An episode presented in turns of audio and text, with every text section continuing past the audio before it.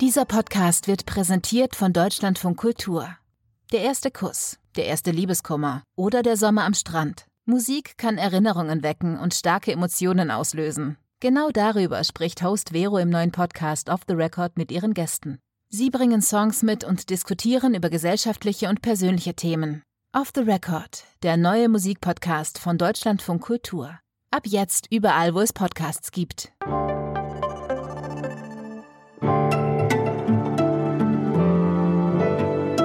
Autorin des Bestsellers Unsere Welt neu denken, Mitgründerin von Scientists for Future, vier Jahre Generalsekretärin des Wissenschaftlichen Beirats der Bundesregierung Globale Umweltveränderung, ist Direktorin des Denkfabrik The New Institute.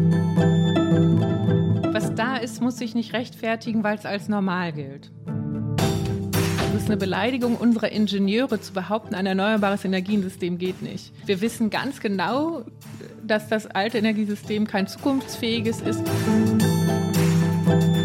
Einige immer noch die Schussbe haben zu sagen, der Klimawandel sei ein linkes Thema, wo ich denke, hallo, Naturwissenschaften, wieso ist das links? Also es macht es wirklich nicht leicht. Angela Merkel hat ja auch gesagt, gib mir noch drei Gretas und ich kann ganz anders Klimapolitik machen. Also wenn die Umfragen das zeigen, dass man das machen kann, dann kann ich das machen, sonst kann ich es ja leider nicht machen, weil wir leben ja in einer Demokratie. Und das ist natürlich nicht richtig die Idee.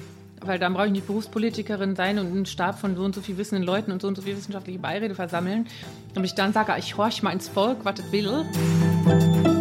Ja, ich hatte ganz viel, also richtig Probleme, ganz oft, dass ich dachte, boah, ich passe nirgendwo hin. Wenn ich irgendwen nochmal höre, dass Mütter nicht flexibel sind, der kriegt so die gestreckte Rechte, aber auf das Nasenbein. Das ist wirklich.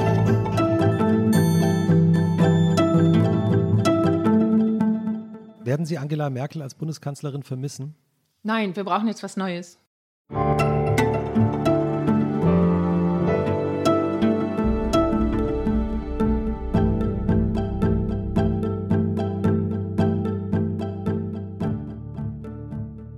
Herzlich willkommen zu Alles gesagt, dem unendlichen Podcast von Zeit Online und Zeit Magazin. Der ist erst zu Ende, wenn der Gast oder die Gästin sagt, jetzt ist alles gesagt. Und heute zu Gast in der mittlerweile 39. Folge ist eine der einflussreichsten Intellektuellen unseres Landes, Maja Göpel. Herzlich willkommen. Herzlich willkommen. Vielen herzlichen Dank für die Einladung. Und äh, der Gastgeber, dessen Stimme gerade Sie ganz kurz gehört haben, von Alles gesagt, ist der Chefredakteur von Zeit Online, Jochen Wegner. Und die andere Stimme, die Sie hören, ist Christoph Ahmed, Editorial Director des Zeitmagazins seit kurzem. Herzlichen Glückwunsch nochmal. Vielen Dank. Und mit uns wie immer unsere Produzentin Maria Lorenz die jetzt einmal winkt, weil sie so zurückhaltend ist. Aber ich hoffe immer, dass sie irgendwann uns einfach unterbricht. Das ist Maria nicht sehr zurückhaltend. Aber gut, das, dazu ein andermal. Gut erzogen jedenfalls. Und äh, wir bedanken uns natürlich bei unseren äh, beiden Rechercheurinnen. Hanna Schraven und Vincent Bank, die uns immer helfen, unsere Gespräche vorzubereiten.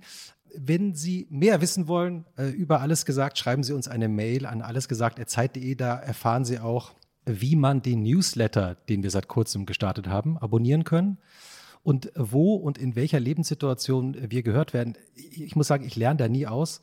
Vor kurzem, vor ein paar Tagen, Jochen habe ich schon erzählt, bin ich abends durch Berlin gelaufen. Es war sehr dunkel und es joggte an jemand an mir vorbei. Nach zwei Minuten kam der Jogger wieder nach zurück und äh, hielt mir, es war kurz nach Mitternacht, und hielt mir sein Handy mit einem gelb-schwarzen Logo in die Dunkelheit und rief mir nur, ich höre gerade eure aktuelle Folge. Tschüss, ist gut, danke. Und joggte weiter. Das ist so mein nettes Hörerfeedback, persönliches Hörerfeedback. Also schreiben Sie uns auch, wo Sie und wie Sie uns hören. Wir sind sehr gespannt. Und genau, ähm, nochmal Werbung, wir haben jetzt einen Newsletter. Ah, Man ja. kann den auch direkt abonnieren bei www.zeit.de slash alles gesagt. Newsletter sind toll.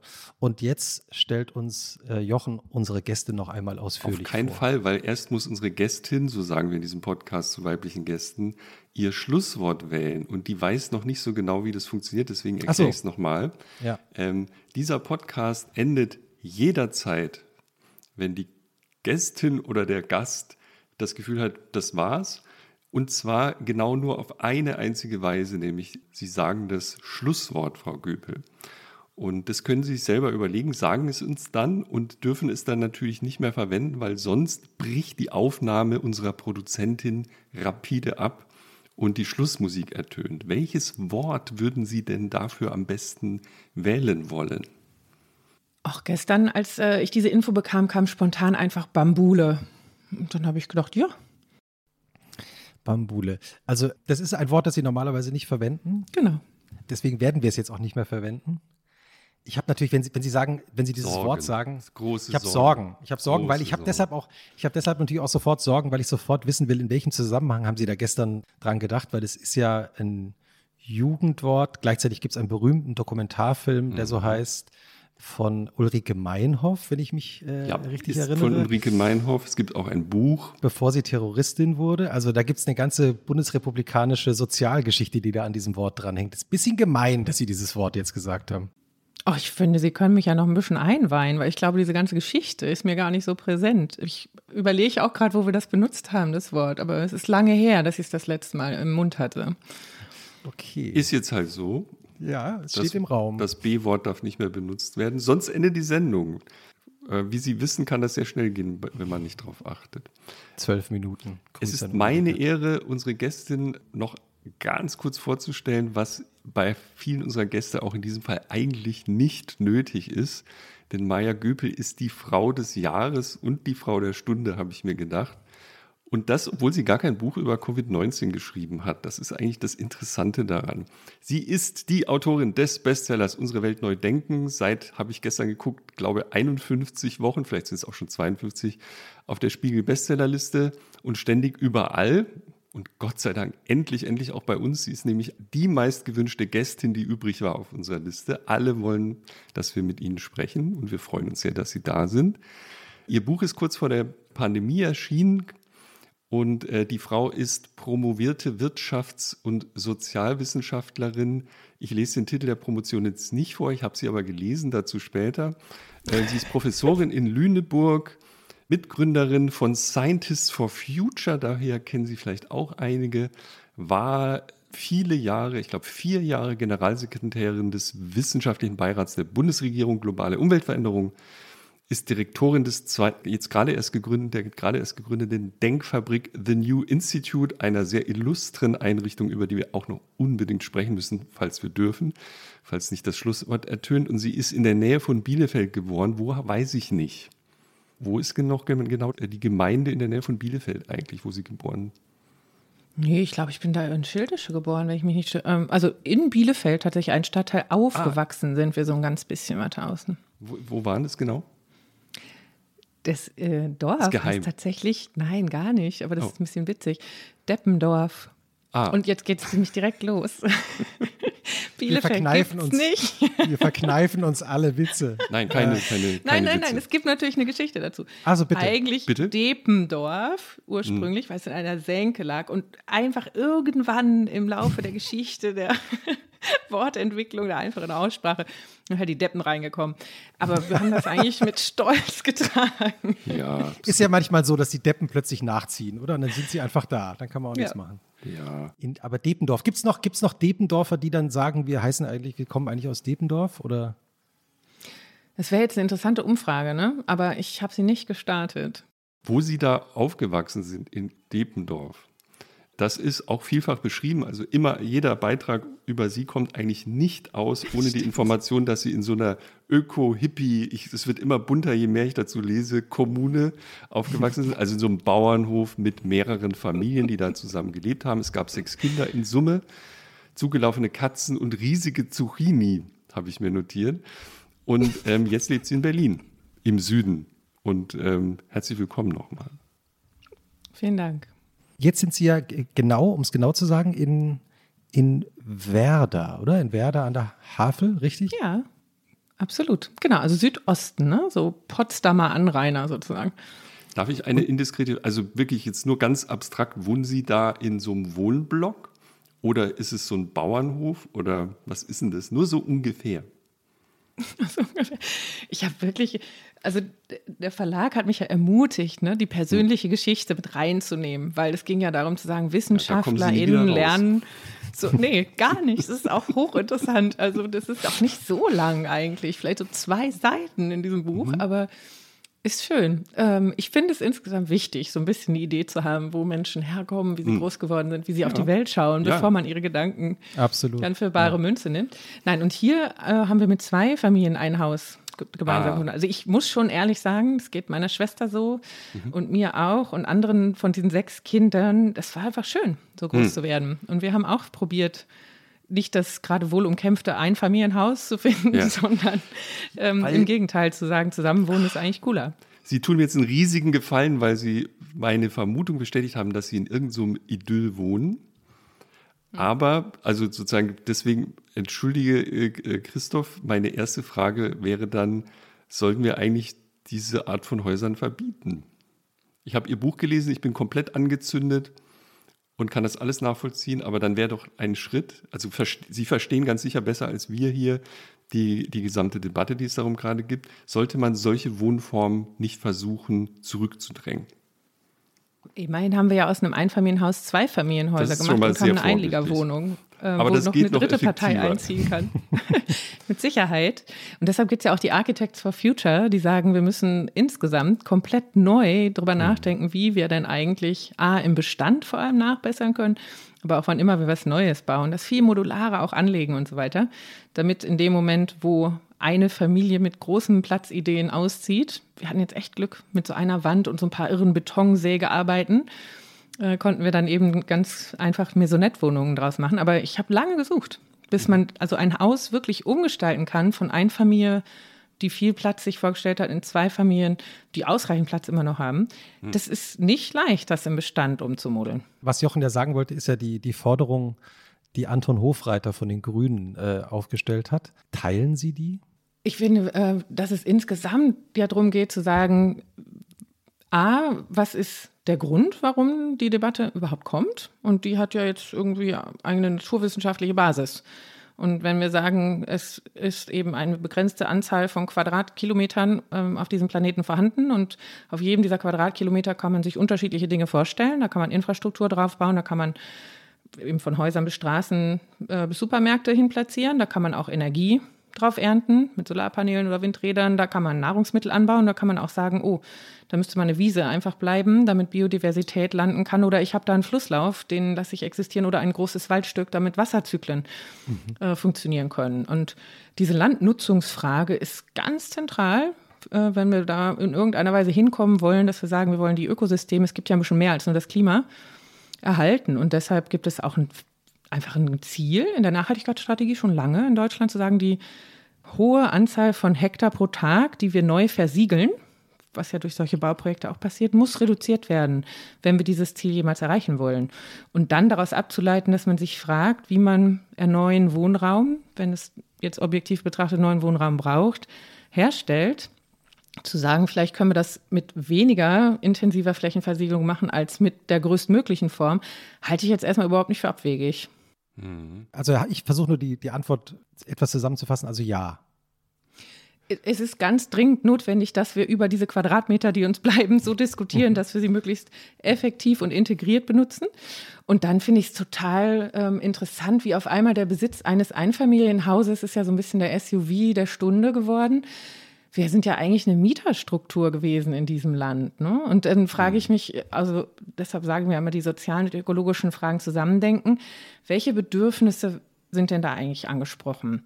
Und diese Sorge darum, dass ich keine ausreichende Altersversorgung mehr habe, wenn ich nicht ein Eigenheim besitze, ist ja eine, die wir noch nicht so lange kennen in Deutschland, weil wir uns vorher darauf verlassen haben, dass es ein öffentliches Rentensystem gibt. Und jetzt sollen wir eben alle privat vorsorgen.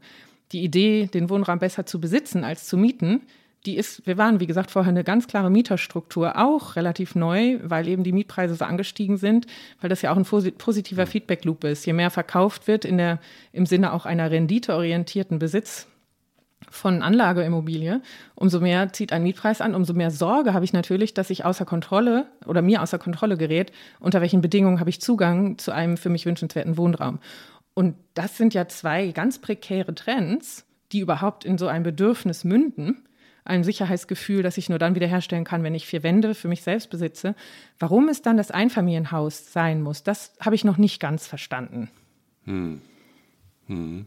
Naja, aber also das, ich hasse persönlich diese Fragen an Leute, die bestimmte Thesen vertreten. Ich habe jetzt neulich, äh, durch Zufall hatte ich eine Diskussion mit Greta Thunberg und Luisa Neubauer, wo, wo es auch oft darum ging, dass die persönlich dann angegangen werden. Also, was weiß ich, Luisa, du kannst nicht mehr äh, Streams äh, auf Netflix gucken, die war auch bei uns im, äh, zu Gast im Podcast, weil das äh, zu viel Energie verschlingt und so weiter. Also sozusagen, trotzdem ist es natürlich lustig, dass auch sie vielleicht aufgrund ihrer Sozialisation, die ich sehr beneide, ich bin nämlich in einer Art Platte groß geworden und nicht auf dem Bauernhof, aber ich, ich strebe auch danach ähm, eher, also ich besitze, besitze immer noch keine Immobilie, aber ich strebe auch eher danach, wenn ich so drüber nachdenke, so ein Haus an der Spree, das wäre schon schön. Ne?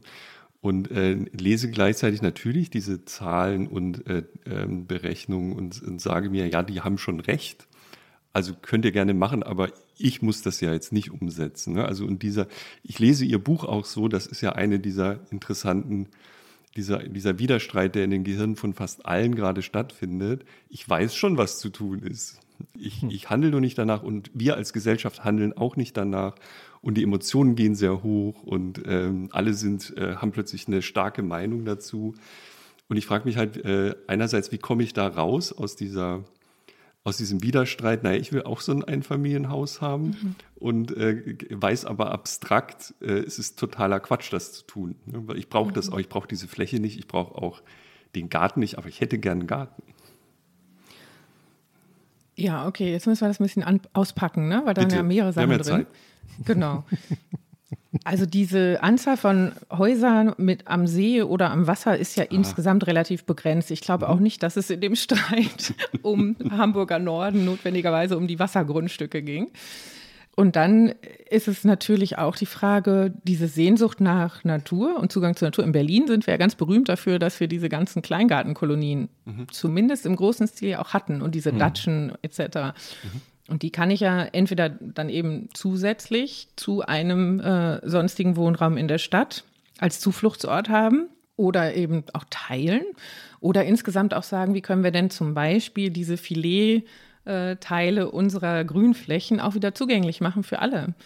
Also dass eben nicht äh, Besitz des Grundstücks genau bis ans Wasser läuft. Da gibt es ja auch unterschiedliche Modelle. In Hamburg ist es ja ein bisschen schräg gelöst, dass man irgendwie so durchläuft, glaube ich, wenn ich das richtig erinnere, an der Elbe. Mhm. Dann ist so der untere Teil doch nochmal wieder privat und dann ja, kommt der öffentliche mhm. Strand und dann ist so der Weg, der für alle öffentlich ist und dann kann man voll in die Fenster gucken von den Häusern, die dann dahinter sind. Ob das jetzt die optimale Lösung ist, weiß ich nicht. Aber diese Idee darüber, dass ähm, frei zugänglicher, grüner, schöner Naturraum für alle zugänglich sein sollte. Also das ist ja insgesamt total wünschenswert und ist ja ein Teil auch von der Agenda der neuen nachhaltigkeitsorientierten Raumplanung, Stadtplanung, Stadt-Land, Integrationsplanung, also dieses Ganze, wo hört die Stadt auf und wo ist der rurale Raum? Also das ist ja alles in Bewegung gerade. Und wirklich zu überlegen, wie kann auch diese, also in in den Ökosystemdienstleistungen ist das ja vermerkt. Also das ist jetzt mal dieser hochwissenschaftliche Begriff. Was ist denn das nochmal genau? Neben dem äh, Absorbieren des CO2s beispielsweise oder dem Wasserspeichern und Reinigen und Wiederherstellen oder die Biodiversität erhalten oder einfach Holz nachwachsen lassen, äh, gibt es eben auch diesen Anteil, der nennt sich da Recreational, also dieser Erholungsfaktor, weil wir sind ja nun mal auch biologische Wesen und dieses ganze Waldbaden und äh, draußen sein und ähm, mal abspannen und so, das kommt ja auch nicht von irgendwoher, dass wir da eben andere Formen von Ruhe auch finden. Und ähm, das, der interessante Bericht ist Millennium äh, Assessment of Ecosystem Services, der ist schon 10, 20 Jahre fast alt. Da kann man das mal reingucken. Das ist eben auch ein kultureller Wert der Natur drin und nicht nur das, was wir verkaufen und irgendwo einbauen können. Und da geht es ja eher wirklich darum zu überlegen, was ist, was sollte ein öffentlicher Raum sein und wie könnten auch Grünflächen in gerade Städten natürlich auch erhalten und schön und gepflegt werden. Also so ein Tiergarten äh, in, in Berlin, der ist wunderbar. Ich finde auch die Elbe und die Alster wunderbar. Nur haben die natürlich zum Teil ein Platzproblem, wenn man ehrlich ist im Sommer, weil es ein bisschen viele Menschen für ein bisschen vielleicht wenig Grünfläche ist. Aber das sind ja einfach stadtplanerische Dinge, ähm, die man auch mit aufrufen kann. Trotzdem ist es natürlich toll, sich vorzustellen, direkt am Wasser zu wohnen. Hm. Ich finde das jetzt auch überhaupt nicht absurd. Nur das wird eh nie für alle funktionieren. Das stimmt, aber darauf wollte ich auch raus, aber ich wollte noch weiter auf den Punkt raus. Es gibt mhm. diesen Widerspruch zwischen dem, was ich gerne möchte mhm. und was ich glaube, was für unsere Gesellschaft gut ist als Ganzes. Und wir dann mhm. natürlich immer sofort, und Sie haben das wirklich sehr schön, ich bin jetzt der 148.000. Leser, das ist mir klar, ich wollte trotzdem Ihnen das Feedback geben. Sie haben das wirklich sehr anschaulich und toll und für mich lesenswert aufgeschrieben. Dieser Widerspruch ist ja schwer aufzulösen. Ne? Und äh, das ist sozusagen ein, ein Phänomen, das Sie sehr gut beschreiben, woran es eigentlich liegt, dass wir es längst wissen, aber nicht tun. Also wir sollten wenig Einfamilienhäuser haben, haben sie aber. Wir wissen eigentlich, dass so kann es nicht weitergehen. Aber natürlich wohnen Sie in einem Zweifamilienhaus und ich würde wahnsinnig gerne in einem Einfamilienhaus wohnen. Und ähm, ich, ich kann jetzt nicht äh, sozusagen, wie komme ich da oder wie kommen wir da als Gesellschaft raus? Das ist sozusagen die Frage, die noch dahinter steht. Ja, ich glaube, wenn Sie das in 90 Sekunden zusammenfassen, würde ich Ihnen den Friedensnobelpreis verleihen. Ja, aber wir sind ja Und bei Wirtschaft alles gesagt. Auch, beides. Bei alles gesagt haben Sie, haben Sie, haben Sie. Nee, haben Sie Wirtschaft weiß ich noch nicht. Also, also nee, das, äh, aber alles gesagt haben Sie mehr als haben Sie 120 Sekunden. Ach so, na Gott sei Dank. Dann, äh, na, also sollen wir so ein bisschen mal an, an, was die Forschung sich so für Gedanken ja. macht, was so die typischen Gerne. Fahrtabhängigkeiten ist so der Oberbegriff. Ja, okay. Ich fange mal bei den Individuen an. Also wir mhm. haben ja mhm. einmal so einen, so einen, biologischen Anteil in uns und äh, da beschreiben viele ForscherInnen das auch so, dass der, diese genetische Programmierung so ein bisschen dem eigentlichen ähm, veränderten Haltungen, unter denen wir heute existieren, hinterherhinkt. Also dieser Gedanke, ich muss ganz viel horten und ganz viel haben und ganz viel für mich besitzen, auch für Zeiten, in denen es dann vielleicht irgendwann mal schwieriger wird, der ist ja eigentlich heute nicht mehr so relevant wie damals, als man nicht genau wusste, wann kommt der nächste Hirsch um die Ecke äh, oder ist die nächste Ernte dann wirklich reinzuholen.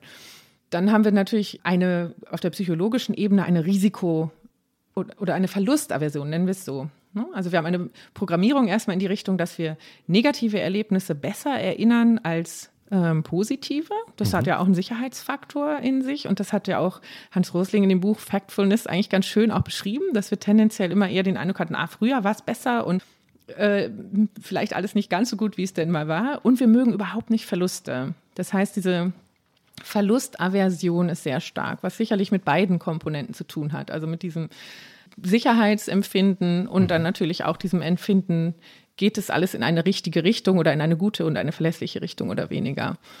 Und trotzdem gewöhnen wir uns wahnsinnig schnell dran. Und damit sind wir bei dieser hedonistischen Tretmühle, die immer beschrieben wird, dass es ohne uns klar zu werden, dass immer mehr haben, diese grundlegenden Treiber von vielleicht äh, ja auch Schwierigkeiten, mit dem zufrieden zu sein, was da ist, nicht abgeräumt werden durch immer mehr Besitzen, wenn wir uns nicht damit auch kulturell konfrontieren und sich einfach dem zu stellen, diesen Erkenntnissen darüber, wie wir so ein bisschen biologisch, psychologisch programmierten aufgestellt sind.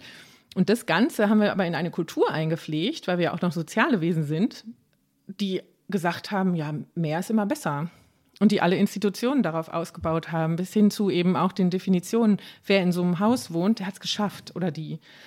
Und äh, gleichzeitig diese Idee, auch in Deutschland, ist ja noch viel festgefahrener, sag mir, was du verdienst, beispielsweise, und ich sag dir, wer du bist. Ne, also wie stark wir uns auch in unserem eigenen Wert und Wertempfinden durch eine extrinsische Bewertung wahrnehmen. Und dafür aber, erzählen die, aber, da, aber da erzählen die Leute in Deutschland doch nie, was sie verdienen, oder? Das ist doch auch Teil der deutschen Kultur. Jein. Also ich finde, das äh, kommt darauf an, wahrscheinlich, in welchen Debatten man steckt. Aber jetzt zum Beispiel hänge ich ja viel in denen, wo es darum geht, dass wir Industriearbeitsplätze kaputt machen wollen aus der Nachhaltigkeitsforschung. Mhm. Und dann die natürlich keine Lust haben, zu einer Vergütung, die im Sozialsektor üblich ist, weiter anzutreten. Mhm. Äh, so, also da wird schon ganz häufig da, die Einkommenshöhe immer als Argument auch mit reingegeben und dass die Industriearbeitsplätze das Rückgrat der deutschen Wirtschaft immer auch gewesen sind und so weiter. Und statt zu fragen, warum die Löhne in anderen Sektoren so gering sind, ist äh, wird nur darauf abgezielt, dass man diejenigen, die eigentlich der Träger der, des ökonomischen Erfolges sind, ja nicht schlechter stellen darf. Also das, das sind ja ganz, ganz interessante Wertungen, die genau das sind. Also in meiner Lebenszeit, ich habe das im Unterschied zu Neuseeland oder Kanada so gemerkt, als ich da mal länger gelebt habe, wie offen dort es ist, unterschiedliche Biografien beispielsweise zu haben, also Erwerbsbiografien oder Dinge, die ich gerade tue. Und ich finde schon, dass wir Deutschen uns damit schwer tun. Es gibt immer, finde ich, diese implizite Rückmeldung auch, ob du dich jetzt verbessert hast mit einem neuen Job. Und das hat fast immer auch etwas mit der Vergütung zu tun oder nicht. Und, und das ist ja in sich auch, das ist alles linear immer auf mehr programmiert. Zu sagen, hey, unter diesen Lebensbedingungen oder für diesen Job verdiene ich halt weniger, weil er mir wahnsinnig viel mehr Spaß macht. Also diese unterschiedlichen Mehrwerte, die man ja auch durch andere Dinge wie Zeitwohlstand oder Erfüllung an dem, was ich tue, auch generieren kann, die haben viel weniger Gewicht. Mhm. Erkennen Sie das auch bei sich selbst? Nee, weniger. Also zweiteilig. Ich finde es total interessant. Ich kriege häufig die Rückmeldung, von Personen, die erst in einem anderen Sektor ziemlich viel Geld gemacht haben und sich jetzt doch irgendwann gedacht haben, oh, ich setze mich mal dafür ein, dass wir die Welt nicht schlechter machen, als wir sie geerbt haben, dass sie sagen, Frau Göppel, das ist ja ungewöhnlich, dass Sie das von Anfang an gemacht haben. so dieses ganz lange auf dem NGO-Gehalt, ganz lange war ich immer dafür zuständig, mein eigenes Geld wieder einzuwerben von Stiftungen und kommen ja manchmal diese blöden äh, Sprüche, so ja, ja, die Professorin, als wäre ich verbeamtet, das stimmt ja gar nicht. Ich war in meinem ganzen Leben lang genau einmal in einem unbefristeten Jobverhältnis und da war mhm. klar, wenn ich das Geld nicht einwerbe, wird der ganze Laden zugemacht. Dann ist ein mhm. unbefristeter Vertrag auch ziemlich egal. Mhm. So, also mir war dieses, diese Orientierung daran, was ich gerade tue, sehr wichtig und ich konnte das sehr lange, aber ich habe schon eine richtige Zäsur gespürt, als ich Kinder bekommen habe. Mhm. Weil in dem Moment äh, ich natürlich das Gefühl hatte, oha, jetzt äh, bist du ja für noch eins und dann zwei weitere Personen verantwortlich.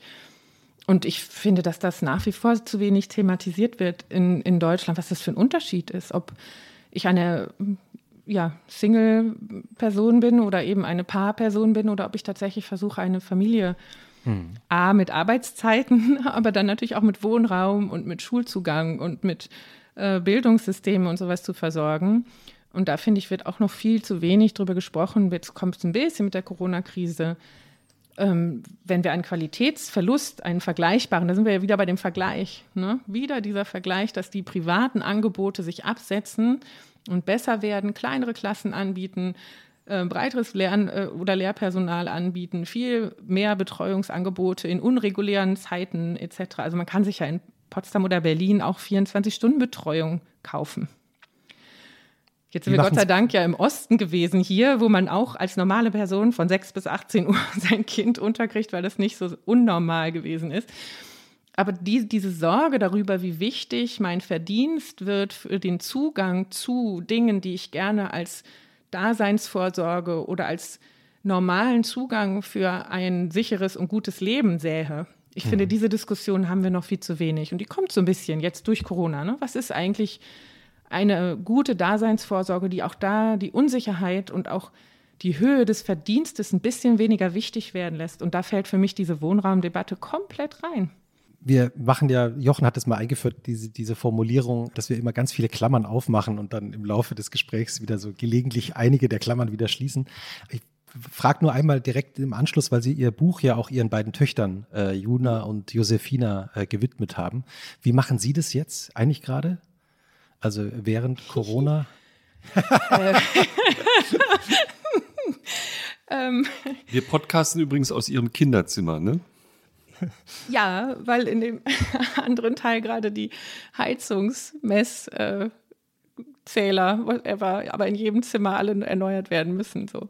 Mhm. Genau. Ähm, ich, es gibt ja gar kein Muster. Das ist ja das Interessante an dieser Zeit. Jeder Tag mhm. ist ja mhm. neu. Mhm. Und wenn ich mhm. irgendwie nochmal höre, dass Mütter nicht flexibel sind, der kriegt so die gestreckte Rechte, aber auf das Nasenbein. das ist wirklich ein Spruch aus einer rein patriarchalen Arbeitswelt. Das kann nicht wahr sein ja, wie machen wir das? Wir versuchen herauszufinden, wann Schule ist, wie lange Schule ist, ähm, wer das wie auffangen kann, wie wir das in halbe Tage stückeln.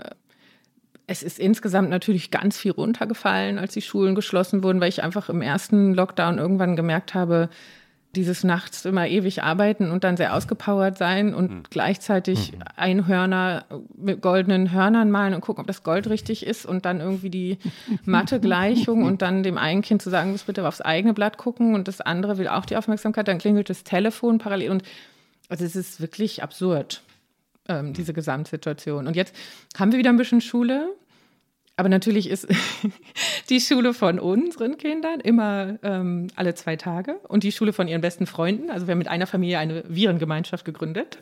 Mit den beiden besten Freundinnen, Gott sei Dank, sind das auch mhm. Geschwister, sodass wir einfach hin und her tauschen können. Das wäre einfach anders, glaube ich, nicht gegangen. Und jetzt haben die Kinder, glaube ich, eine ganz gute Zeit. Also wir haben es dann irgendwann auch ein bisschen leichter genommen zu sagen, es muss nicht jede einzelne Aufgabe wirklich akkurat gemacht werden. Hauptsache, ihr habt Spaß am Lernen und Hauptsache, wir drehen alle nicht durch. Dann mhm. gehen wir mhm. halt auch mal rodeln, selbst wenn es noch nicht 14 Uhr ist. Mhm. Und ähm, jetzt haben die aber jeweils eine Woche Schule und eine Woche nicht Schule und wir haben immer jeden zweiten Tag Schule und dann tauscht sich das auch noch. Mal ist es Montag, Mittwoch, Freitag, dann ist es nächste Woche Dienstag, Donnerstag. Es wird nicht langweilig, also gar nicht. Hm. Darf ich die Klammer kurz zumachen? Wir können die gleich wieder ja. aufmachen, weil wir, Sie merken schon, wir streuen das so ein, damit Sie nicht zu viel auf einmal von Ihrem Privatleben erzählen müssen. Was Sie nicht so gerne tun, ist mir schon aufgefallen, oder Sie haben es ja auch nochmal thematisiert. Sie haben gerade diese Daseinsvorsorge mhm. äh, genannt als starken Faktor, der vielleicht unterschätzt wird. Das, das klang jetzt mehrfach an, das fand ich äh, sehr interessant, wollte da nochmal nachhaken. Das heißt, wenn wir eine Gesellschaft hätten, in der ich mir jetzt keine Sorgen machen muss, dass ich und meine drei Kinder in dem Fall äh, ganz gut versorgt sein werden in Zukunft, dann würde ich äh, vielleicht einen völlig anderen Lebensstil akzeptieren lernen, der nicht zu einer Maximierung meines Gehalts und vieler anderer und meines, meines Wohlstands und meines Aktienportfolios und so weiter führt, sondern äh, die Gesellschaft würde das ja für mich dann erledigen. Ne? Wäre das eine Vision? Es gibt, ähm, finde ich, erstaunlich wenig empirische Studien, zumindest die mir begegnet sind, die genau das fragen. Mhm. Weil wir aus der ähm, Glücks- und Wohlergehensforschung durchaus die Antworten bekommen, dass es gar nicht unbedingt das ständig steigende Einkommen ist, sondern ein sicheres Einkommen, mhm. was bei Menschen die Lebenszufriedenheit steigert. Ne? Also dieses, ich kann mich darauf verlassen, ist es übermorgen auch noch da oder in mhm. drei Monaten. Mhm. Und dann ist es aber immer der relative Vergleich. Mhm. Der ganz, ganz, ganz, also ich meine, Pierre Bourdieu und andere Soziologen dieser Wunsch, sich irgendwie zu distinguieren und von anderen ein bisschen abzusetzen oder eben dazuzugehören, ist ja auch ganz normal. Und da so da brechen sich ja auch Trends. Also für mich ist ja ein Stück weit auch ein Risiko, wie weit setze ich mich von dem, was man jetzt halt gerade so macht, mindestens vielleicht in meiner Peer Group auch ab. Hm. Und das Interessante ist ja, dass diese ganze Forschung zeigt, dass selbst die 1 Prozent Topverdiener oder Vermögenden auf dieser Welt immer noch gestresst sind, ob sie bei den 0,1 Prozent dazugehören. Und das haben ja auch relativ viele Forscher, der prominenteste vielleicht Michael Sandel, aber es kamen ja sehr viele Bücher zu diesem die Meritokratie ist vielleicht nicht so dolle für das Wohlempfinden der Leute, mhm. weil sie einfach das Gefühl haben, wenn ich nicht weiter oben dabei bin, ist das ja ein Signal, dass ich nicht ordentlich geleistet habe. Und dann habe ich auch eigentlich keine Zugangsberechtigung mehr zu den Echelons, also den Top-Etagen dieser Gesellschaft. Und da möchte ich aber eigentlich ganz gerne sein, weil dann habe ich natürlich auch gute Netzwerke, guten Zugang mhm. etc. Ich finde, das merkt man schon auch, wie einfach es dann ist, wenn ich einen bestimmten Satz von, von Beziehungen, das hat Pierre Bourdieu ja auch geschrieben, dass es nicht nur um Finanzkapital geht, sondern auch um Sozialkapital, um kulturelles Kapital. Das ist ja alles eine Form von Ressource, die es mir erleichtert, mein Leben zu organisieren. Das heißt, wenn ich unheimlich viele Freunde habe oder unheimlich viele Beziehungen habe, dann kann das im Zweifel genauso viel wert sein äh, wie unheimlich viel Geld auf dem Konto. Bei dem Geld auf dem Konto ist ganz praktisch, dass ich nicht freundlich sein muss. Und ich finde, bei einigen Personen kann man das ja auch deutlich wahrnehmen. Ne? Ähm, weil es so eine Universalwährung ist. Aber deswegen, ich, ich finde das insgesamt total spannend, das genauer anzuschauen. Und diese skandinavischen Länder mit ihren hohen Lebenszufriedenheiten, mhm. da wird das ja so ein bisschen auch angenommen, ne? dass es ein, mhm. ein Stück weit damit zu tun hat. Wir haben ja Steuersätze, da würde sich ja. Das ist permanente Umverteilung, das geht überhaupt nicht. Genau. Und äh, trotzdem haben sie dafür natürlich auch eine, eine sehr hohe ja, Daseinsvorsorge garantiert äh, hm. im Grunde genommen. Ich will jetzt nicht noch eine Klammer aufmachen, ich mache sie sofort selber wieder zu. Ja, bitte. Skandinavien wäre mir auch eingefallen und dann dachte ich, naja, aber die haben auch ein Extremismusproblem, was ich vor 30, also vor 30 Jahren habe ich nicht drüber nachgedacht, aber was man sich nicht so gedacht hätte vor vielen Jahren, dass sozusagen auch diese Gesellschaften in Probleme driften, die ich, die ich jetzt für interessant mhm. halte, äh, die sind definitiv, wahrscheinlich, äh, Sie, Sie wissen das alles viel besser, aber gehören zu den glücklichsten, ausgeglichensten Nationen, die es so gibt. Aber auch die haben mit Populismus und dem ganzen Quatsch gut zu tun zurzeit. Äh, etwas, was mich sehr verwundert. Hat mhm. jetzt nur vielleicht am Rande mit unserem Thema zu tun, aber Klammer zu. Was Sie da beschreiben, ist doch so eine, ja, je nachdem, aus welcher Warte man es ist es so Sozialismus, ne? also so staatsgelenkter, staatsgelenkter Wohlstand für alle. Ja, ich habe gleich die Bilder im Kopf, wer das so sagen würde. ich, ich auch. Wer denn? Und wer denn? Wer denn? Wen haben, wen haben Sie jetzt im Kopf gehabt? Nein, ich habe es mir zum Prinzip gemacht, über die Inhalte zu sprechen. Und ich möchte gerne im direkten Dialog mit anderen Personen Meinungsverschiedenheit okay. erklären, aber nicht über sie also, das zu stark ausleben. Aber was ist das für eine Gesellschaft? Was ist für ein, Sie sind doch die Expertin. Wie nennt man so eine Gesellschaft, wo der Staat sozusagen den Wohlstand seiner Bürger absichert und, und dafür aber eine Nivellierung vielleicht in Kauf nimmt. Was sind das für Modelle, die da in Frage kommen? Wie heißen die? Hm.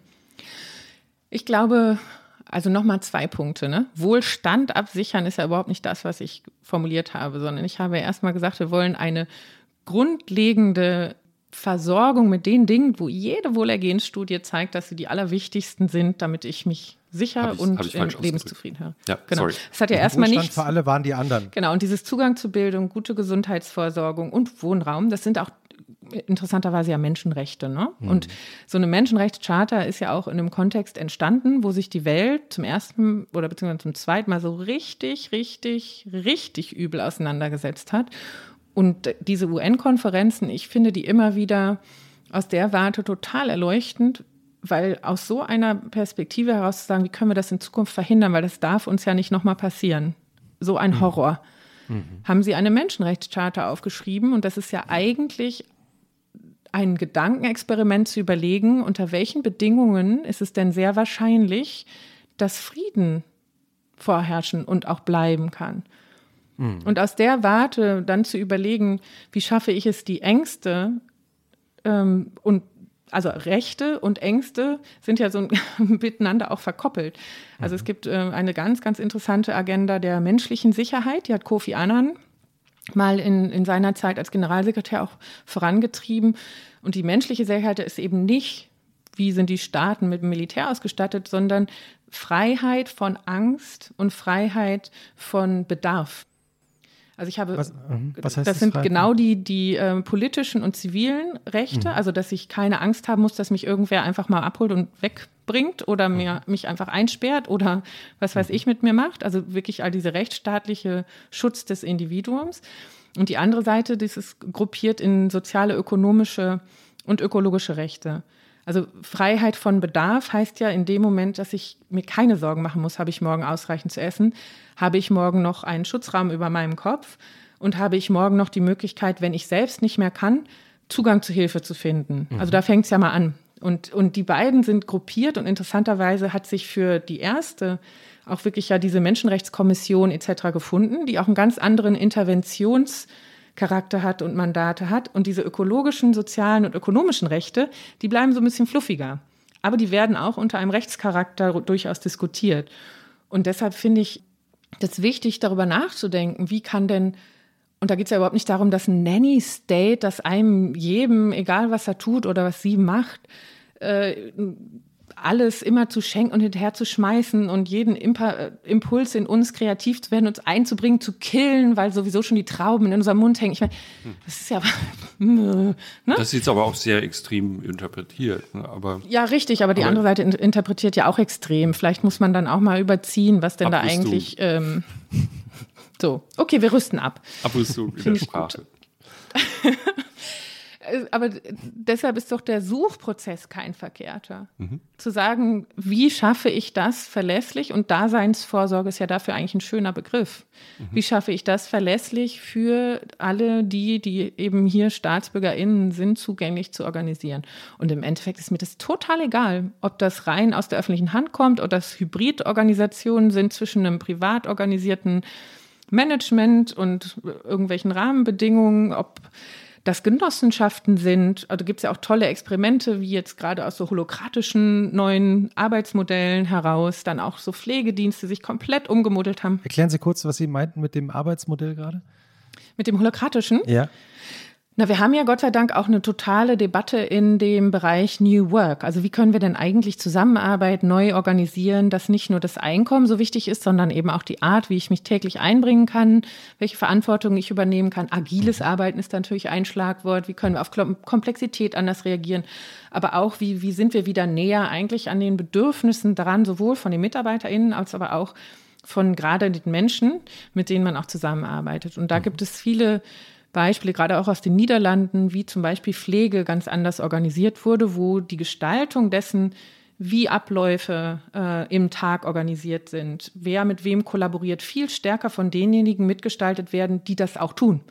Mhm. Also nicht sehr hierarchisch, von oben gibt jemand die Pläne vor und dann sollen die anderen das irgendwie schaffen, sondern die, die wirklich wissen, was das bedeutet, diese Aufgabe ähm, umzusetzen, sind diejenigen, die auch in der Plangestaltung ganz wichtig sind. Mhm. Und, und das ist ja eine Form von ähm, Insider Power eigentlich und äh, dieses zu nutzen, also dass ich das Insider-Wissen nutze von denjenigen, die wirklich die Tätigkeit tun mhm. und sie dann eben ein Stück weit empowern im Sinne von ihnen Gestaltungsmacht ein Stück weit auch zu geben, zu sagen, so würden wir das gerne machen, weil es für uns dann auch gut funktioniert. Und also die Erfolge sprechen da für sich, sowohl in der Zufriedenheit der Pflegekräfte als auch der Patienten und ihrer Gesundheit, bis hin dann eben tatsächlich auch zum Betriebsergebnis. Hm. Frau Güppel, ich, ich habe eine etwas banal anmutende Frage, glaube ich jetzt, mhm. weil, weil ich jetzt so, wir haben so über so ganz viele verschiedene Themen geredet, wie man etwas zu organisieren hätte und wie äh, in der Gesellschaft. Wenn Sie jetzt, ich sage jetzt mal, morgen Königin von Deutschland würden, was würden Sie machen? Ja, ich habe ja überhaupt gar keine Lust auf irgendeine königliche Verfasstheit unserer Republik. Also jemand, also Sie kennen das Lied von Rio Reiser, das, das, das ist ja aus unserer beider das Kindheit. Ist eine Metapher von Christa.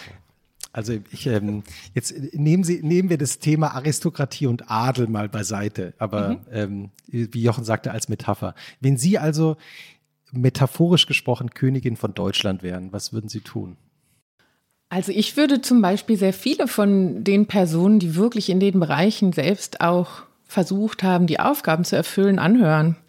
Ich finde das hochinteressant, was in Italien gerade so ein Stück weit passiert, dass es eben nicht BerufspolitikerInnen sind, sondern Menschen, die wirklich aus den Sektoren kommen, aber dann nicht unbedingt Industrievertreter äh, nur gewesen sind oder Vertreterinnen, sondern tatsächlich auch die Praktizierenden. Und wirklich reinhören in verschiedenen Bereichen. Und ich finde, es gibt so ein paar vielleicht Hebelpunkte. Also ich glaube, was uns mhm. wirklich, wirklich, wirklich gut stünde, ist, dass wir uns viel offensiver mit äh, der Finanzialisierung unserer Gesellschaft auseinandersetzen und der zunehmenden Macht der Finanzmärkte und der zunehmenden Konzentration dann eben auch von finanzieller Macht, häufig gekoppelt äh, mit digital wachsender Macht. Also die, diese unheilige Allianz eigentlich von wenigen Konzernen, wenn wir uns angucken, dieses Ranking der wertvollsten Unternehmen der Welt, sind da eben vor allem Finanz- und ähm, IT-Konzerne obendrin. Wahnsinnige Steuervermeidungspraktiken, ähm, zum Teil nicht sehr transparent, auch ja, Geschäftsmodelle, eine unheimliche Konzentration in dem, ähm, was eigentlich jetzt in der Hand eines, eines Konzerns gelandet ist, also vertikale Integration und zum Teil horizontale Plattform ist ja da nur ein, ein Beispiel oder ein Wort eben aus der, aus der IT-Seite und dann zu überlegen, was macht das eigentlich gerade, wem wird da Macht und vor allem Gestaltungsmacht in so einem Umfang dargeboten und ermöglicht, den wir ja eigentlich abgeschafft haben. Also ich hab da, war da total beeindruckt, dass Robert Schiller als einer der Ökonomen, die ich ja auch zitiert habe in dem Buch, äh, sich wirklich mhm. nach Pikettys Analyse mhm. über die Macht des Finanzkapitals mhm. auch hingestellt hat und gesagt hat, wir sind ja auf dem Weg in eine Plutokratie. Und wenn wir uns so zunehmende Eigentumsstrukturen anschauen, dann hat das in einigen Bereichen schon fast was Feudalistisches wieder. Und trotzdem ist der Diskurs noch so, dass wir jede staatliche Intervention dafür rechtfertigen müssen, dass sie die Märkte ja irgendwie torpedieren könnte. Aber welche Märkte? Denn eigentlich müssen wir doch Märkte reparieren. Mhm. Und überhaupt wieder so etwas, was Adam Smith ja vorge oder vor Augen hatte, viele Anbieter, viele Abnehmer, damit überhaupt so diese auch Hayek'sche Katalaxie, ne? dieses sich gegenseitig pendeln, auspendeln. Viele Entscheidungen kommen so in Richtung eines einigermaßen Gleichgewicht und einer optimalen Entwicklung. Das haben wir natürlich überhaupt gar nicht mehr. Wo haben wir denn diese Form von Marktstruktur noch in den seltensten Fällen? Und das, das ehrlich zu benennen und auch wirklich ehrlich zu benennen, dass äh, das Finanzkapital ursprünglich ja eine dienende Funktion haben sollte. Kreditvergabe sollte eine Dienstleistung an der Realwirtschaft sein, also an dem produzierenden Teil also was, einer Wirtschaft. Ja, also was würden Sie dann tun? Wenn Sie die metaphorische Naja, also wenn Königin ich richtig wären? Königin bin, ich habe das versucht in diesem Zukunftsrepublik-Buch mal runterzubrechen. Also ich würde äh, ganz klar, ja, im Idealfall braucht es halt immer einen globalen Gipfel für sowas. Ne? Globale Finanzmärkte ist schwer jetzt aus Deutschland zu korrigieren. Aber dieser Aufruf zu sagen, äh, Finanzen sollten wieder im Dienst des Gemeinwohls stehen und nicht einer Selbstbereicherungsmaschine untergeordnet werden. Und ich finde auch dieses, also was wir da jetzt sehen, das formulieren ja auch viele Menschen ganz klar und offen und diese Reddit-Geschichten, also dieses Hacking der Wall Street Jungs mal was eins oh, auswischen und da mal was 40 zu manipulieren. Klammern die ganze Zeit gehen Klammern auf. Das ist so herrlich. Wie viel Zeit haben wir heute? Aber bis, bis hin ja auch zu einem gewissen Zynismus und wer waren jetzt eigentlich die Krisengewinner nach so 2008. Also ich glaube, dass da sehr viel Unmut eigentlich auch angestaut ist und wir das viel zu wenig thematisieren was, was da tatsächlich auch an Wertextraktion stattfindet. Hm. Also Darf ich äh, dazu mhm. eine Frage, eine erweiternde, ja. hoffentlich äh, Frage ohne große Klammer äh, stellen, die sie mir gerade aufdrängte, als Sie so gesprochen haben? Mhm. Ich dachte nämlich schon, bevor Sie sagten, diese Königin in Deutschland, die kann ja eigentlich nichts machen, weil, habe ich in Ihrem Buch gelesen, hatte es vorher aber auch schon geahnt, die, ich, in meinen einfachen Worten jetzt, die, ich weiß nicht, ob das ökonomisch korrekt ist, die Wertschöpfung des Planeten hat sich ja auch verschoben. Also Deutschland als autarkes Ackerbauland, das seine Rohstoffe abbaut und ein klein wenig Handel betreibt, das existiert ja gar nicht mehr, sondern der Wohlstand vieler Gesellschaften basiert ja darauf, dass die eigentliche Wertschöpfung, also das da machen Leute was Konkretes. Ja, wir schneiden uns nicht nur die Haare gegenseitig, sondern jemand macht irgendwas, was äh, zu einem konkreten Ding führt, Energie erzeugt, was auch immer, mir Essen produziert, ja immer weniger bei uns stattfindet, sondern so ein globaler Zyklus da entstanden ist. Das heißt, die Königin in Deutschland ist eigentlich als einzelne die nur über ein Land regiert, total machtlos. Ja? Und Sie haben das ja gleich aufgegriffen gesagt, ich würde eine Weltregierung, also in meinen Worten jetzt, wir brauchen eine Weltregierung, wir müssen uns treffen und darüber reden. Eine Weltkonferenz, noch keine Weltregierung. Ja, ja, ja, ja. aber ich habe dann sofort gedacht, naja, also wir brauchen eigentlich eine Königin der Welt. Wir brauchen eine, um in, in dem Spiel zu bleiben, wir brauchen es hilft mir gar nichts, wenn ich hier rumoptimiere. Genauso wenig, wie es mir hilft, wenn ich weniger Auto fahre, hilft es wahrscheinlich nicht, wenn die Königin von Deutschland sagt, so machen wir das jetzt. Das nicht allein jedenfalls, sondern die muss mit den anderen Königinnen reden. Ist mhm. das ein, und dann endet mein meine Überlegung. Ich denke, das ist mir eine Nummer zu groß. Ich fahre jetzt wieder Auto. So, das ist, glaube ich, auch ein, ein Zirkel, in dem ich, ich mich jetzt, um mal von mir zu reden, permanent befinde. Also das Problem ist so groß. Es würde nicht mal reichen, wenn wir hier eine Revolution hätten. Das ist auch in diesem Podcast ein oft benutztes Wort an dieser Stelle. Wir hatten schon Rezo und Luisa Neubauer und viele andere Menschen zu Gast, die sich über sowas Gedanken machen. Selbst die Revolution wird ja nichts bringen. Es müsste eine globale sein.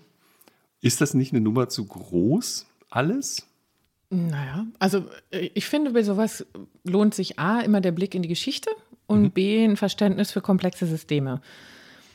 Und zurückgedacht gab es natürlich immer Umstände, wo wenige Menschen sehr viel bewegen konnten, weil sie es einfach taktisch gemacht haben, weil sie sich gut abgestimmt haben oder weil sie eben auch eine Vision hatten, die unheimlich viele mobilisiert hat.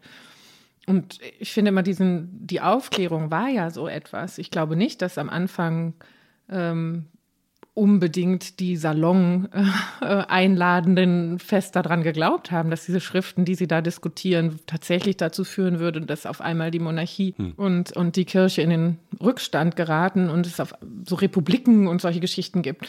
Und dann kommen natürlich gewisse Zufälle dazu. Und ja, Revolution war es in dem Fall auch. Manchmal sind es Kriegsumstände, manchmal sind es Pandemien, aber es gibt ja immer auch tatsächlich einfach Disruptionen, wenn wir so wollen, von den Normalitäten, die ganz andere Aktivitäten möglich machen. Und diese Form von politischer Gestaltung, wie sie jetzt zum Beispiel in Deutschland durch die Regierung gesehen haben, durch das viele Geld, was in die Hand genommen wurde, aber natürlich auch die Anweisungen, was die Einzelnen hier tun oder nicht tun, das hätte sich ja niemand vor einem Jahr vorgestellt. Und deshalb will ich jetzt überhaupt nicht sagen, dass das alles perfekt gelaufen ist oder dass das wünschenswert ist. Und Gott bewahre, wenn jetzt irgendwer sagt, die Göbel hat gesagt, die Klimakrise sollten wir so bekämpfen wie die Pandemie. Haben Sie das nicht das gerade nicht gesagt? Richtig, nein. Sondern ha ganz klar sagen gesagt? all die Leute äh, aus der Klimaforschung, dass es so etwas wie Übergangsprozesse braucht. Und äh, aus der Transformationsforschung erst recht. Und dass es trotzdem auch in Gesellschaften eben immer Kipppunkte gibt.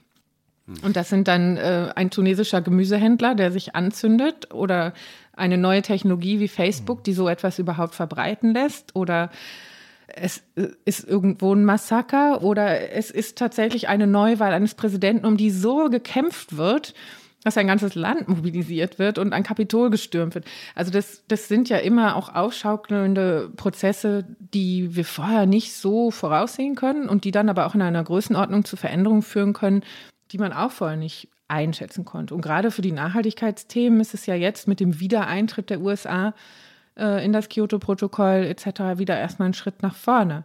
Und wahrscheinlich braucht es in vielen Bereichen immer noch mehr krisenhafte Momente, damit die Kooperation wieder nach vorne rutscht. Aber wenn wir allein europäisch es hinkriegten, dass die Königinnen und Könige ein bisschen mehr wieder zusammenrücken, dann haben wir eigentlich schon ziemlich coole Potenziale und Gestaltungsraum. Einfach von der tatsächlichen Größenordnung im Sinne eines Marktes, im Sinne einer Diversität, im Sinne dessen, was wir an, an Fähigkeiten hier haben, an kulturellem Hintergründen hier haben. Und also irgendwann ist eben die Frage, wo definiere ich das Wir ganz, ganz virulent? Und dann ist die Frage auch, wo ist mein eigener Wirkraum damit verbunden? Und ich kann natürlich im Alltag viele andere Menschen inspirieren, indem ich ihnen sage, wie ich etwas anders mache oder indem ich vielleicht auch einfach erstmal sage, warum meine Überzeugung mich dazu bringt, diese Dinge zu tun, selbst wenn ich nicht weiß, ob die tatsächlich im Endeffekt das große Ganze drehen können. Und das ist so ein Hoffnungsbegriff von Václav Havel oder der sagt, ich tue die Dinge nicht oder Hoffnung ist nicht, weil ich daran glaube, dass es genau so in Zukunft werden wird, wie ich es mir hoffe, mhm. sondern Hoffnung ist für mich, das zu tun, von dem ich überzeugt bin, dass es jetzt richtig ist. Oder Martin Luther King. Hier stehe ich und kann nicht anders. Und dann weiß Wissen ohne, wir alle nicht. Ohne King, aber ohne King, glaube ich. Ohne, ja, genau. Aber das, das ist der, ja das andere. Faszinierende, dass wir ja. nie genau wissen, wen mhm. wir dadurch erreichen, wann diese Kipppunkte sind. Und vor allem ist es doch auch hochinteressant für sich selbst immer wieder zu sagen, wer möchte ich gewesen sein und wer will ich sein? Also wofür möchte ich mich heute einsetzen? Und wer möchte ich in diesem Prozess sein? Möchte ich immer mehr Energie aufwenden, um zu sagen, ich sehe nicht, ich höre nicht, habe ich irgendwie nicht Nein oder ich werde halt sauer, weil ich mit dieser ja, kognitiven Dissonanz, die Sie ja beschreiben, nicht umgehen kann? Oder will ich mich vielleicht ein bisschen demütiger darauf fokussieren, was mein Beitrag sein kann? Und wenn es ein kleiner ist, dann kann ich trotzdem äh, sagen, ich habe es versucht. Hm. Und wer möchten Sie gewesen sein? Ich möchte gerne jemand gewesen sein, die sich wirklich integer Mühe gibt mit dem Wissen, was mir eben zuteil geworden ist, wofür ich ja auch dankbar bin. Und es ist ja auch ähm, eine privilegierte Form, A, groß zu werden, dass Eltern das unterstützen und B, Zugang zu solchen Institutionen zu haben. Und für mich geht damit viel Verantwortung einher. Mhm. Und mit diesem Wissen tatsächlich zu versuchen, die negativen Trends, die wir einfach sehen können, auch abzuwenden. Mhm ob mir das gelingt, ob ich da besonders klug mit bin, ob ich da am richtigen Zeitpunkt das Richtige getan habe. All das kann ich im Vorhinein nicht wissen. Ich kann mich dafür auch wahnsinnig fertig machen, wenn ich mal einmal das Gefühl hatte, jetzt habe ich einen Vortrag nicht so ganz hinbekommen oder, oh, jetzt hast du was Dummes gesagt, jetzt wird dir das bestimmt wieder um die Ohren gehauen. Und wäre auch zunehmend äh, kritisch mit den Menschen, die sich überhaupt noch trauen, größere Ideen in die Welt zu tragen, dass man ihnen jedes kleine Wort irgendwie umdreht. Also diese Political Correctness-Debatte ist ja ganz wichtig in dem Kontext auch. Hm. Ähm, wie wollen wir uns denn zugestehen, ähm, größere Fragen auch mal in den Raum zu bringen, etc. Und ob es gelingt, wissen wir nie. Aber wir sollten uns nie, nie, nie unterschätzen in unserer Selbstwirksamkeit. Hm. Das wird Ihnen in diesem Podcast nicht passieren. Das ist der Podcast des hermeneutischen Wohlwollens. Das habe ich von Christian Lindner gelernt. Cool. Hermeneutisches, okay. Hermeneutisches Wohlwollen. Und da, ich mag den Begriff total. Wir versuchen zu verstehen, was Sie sagen. Äh, Oha, Sie versuchen Zeit. zu verstehen, ist ja schon so eine kleine Schelle, ne? Das heißt, nein, nein, gar nicht, nein. Reden, oder? Oh Gott, ich, ich entschuldige mich äh, again zum hundertsten Mal in diesem Das sehen Podcast. Sie mal, ne?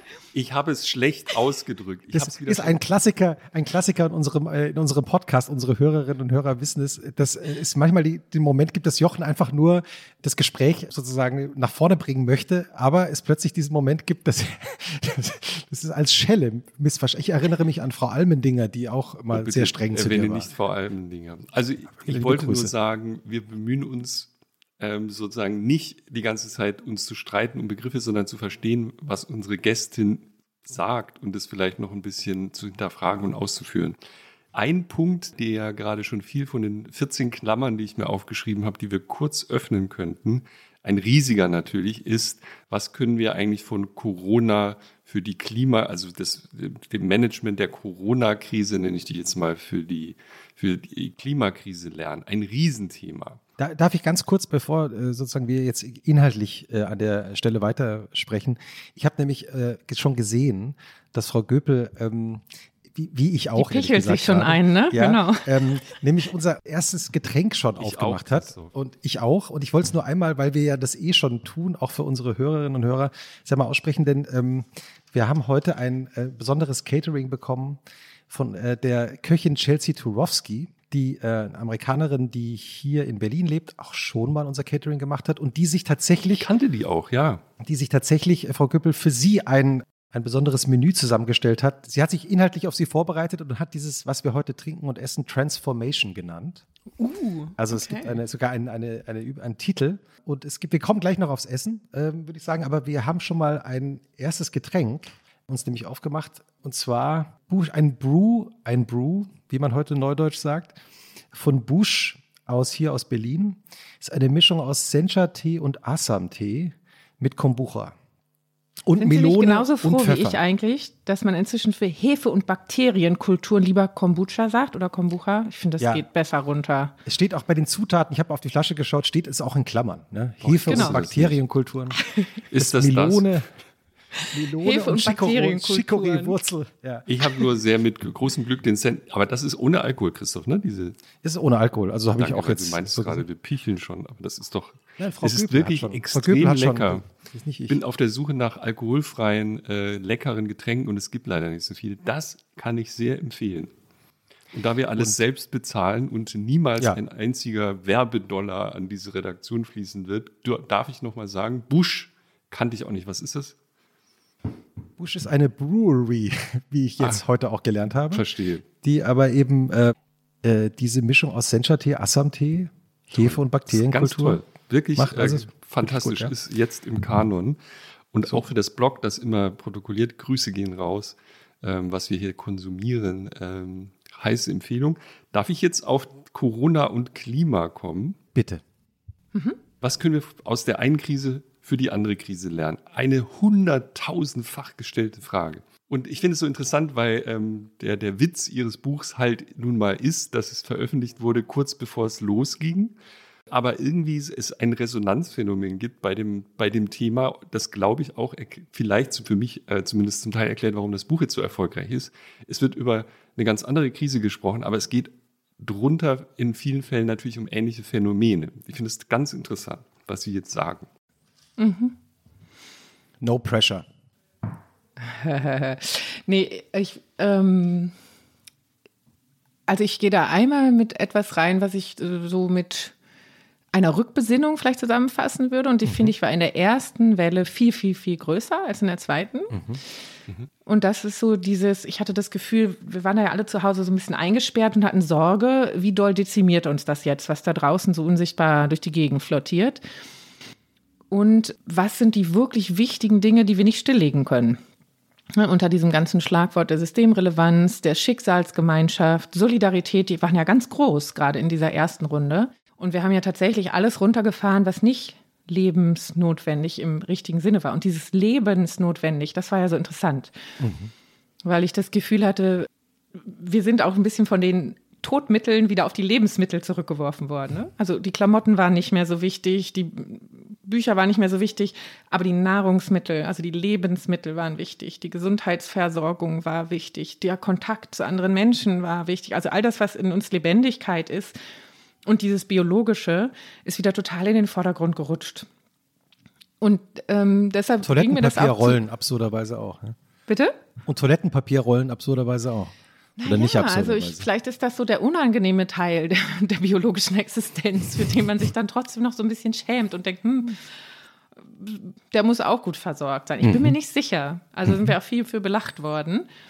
Ich habe äh, mir Bücher und Friseure notiert, auf die wir gleich noch zu sprechen kommen müssen in diesem Zusammenhang. Alright. Ja, Aber ähm, bitte fortfahren.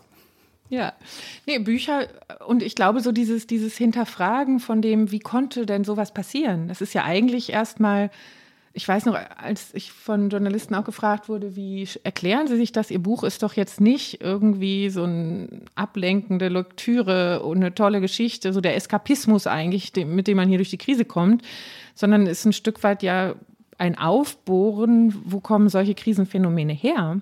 Und ich fand, das war eine total tolle Botschaft, weil es ja erstmal zeigt, dass wir ganz viele Menschen in unserer Republik haben, die Lust haben zu verstehen, A, wie ist so eine Krise entstanden, B, was können wir denn vielleicht tun, um sie zu vermeiden? Mhm. Und das ist ja eigentlich das aufklärerische Momentum und das humanistische Ideal, dass wir selbst für uns in Anspruch nehmen, die Dinge, die uns geschehen, auch ein Stück weit einordnen, sortieren und dann gestalten zu können.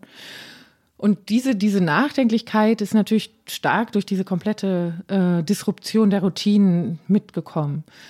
Und trotzdem trage ich das weiter vom her, weil ich glaube, ich finde es jetzt weiter komplett ermutigend, wann immer ich in irgendwelchen Wirtschaftsrunden jetzt in den letzten Wochen gewesen bin oder die E-Mails, die ich weiterhin bekomme, wirklich aus allen Sektoren der Republik zu sagen, das große Thema 21 wird trotzdem die Nachhaltigkeit sein. Also wie können wir die Sachen auf nachhaltige Lösungen umbauen? Und dann waren natürlich die ganz starken Statements aus der Welthandelsorganisation, ich, das ist ein bisschen untergegangen, da habe ich mich echt gewundert, dass 40 Millionen Praktikerinnen und Praktiker aus dem Gesundheitssektor unterschrieben haben, wenn ihr die Menschheit schützen wollt, dann müsst ihr die Ökosysteme schützen. Die Biome gab es jetzt auch gerade wieder sehr, sehr ähm, pointierte Appelle, im Grunde genommen, von denen sich mit der menschlichen Gesundheit auseinandersetzen. Wenn ihr die Lebensräume von Tieren so weit zerstört, dass die Wirte, Anzahl Wirte, also quasi, ne, die, in denen die Viren wohnen können, sehr klein wird und gleichzeitig die Menschen auch noch sehr nah ranrücken, dann springen die natürlich auch viel schneller über. Und diese, diese Kohabitation und dieses, dass wir eben nicht getrennt sind von dem, was wir Umwelt nennen, sondern dass es unsere Mitwelt ist und diese kleinen Teile von dieser Mitwelt in uns auch reinspringen und dann wieder rausgehen in die Nerzfarmen und sich da ein bisschen verändern und dann vielleicht wieder zurückkommen. Also diese ganze, dass wir eigentlich ja in der Art, wie wir atmen, wie wir trinken, wie wir essen und wie wir ausscheiden, tatsächlich ja komplett mit diesen regenerativen Zyklen auch verbunden sind. Und ich glaube schon, dass das was damit zu tun hat. Und gleichzeitig natürlich Sterblichkeit. Also wir sind mit unserer Sterblichkeit in einer Form konfrontiert worden, die ja sonst im Alltag eher verdrängt wird. Mhm. Ich finde nicht, dass wir besonders gut darin waren, über Tod und Sterben ja, dann auch zu sprechen, obwohl es ja gerade das größte Sorgethema aller war. Aber es ist natürlich in den privaten Gesprächen sehr stark thematisiert worden. Und das, denke ich, ist, ist aus meiner Sicht ein Teil dieser Erfahrung gewesen. Also uns wieder zu bemerken, dass nicht nur Digitalisierung und Finanzmärkte total super und wichtig und interessant das Fortschrittsmodell sind, sondern dass irgendwie diese Frage, worum geht es denn eigentlich und wer sind wir eigentlich, auch ein Indikator dazu ist, was ist tatsächlich systemrelevant. Aber und, und der nächste Punkt ist natürlich, oder wollen Sie mich erst noch wieder in eine andere Richtung schubsen? Mach Nein, auf keinen Fall. Nein, bitte, ich wollte Sie nicht unterbrechen. Nee, alles gut. Also ich sagte ja, die flexiblen Mütter, ne, die lassen sich auch mal hier hin und dahin schubsen und dann versuchen sie den Ball wieder aufzunehmen. Lassen Sie Jochen bitte nicht. Auf keinen Fall. Ich, ich ähm, muss wieder ich den Jochen. Hier. Ich muss den Jochen okay, wieder schützen. Entschuldigung. Gut, also ne, dieses, diese Rückbesinnung, dieses, die Krise verstehen wollen, die Zusammenhänge zum ersten Mal auch wirklich deutlich zu empfinden und denen auch nachspüren zu wollen. Und dieser Fokus auf, auf Leben und Lebendigkeit. Und der andere Punkt ist natürlich einfach das systemische Denken, äh, was wir uns für die Wissenschaft, die sonst versucht, diese Prozesse der planetaren Veränderung irgendwie der Gesellschaft nahezubringen, natürlich immer der Traum gewesen ist. Also eine Klimaberichterstattung hoch und runter auf den Tagesthemen äh, und der Tagesschau ist natürlich ja etwas gewesen, den Vorschlag gab es schon vorher. Und zu lernen, was exponentielle Wachstumskurven sind und warum früh handeln, selbst wenn die Dramatik der Effekte noch nicht so zu spüren ist, sehr sinnvoll und auch kostengünstiger sein kann, damit man eben nicht an diese Kipppunkte kommt, wo es aus der Kontrolle gerät. All diese Sachen, flatten the curve und sowas, das ist ja in einer ganz anderen Form jetzt für ähm, viele anschaulich geworden dass ich schon das Gefühl habe, das könnte uns da deutlich weiterbringen. Auf jeden Fall hat es dieses systemische Denken, Nonlinearität, Zusammenhänge in einer Form veranschaulicht, die wir sonst in unserem individualistischen, auf einzelne Elemente fokussierten Wahrnehmen der Geschehnisse nicht so drauf hatten. Hm. Und ähm, es, es gab eine Debatte, dass ja plötzlich Dinge möglich waren. Sie haben ja das auch geschildert. Man hat auf alles Mögliche plötzlich verzichten können, auf das unverzichtbar schien weil es jetzt halt nötig war, um das Überleben der Menschheit, sage ich jetzt mal groß, zu sichern. Und dann gab es ja so eine, gerade in der ersten Welle sehr stark, äh, erinnere mich damals hatten wir, ich glaube, Luisa Neubauer war zu Gast in unserer ersten Remote-Aufnahme. War das noch eine, eine Frage, die ganz groß im Raum stand. Wie kann es eigentlich sein, dass plötzlich diese ganzen Dinge möglich sind? Wir, seit Jahren predigen wir das und jetzt geht's, ja. Und in der zweiten Welle würde ich sagen, mal gucken, was hier geht. Also gerade in Deutschland bin ich doch überrascht, wie schnell auch so eine Form von Ermüdung ein äh, und ein, lass mich jetzt bitte in Ruhe. Also ich privat verstehe ich das gut. Wir haben ja auch so einen Säugling hier und irgendwie Homeoffice 16 Stunden am Tag ist es die Pest. Und ich verstehe sozusagen die, die Genervtheit vieler Leute und bin selber auch genervt. Aber ich, was ich nicht verstehe, ist, dass plötzlich diese fundamentalen Fragen wieder gestellt wird, brauchen wir das überhaupt? Und Freiheit mhm. ist, doch, ist doch viel wichtiger. Und das ist eine Debatte, die man natürlich aus dieser Klimadebatte kennt. Welle 1 hätte ich gesagt, Mensch, wir haben als Gesellschaft was gelernt. Welle 2 würde ich sagen, bin mir nicht so sicher, was wir genau. gelernt genau. haben. Ne? Ja. Nee, ich, ich bin da auch so, also natürlich einmal kann man sagen, müde durch die Dauer. Müde, glaube ich schon auch, weil man, das wird ja auch viel, viel jetzt eingefordert, irgendwo so ein bisschen verstehen sollte, wann kommt der nächste Schritt. Mhm. Also dieses, wir sind nicht besonders gut, wenn der Tunnel immer weiter nach hinten wächst und das Licht immer weiter wegrückt. Manchmal lässt sich das auch nicht verhindern, ist eben dann Teil der Herausforderung. Aber natürlich ist es schön und da finde ich, könnte man bei der Berichterstattung vielleicht auch viel mehr darauf achten. Da habe ich mit meiner Mutter darüber gesprochen, auch schon in der ersten Phase, weil mich das auch sehr umgetrieben hat. Ich kann einerseits verstehen, dass wir die Bilder aus Italien, die Schreckensnachrichten ein Stück weit brauchten, um die Maßnahmen zu legitimieren. Aber was ja eigentlich Mut macht und was Menschen dann auch was Positives gibt und diese Selbstwirksamkeit auch unterstützt, das sind ja die Dinge, was haben wir eigentlich gemacht, um es zu verbessern? Ja, und statt Bodycount sowas wie Bettencount, nur zu gucken, wie viele Leute gestorben sind. Nein, wie viele Intensivbetten haben wir denn dazu bekommen? Wie viele Beatmungsgeräte? Der Hackathon, wir gegen Virus der Bundesregierung ganz am Anfang. Das war ja genau so ein Phänomen.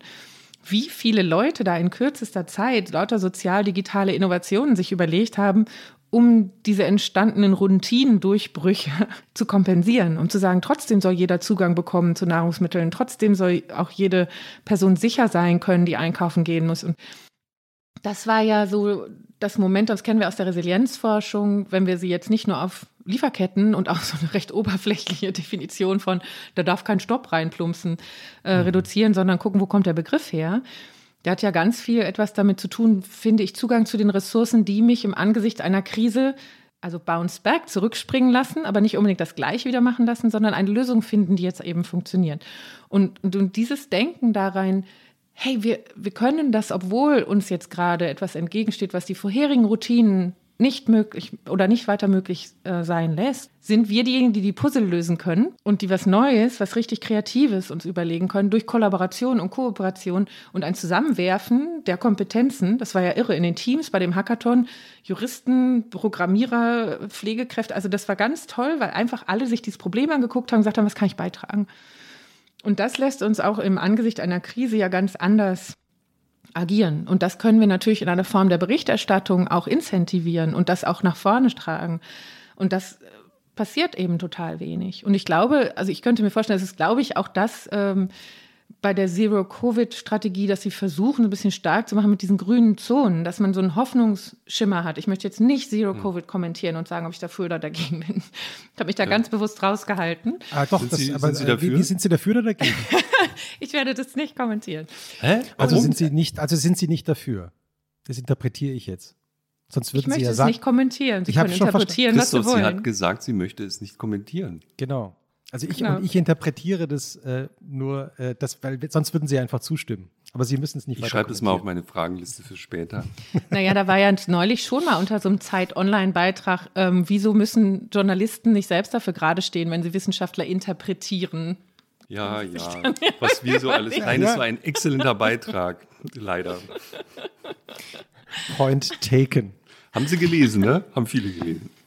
Ja, haben viele gelesen. Es war jetzt einfach nur diese blöde Twitter-Überschrift, die natürlich ein gefundenes Fressen für mhm. viele gewesen ist, ist nicht so zu verstehen, wie es im Text ja eigentlich dann auch mhm. dargelegt war. Haben Sie denn das Gefühl in der zweiten Welle, also das nur um noch einmal kurz, weil, Sie, weil wir gerade darüber gesprochen haben, in der wir ja jetzt sind, wir nehmen am 25. Februar auf, vielleicht stehen wir kurz vor der dritten Welle, wir wissen es noch nicht genau, dass man aber auch merkt, es ist einfach, man kommt als Mensch auch an seine Grenzen oder an, also sozusagen einerseits weiß man, die Zahlen sinken nicht mehr. Andererseits habe ich zu Hause äh, zwei Kinder und ich weiß nicht mehr, wie ich das jetzt hier hinbekommen soll. Also ich spüre da, gerade spüre ich da so eine innere Zerrissenheit bei ganz vielen. Mm, mhm. Und ich würde das, deswegen bin ich immer so vorsichtig mit dem Verurteilen von Menschen, die sagen, ich, jetzt mach die Schulen wieder auf, ich halte es einfach nicht mehr aus. Mhm. Ja. Wie beobachten nee, Sie das? ich bin da auch überhaupt gar nicht in der verurteilten Front. Ich bin heilfroh, dass meine Kinder diese Woche wieder dreimal hingehen durften. Also war tatsächlich für mich eine riesen Erleichterung. Hm. Obwohl man ja weiß, wir sind gerade in so einer Phase, wo die Zahlen leider nicht mehr sinken. Oder genau. auch wieder steigen gerade. Ne? Ja, und natürlich haben wir versucht, den Zug zu nehmen, in dem weniger Menschen tendenziell sind und stehen mhm. dann halt, wenn es Sitzplätze nur noch zu nah nebeneinander gibt und die Klassen sind geteilt. Und es bemühen sich wirklich in dem Kontext, wo meine Kinder zur Schule gehen, alle sehr zu mhm. versuchen, das so hinzubekommen, ähm, dass es eben sehr risikoarm verläuft. Und trotzdem ist es natürlich alle sicherer, die zu Hause bleiben. Mhm. So. Und es geht überhaupt nicht darum, Einschränkungen äh, nicht zu verstehen. Das ist ja eher genau die, die Kehrtwende. Wie können wir die besser aushalten? Ist ja häufig mit dem Gefühl, ich habe ein Gespür dafür, wann wann wird es anders? Ne, dann kann ich besser durchhalten. So diese Coping-Strategien, das hat unsere Psychologin im wissenschaftlichen Beirat globale Umweltveränderung auch immer stark gemacht in diesen Transformationsstrategien, dass sie gesagt hat, es ist auch für zum Beispiel Arbeitskräfte, die von so einem Kohleausstieg betroffen sind, fast schwieriger, wenn es immer so hin und her geht. Und dann kommt die nächste Regierung, sagt, nee, mach mal doch nicht zu. Und die nächste sagt, ach doch, und dann hier nochmal verhandelt. Und dann erstens bin ich nicht beteiligt. Und das ist ja das, was wir jetzt in diesem Moment auch haben äh, dass das Gefühl ist, da mhm. sind sehr mhm. wenige Personen, die mhm. sehr krasse Dinge entscheiden. Und der andere Punkt ist, wenn es immer so hin und her geht, das geht uns deutlich mehr noch auf die Nieren, als wenn einmal eine klare Ansage kommt und dann kann ich mir einen Coping-Mechanismus überlegen. Ähm, und diese klare Ansage hat aber häufig was mit einer Zeitlichkeit zu tun und mit einer Definitivität. Das gibt es auch aus der Sterbeforschung, glaube ich, aber da will ich mich jetzt nicht raushängen. Das ist ja der Unterschied zwischen denen, die wissen wollen oder nicht wissen wollen und Natürlich kann man das überhaupt nicht eins zu eins äh, sagen, weil es gibt ja auch immer wieder die Fälle, die dann trotzdem durchgekommen sind. Aber so, so ein bisschen diese Klarheit darüber, wo ungefähr geht es hin und dann, dass es nicht so hin und her geht. Und ich denke, dass das ist die Erfahrung, die ja auch zunehmend kritisiert wird. Und das hatten wir im Frühling nicht. Da haben wir ja einfach gesagt, so, okay, jetzt gilt es erstmal für alle.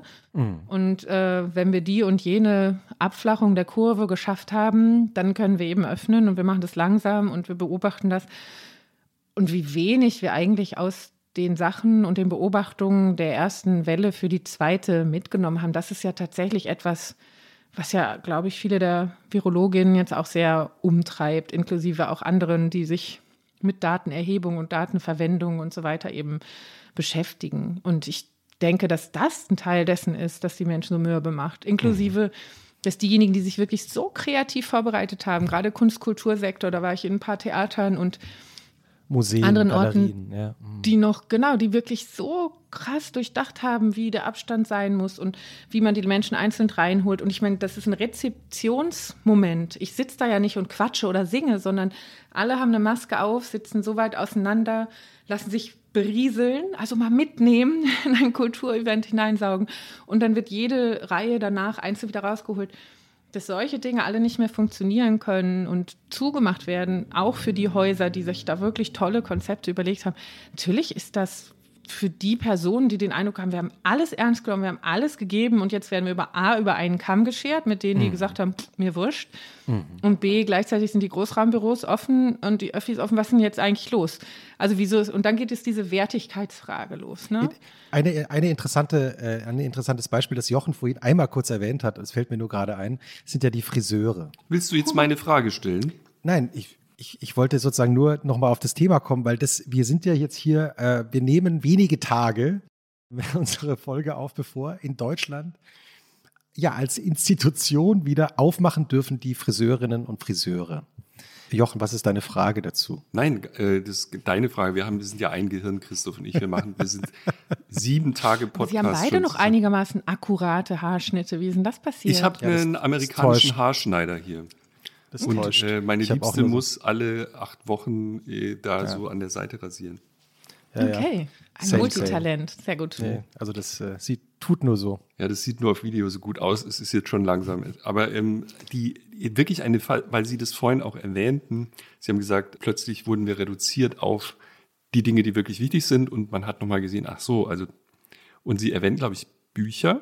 Und ich dachte sofort Friseure und ein paar andere Dinge. Und wenn es einen Durst gibt bei Menschen, dann ist der nicht nur körperlicher Art, sondern auch geistiger Art. Mhm. Und das finde ich recht interessant, was dann wirklich wichtig wird. Und Bücher ist interessant.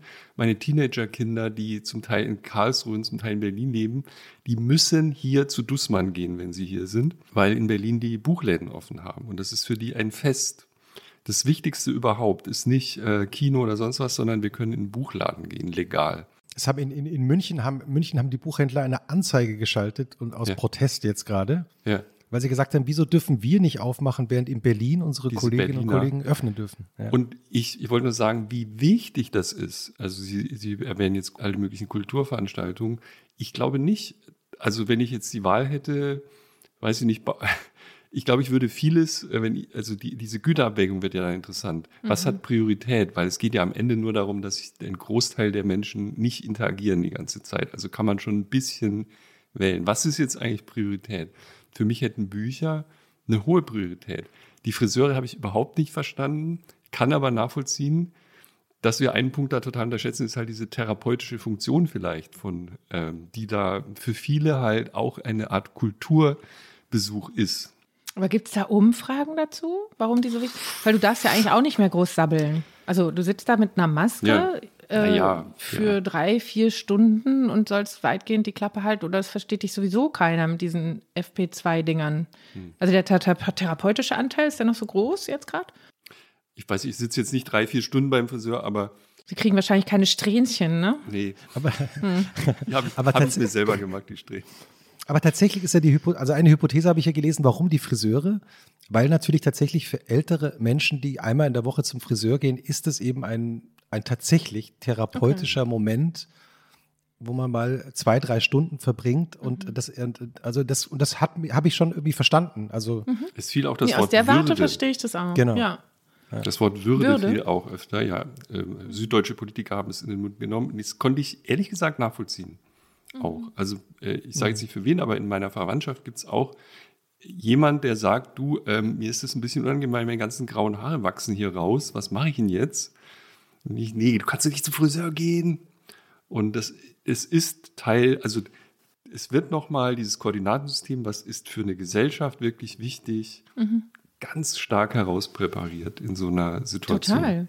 Das ist ja diese soziokulturelle mhm. Komponente, ne? Und dieses mhm. Dazugehören und wie werde ich gesehen? Ähm, wie werde ich wertgeschätzt? Das ist ja der, der Würdeanteil. Ich glaube, ich würde da nochmal suchen nach, es hat ja auch viel damit zu tun, kann ich das noch selber machen oder macht es jemand für mich, was für mich wichtig mhm. ist? Also, weil Sie jetzt gerade ältere Menschen erwähnten. Ja, genau. Mhm. Und der, ja, dann haben wir natürlich aber auch eine unheimlich oberflächliche Kultur zum Teil des Konsumismus und der Optik ja etabliert. Und wenn du dann deine grauen Haare gleich ein Zeichen dessen sind, dass du nicht mehr total stylisch bist, dann ist das natürlich ein anderes Problem, als wenn seine Kultur nicht so wichtig ist. Aber Sie waren auch extrem überrascht, habe ich Ihrem Gesichtsausdruck äh, entnommen. Mit den Friseuren? Ja. Also ich fand es schon interessant, dass ausgerechnet das Metier, was ja sehr nah, also am Kopf auch arbeitet. Ne? Also jetzt, hm. äh, wenn die Fußmassage geöffnet hätte, alright, aber da bist du ja direkt an den Kontaminationszentren im Grunde genommen unterwegs, so, ne? Letztlich konnte ja, man es aber ich habe auch erklären. ehrlich gesagt nicht so richtig drüber nachgedacht, warum. Aha. Also ich habe es doch im ersten Moment, glaube ich, die, die, der Würdeanteil, den, den kann ich jetzt nachvollziehen. Ich habe schon eher gedacht, meine Fresse, sind wir eine narzisstische Gesellschaft. Hm. Mhm. Christoph, darf ich noch eine Frage stellen aus ich meiner Klammerliste? Dann, ich bitte darum. Ähm, und zwar, darf ich einen Durchstich kurz machen von der einen Krise in die andere, auch wenn wir sie nicht vergleichen wollen. Aber es ist ja eine Sache eingetreten, der ganze Planet ist runtergefahren worden. Die Reisetätigkeit global ist auf Bruchteile ähm, ihres früheren Werts gesunken. Die Industrieproduktion in bestimmten äh, Sphären ist runtergefahren worden. Wenn ich das richtig gespeichert habe, ich habe es jetzt nicht notiert, aber habe ich mir gemerkt, es gab so einen Bericht der Weltmeteorologenorganisation Ende des Jahres, der gesagt hat, der Effekt war wahrscheinlich, also die Reduktion an CO2-Ausstoß in, in, in 2020 waren wahrscheinlich wenige Prozent, also vielleicht sieben Prozent oder so. Zwischen vier und sieben Prozent habe ich mir, glaube ich, gemerkt. Die Konzentration in der Atmosphäre ist aber exakt überhaupt nicht gesunken, sondern weiter gestiegen. Das heißt, selbst, und das ist, ist etwas, was mich jetzt äh, äh wirklich äh, erschüttert hat, muss ich sagen, für mich war das ein relativ radikaler Eingriff in die Verhältnisse, so eine Pandemie. Und was wir alles, worauf wir alles verzichtet haben, der Effekt war Nil. Das ist nicht ganz richtig. Die Kurve steigt etwas weniger stark, der CO2-Konzentration. Man sieht jetzt, also ich als Laie hätte erwartet, na ja, also jetzt ist zumindest mal flach. Ja, also jetzt haben wir ja wirklich was gemacht. Das ist natürlich nicht der Fall. Was heißt das eigentlich für eine Welt, in die wir gehen müssen, um diesen Klimawandel fundamental zu verändern. Hm. Disclaimer, ich versuche mich hier gerade überhaupt nicht als Naturwissenschaftlerin Nö. zu gerieren. Das wird mir auch immer wieder vorgeworfen. Und ich sage wieder und wieder, ähm, ich höre auf die Modellbeschreibungen mhm. und Prognosen mhm. der Kolleginnen und Kollegen, die ich sehr schätze, mhm. werde aber Ihnen das und die Zusammenhänge mit Aerosole durch geringere Luftverschmutzung und dann vielleicht trotzdem, da gibt es ja noch ein paar Finessen mit drin, das kann ich überhaupt nicht auseinandernehmen hm. jetzt, mhm. sondern äh, in den Fahrtrechnungen geht es ja genau deshalb auch darum, nicht nur die, also die Emissionen runterdrücken ist total wichtig und gleichzeitig mhm. aber die senken stärken ist ja der andere Teil. Also das, was durch Ökosysteme in mhm. Form von Bäumen, deshalb wollen wir ganz viel aufforsten, aber auch durch eine nicht zu hohe Veränderung des Säuregehalts der Ozeane, also was eben tatsächlich auch wieder aufgenommen werden kann und damit ja auch wieder gebunden oder rezykliert werden kann. Also CO, CO2 kann ich auch rezyklieren oder binden oder manche wollen es auch mit Geoengineering ja wegstecken. Diese Negative Emissions heißt es dann, ne? negativen Emissionen. Und äh, das, das ist eben das Wichtige wieder aus dem systemischen Denken, dass ich immer einen Trend auch mit einem Gegentrend natürlich versuchen kann einzuhegen. Also ich kann mhm. einmal den Trend selber reduzieren, das sind die Emissionen, und dann kann ich natürlich einen anderen Trend machen, der sagt, die Absorption dessen, was wir schon freigesetzt haben, muss ich nach oben bringen. Und insgesamt geht es ja wirklich darum, einfach sehr schnell, so schnell wie möglich, und das auch da, flatten the curve, ist es wirklich wichtig, in den nächsten zehn Jahren sehr viel zu tun, damit dann eben auch nicht eher noch mehr CO2 freigesetzt wird, weil bestimmte Senkenfunktionen dann kippen in Emissionsfunktionen. So, und, und da, das ist, glaube ich, das, was wir da eben auch tatsächlich verstehen sollten, dass es immer auf der anderen Seite ja auch noch eine Möglichkeit gibt, zu helfen. Oder in meisten Fällen müssen wir es erhalten, was dieses CO2 aufnehmen kann. Deshalb ist die Landnutzungsfrage im Moment so wahnsinnig wichtig. Und viele Appelle aus der Wissenschaft waren in die Richtung, ja, es ist schön, wenn ihr Bäume pflanzen wollt, aber bis die natürlich eine Größenordnung haben, die diese Summe von CO2 auch aufnehmen kann, ist es gerade viel wichtiger, nicht mehr von den großen Wäldern abzuholzen. Hm. Weil die natürlich in dem Kreislauf A ganz anders schon drinstehen und B natürlich in den Wurzeln, in der Erde, darunter etc. ganz andere äh, Quantitäten von CO2 gebunden sind. Und das Holz verbrennen das sollte wirklich das allerletzte sein, was wir damit machen. Also wir haben mit Förstern gesprochen, diese Holzbauweise haben wir ja auch empfohlen, weil da kriegt man das CO2 so schön lange gespeichert. Also wir spreche ich immer noch vom wissenschaftlichen Beirat, weil ich da bis vor kurzem war, weil das CO2 dann ja langfristig gespeichert ist, einfach in diesem Rohstoff sozusagen. Und wirklich nur die Schnipsel, nur das, was so kein anderer Mensch irgendwie noch verwerten kann, dann vielleicht in so eine Holzpelletsheizung zu, zu schieben, weil dann natürlich auch das CO2 freigesetzt wird, was vorher eingebunden war. Und, und das ist genau dieses systemische Denken. Also wie kann ich, wie kann ich beides, einen Trend mindern und einen Gegentrend, der dazu beiträgt, den Schaden dann zu reduzieren, selbst wenn er schon passiert ist, gleich auch mitdenken. Hm. Aber ja, es, es wird eine sehr andere Oberfläche auch sein ähm, und schon auch ein anderes Fortbewegungsverhalten und andere Produkte etc., wenn wir das wirklich ernst nehmen mit einer Kreislaufwirtschaft und äh, einer Dekarbonisierung. Sie haben ja in Ihrem Buch zum Thema Vielfliegen ein wunderbares Beispiel da zitiert, nämlich die Liste der Vielflieger aus dem Jahr 2017 die der Ökologe Stefan Gößling dokumentiert hat. Und zwar einfach nur an den, anhand der Social Media Posts im Grunde genommen von Prominenten, der einfach mal geguckt hat, was posten die eigentlich so das ganze Jahr über, wo fliegen die hin? Und dann hat er eine Liste zusammengestellt. Wir sprechen vom Jahr 2017. Da haben weltweit, wenn ich das jetzt hier richtig sehe, auf Platz drei Jennifer Lopez, auf Platz zwei Paris Hilton und auf Platz eins Bill Gates. Und Bill Gates hat, weil er, ich zitiere aus ihrem Buch, mindestens 350 Stunden in diesem Jahr 2017 in der Luft war, das Lebensbudget an Kohlendioxid von 38 Menschen verbraucht. Das ist krass. Mhm. Deshalb sind ja auch immer und immer und immer mehr Stimmen zu hören, dass wir nicht nur Länderemissionen angucken sollen und Pro-Kopf-Emissionen, die einfach gemittelt werden durch die Bevölkerung, sondern dass es gibt eine ganz klare, ich habe das ja neulich mal versucht, mit dem Begriff des Überkonsums ein Stück weit auch einzuführen, dass man schon einfach gucken kann, was sind individuelle Ressourcenabdrücke oder eben Emissionszahlen. Und dann kann man sich immer noch darüber streiten, ist das jetzt legitim? Wie viel hat er davon in Arbeit dann zur Vermeidung von Malaria mit seiner Stiftung mhm. gesteckt? Oder, ne? Also es wird überhaupt nicht einfach, dann da irgendwelche Ableitungen draus zu machen. Und trotzdem ist die Korrelation zwischen viel Besitz und einem Lebensstil, der dann auf Instagram wieder gefeiert wird und deshalb alle neidisch werden, dass sie auch das Schloss am See brauchen. Und, und einem, ja, einfach nicht verallgemeinerbaren Fußabdruck ist halt einfach evident. Und, und deshalb ist es so, mh. ja. Und gleichzeitig ist ja eben die Frage, finde ich, was Jochen gerade meinte, wenn wir jetzt alle in dem letzten Jahr praktisch nicht mehr geflogen sind und es trotzdem so wenig Effekt hat, ja. Das wollte ich gerade auch fragen. Ist das nicht etwas demotivierend, ja? Ja, ich meine, da gibt es ja auch immer die Gegenargumente, die sagen, insgesamt ist der Anteil der Flugemissionen an den Gesamtemissionen relativ klein. Und dann ist es eben wichtig auch zu gucken, wo ist die Emission, weil die natürlich ähm, oben in, in der Atmosphäre schon quasi eingebettet nochmal einen anderen Effekt hat als unten.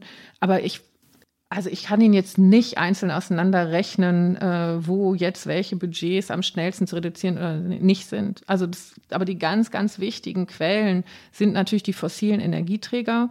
Und die stecke ich ja nicht nur in ein Flugzeug, sondern im Zweifel benutze ich das auch, um Häuser zu heizen, wo die Leute zu Hause bleiben oder Krankenhäuser oder neue Produktionen hochzufahren von Masken oder andere Formen von Transportwegen zu nehmen.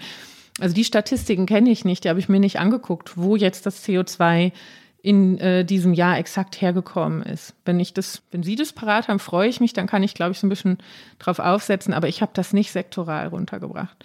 Und die andere Form ist natürlich genau auch in der Landwirtschaftsnutzung, wirklich zu sagen, wir brauchen eine regenerative Form von Landwirtschaft, damit nicht so viel primär mhm. aus den Böden, also auch für CO2, ganz abgesehen von der Biodiversität, wie wahnsinnig wichtig äh, der ganze Anteil ist und den wir immer noch in dieser Debatte vergessen. Es geht ganz schnell ja, die Umweltprobleme lösen wir, wenn wir eine CO2-Steuer machen, weil dann ist das Klimaproblem gelöst. Und das ist leider gar nicht so, mhm. wenn wir uns die Ökosysteme nicht angucken und gerade die Diversitätsfrage. Aber selbst wenn man einfach bei CO2 ist, ist es unheimlich wichtig, nicht mehr ganz viele neue Böden auch aufzureißen, inklusive auch Grasland. Da war ich sehr erstaunt, als wir diesen Bericht geschrieben haben, weil wir immer sehr auf die Wälder fokussiert sind.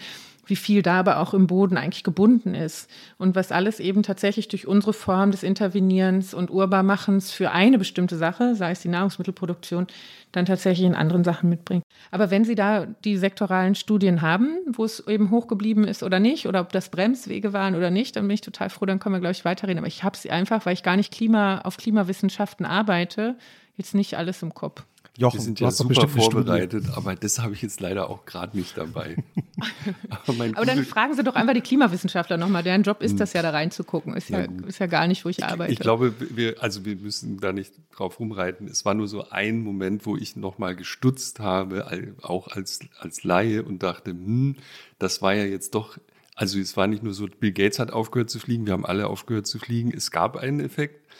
Also wir haben ja alle möglichen Sachen runtergebremst. Ich hätte jetzt gedacht, der ist größer. Ich hätte als Laie gedacht, boah, wir drehen jetzt erstmal den CO2-Anstieg um, das, das muss doch jetzt sinken. Ja, da ist doch richtig viel passiert und es ist halt nicht so gewesen, sondern äh, einerseits Ausstoß sagen diese Meteorologen, schätzen sie so wenige Prozent ist der reduziert worden in dem Jahr. Und was heißt das eigentlich, wenn wir über individuelle Maßnahmen sprechen? Und wie radikal müssen eigentlich die Eingriffe in unsere aktuelle Ökonomie sein, um da richtig große Effekte zu erzielen? Ne? Also die dann auch zu einer Umkehr führen. Ich habe äh, Sie gehört und das auch verstanden, glaube ich. Sie sagen halt, äh, Binden von CO2 ist natürlich genauso wichtig, aber natürlich muss auch weniger produziert ja. werden. Und das habe ich mir irgendwie einfacher vorgestellt. Das war sozusagen schon alles. Und was heißt das eigentlich für eine Gesellschaft? Wie müssen wir eigentlich, wie radikal müssen wir eigentlich darüber nachdenken, was das heißt, wenn wir das wirklich umdrehen wollen. Also wir sprechen ja davon, dass wir komplett aus Fossilen aussteigen müssen in unserem gesamten Energiesystem. Und da wir das noch nicht gemacht haben, wäre jetzt eine meiner steilen Thesen. Wir haben ja jetzt durch die Digitalisierung, zumindest in unseren Ländern, ich weiß auch nicht, wie das jetzt global verteilt ist auf unterschiedliche Länder. Was wir ja viel gemacht haben, ist zu kompensieren. Also das, was wir nicht mehr mit dem Auto machen konnten, haben dann halt Rechner für uns hin und her geschickt und dann sind die Lieferwagen gefahren und statt einzelne Autos. Aber es ist wäre interessant. Also jetzt werden ja die Rechnungen rausgekommen, dass Bitcoin so viel ähm, Strom inzwischen Benutzeremissionen hat wie Argentinien. Vorher war es irgendwann nochmal Spanien. Also es kann natürlich genau das sein, dass das die kompensativen CO2-Emissionen einer viel unsichtbareren Form von Logistik ist, die nämlich immer in Form von Daten hin und her auch geschoben wird. Und Netflix hm. war ja auch neben den Büchern, glaube ich, ein sehr, sehr frequentiertes Medium. Ja. Ähm, also das fände ich interessant. Ich fände es wirklich interessant. Äh, ähm, wenn es da eine sektorale und aber auch eine geografische mhm. Runterbrechung mal gäbe der globalen Emissionen. Mhm. Mhm. mhm. Oder gibt es wahrscheinlich, nur ich habe mich eben nicht damit beschäftigt, weil es nicht mein Forschungsfeld ist. Ähm, bevor wir weiterreden, Christoph, du isst heimlich, habe ich gesehen. Ja, ich habe Brot gebissen. Also ich habe gesehen, es, es gab so leckeres. Können wir, dürfen wir auch was essen? Frau Göbel hat Gut. bestimmt auch Hunger. Ich würde ich auch würde sagen, wir eröffnen. Ja, hier ja, rufen auch gerade. Darf ich einmal ganz kurz? Unbedingt. Selbstverständlich. Die Handwerker, die die Heizung. Äh, gehen Sie, gehen Sie. Ja, genau. Ich glaube, ich mache Sie nervös, weil ich die ersten zwei Klopfzeichen ignoriert habe. Man kann in unserem Podcast jederzeit aufstehen und wiederkommen. Das ist, ist überhaupt kein Problem. Problem. solange ich das fiese B-Wort nicht sage, ne? Darf ja, ja, ja. Ich weiß gar nicht, was Sie meinen. Ja. Alright, okay, dann mache ich das kurz. Ja, ja, ja natürlich. Wir haben, wir haben Zeit. Ja, ja. Und wir reden ja auch nie in Abwesenheit unserer Gäste über unsere Gäste. Nie. Nie. Das ähm, ist ja interessant. Du, ja. ja. Ähm, ich bin total begeistert. Ich habe so viele Fragen. Ja, ich merke das. Ich versuche auch gelegentlich, das schon gemerkt, oder? Ich versuche jetzt gelegentlich auch Fragen, die du angerissen hast, heute wieder. Ah, warte mal, wir hören kurz zu. Heizkörper. Ich höre ich hör jetzt nur Heizkörper, Christoph. Aber ja, ich, ich danke auch. dir sehr, dass du mich unterstützt. Ich, versuche, äh, versuche deine Themen hier mit unterzubringen. Likewise. likewise. Ja. Ich wusste übrigens, jetzt habe ich es gemutet. Ja, ja, genau. Es, es gab, glaube ich, eine Diskussion im, über die. Ja, wir hören hier, Heiz, liebe Hörerinnen und Hörer, vor allem Maja Göpels äh, Handwerker, die jetzt, glaube ich, auch im Zoom-Call zu sehen sind, wie sie ja. die Heiz. Ich sah, ich, sah zumindest, ich sah zumindest einen Mann hm. mit einem äh, großen Tattoo auf dem Oberarm. Jetzt ist äh, aber jetzt ist er wieder genug aus dem Details aus, ja. dem, aus dem Privatleben. Ich bin, wie fandest du es denn bisher? Toll. Ganz toll. Ja. Äh, das ist immer ein gutes Zeichen, wenn viele Klammern aufgehen, oder? Ja, Wahnsinn. Wir ja. haben über GameStop noch gar nicht gesprochen. Ich habe ich hab hier so eine riesen Liste und ich, mein Doc ist 130 Seiten lang. Ja. Ich muss ab und zu, ab und zu muss mal nachfragen, wenn, wenn so Begriffe fallen mit einer größten Selbstverständlichkeit, ja. so wie, ich sage jetzt mal wie Vollkornbrot. Man hat aber keine Ahnung, wovon sie gerade redet. Ich versuche gelegentlich mal so reinzugehen und nochmal nachzuhaken, aber äh, es gelingt mir nicht bei jedem Wort. Ich versuche das aber, liebe Hörerinnen und liebe Hörer, weiter. Danke, lieber Christoph. Äh, Nein, weil das ist äh, natürlich äh, schon eine Gedankenwelt. Oder Maria, wie ging es dir damit? Ich habe auch sogar ein paar Sachen nachgeschlagen. Ah ja, was hast du nachgeschlagen? Ah, das weiß ich jetzt gar nicht mehr. Aber so Namen. Es werden sehr viele Namen benutzt, wie auch schon XXX gesagt hat ja. oder aus der Theorie von In oder der Regel so. Wirtschaftsnobelpreisträger, habe ich mir gedacht. Wahrscheinlich. Ja, ja. Und, und, das ist so wie, irgendwann war immer französische Revolution. Und das ist mir so aufgefallen. Stimmt. Pierre du keine Bourdieu. Witze machen, während ich den bitzelnden Drink gerade trinke. Das steigt so in die Nase. Aber die, dieser, liebe Zuhörerinnen, liebe Zuhörer, Jochen ist gerade vom Stuhl gefallen. Also ja, Das stimmt nicht, aber nur halt. Hat sich aber gehalten, hat sich ah, gehalten. Jetzt misst gerade der. Das ist wirklich hervorragend, Christoph. Ja, es ist toll. Ja. Ich kann ja gar nichts dafür. Ich habe nur liebe Grüße an Chelsea Torowski. Ich kann vielleicht noch sagen, dass sie einen, ja einen fantastischen Essensservice hat hier in Berlin, Up and Coming Berlin, wo sie für Erklärst du gleich von oben nach unten, was da was ist? Ja, also ich habe ja, wir haben ja alle so eine Menü. Äh, ähm, ja. So ein Menü und das müssen aber warten, bis Frau Göbel da ist und die ja, Handwerker ja. Das machen wir gemeinsam.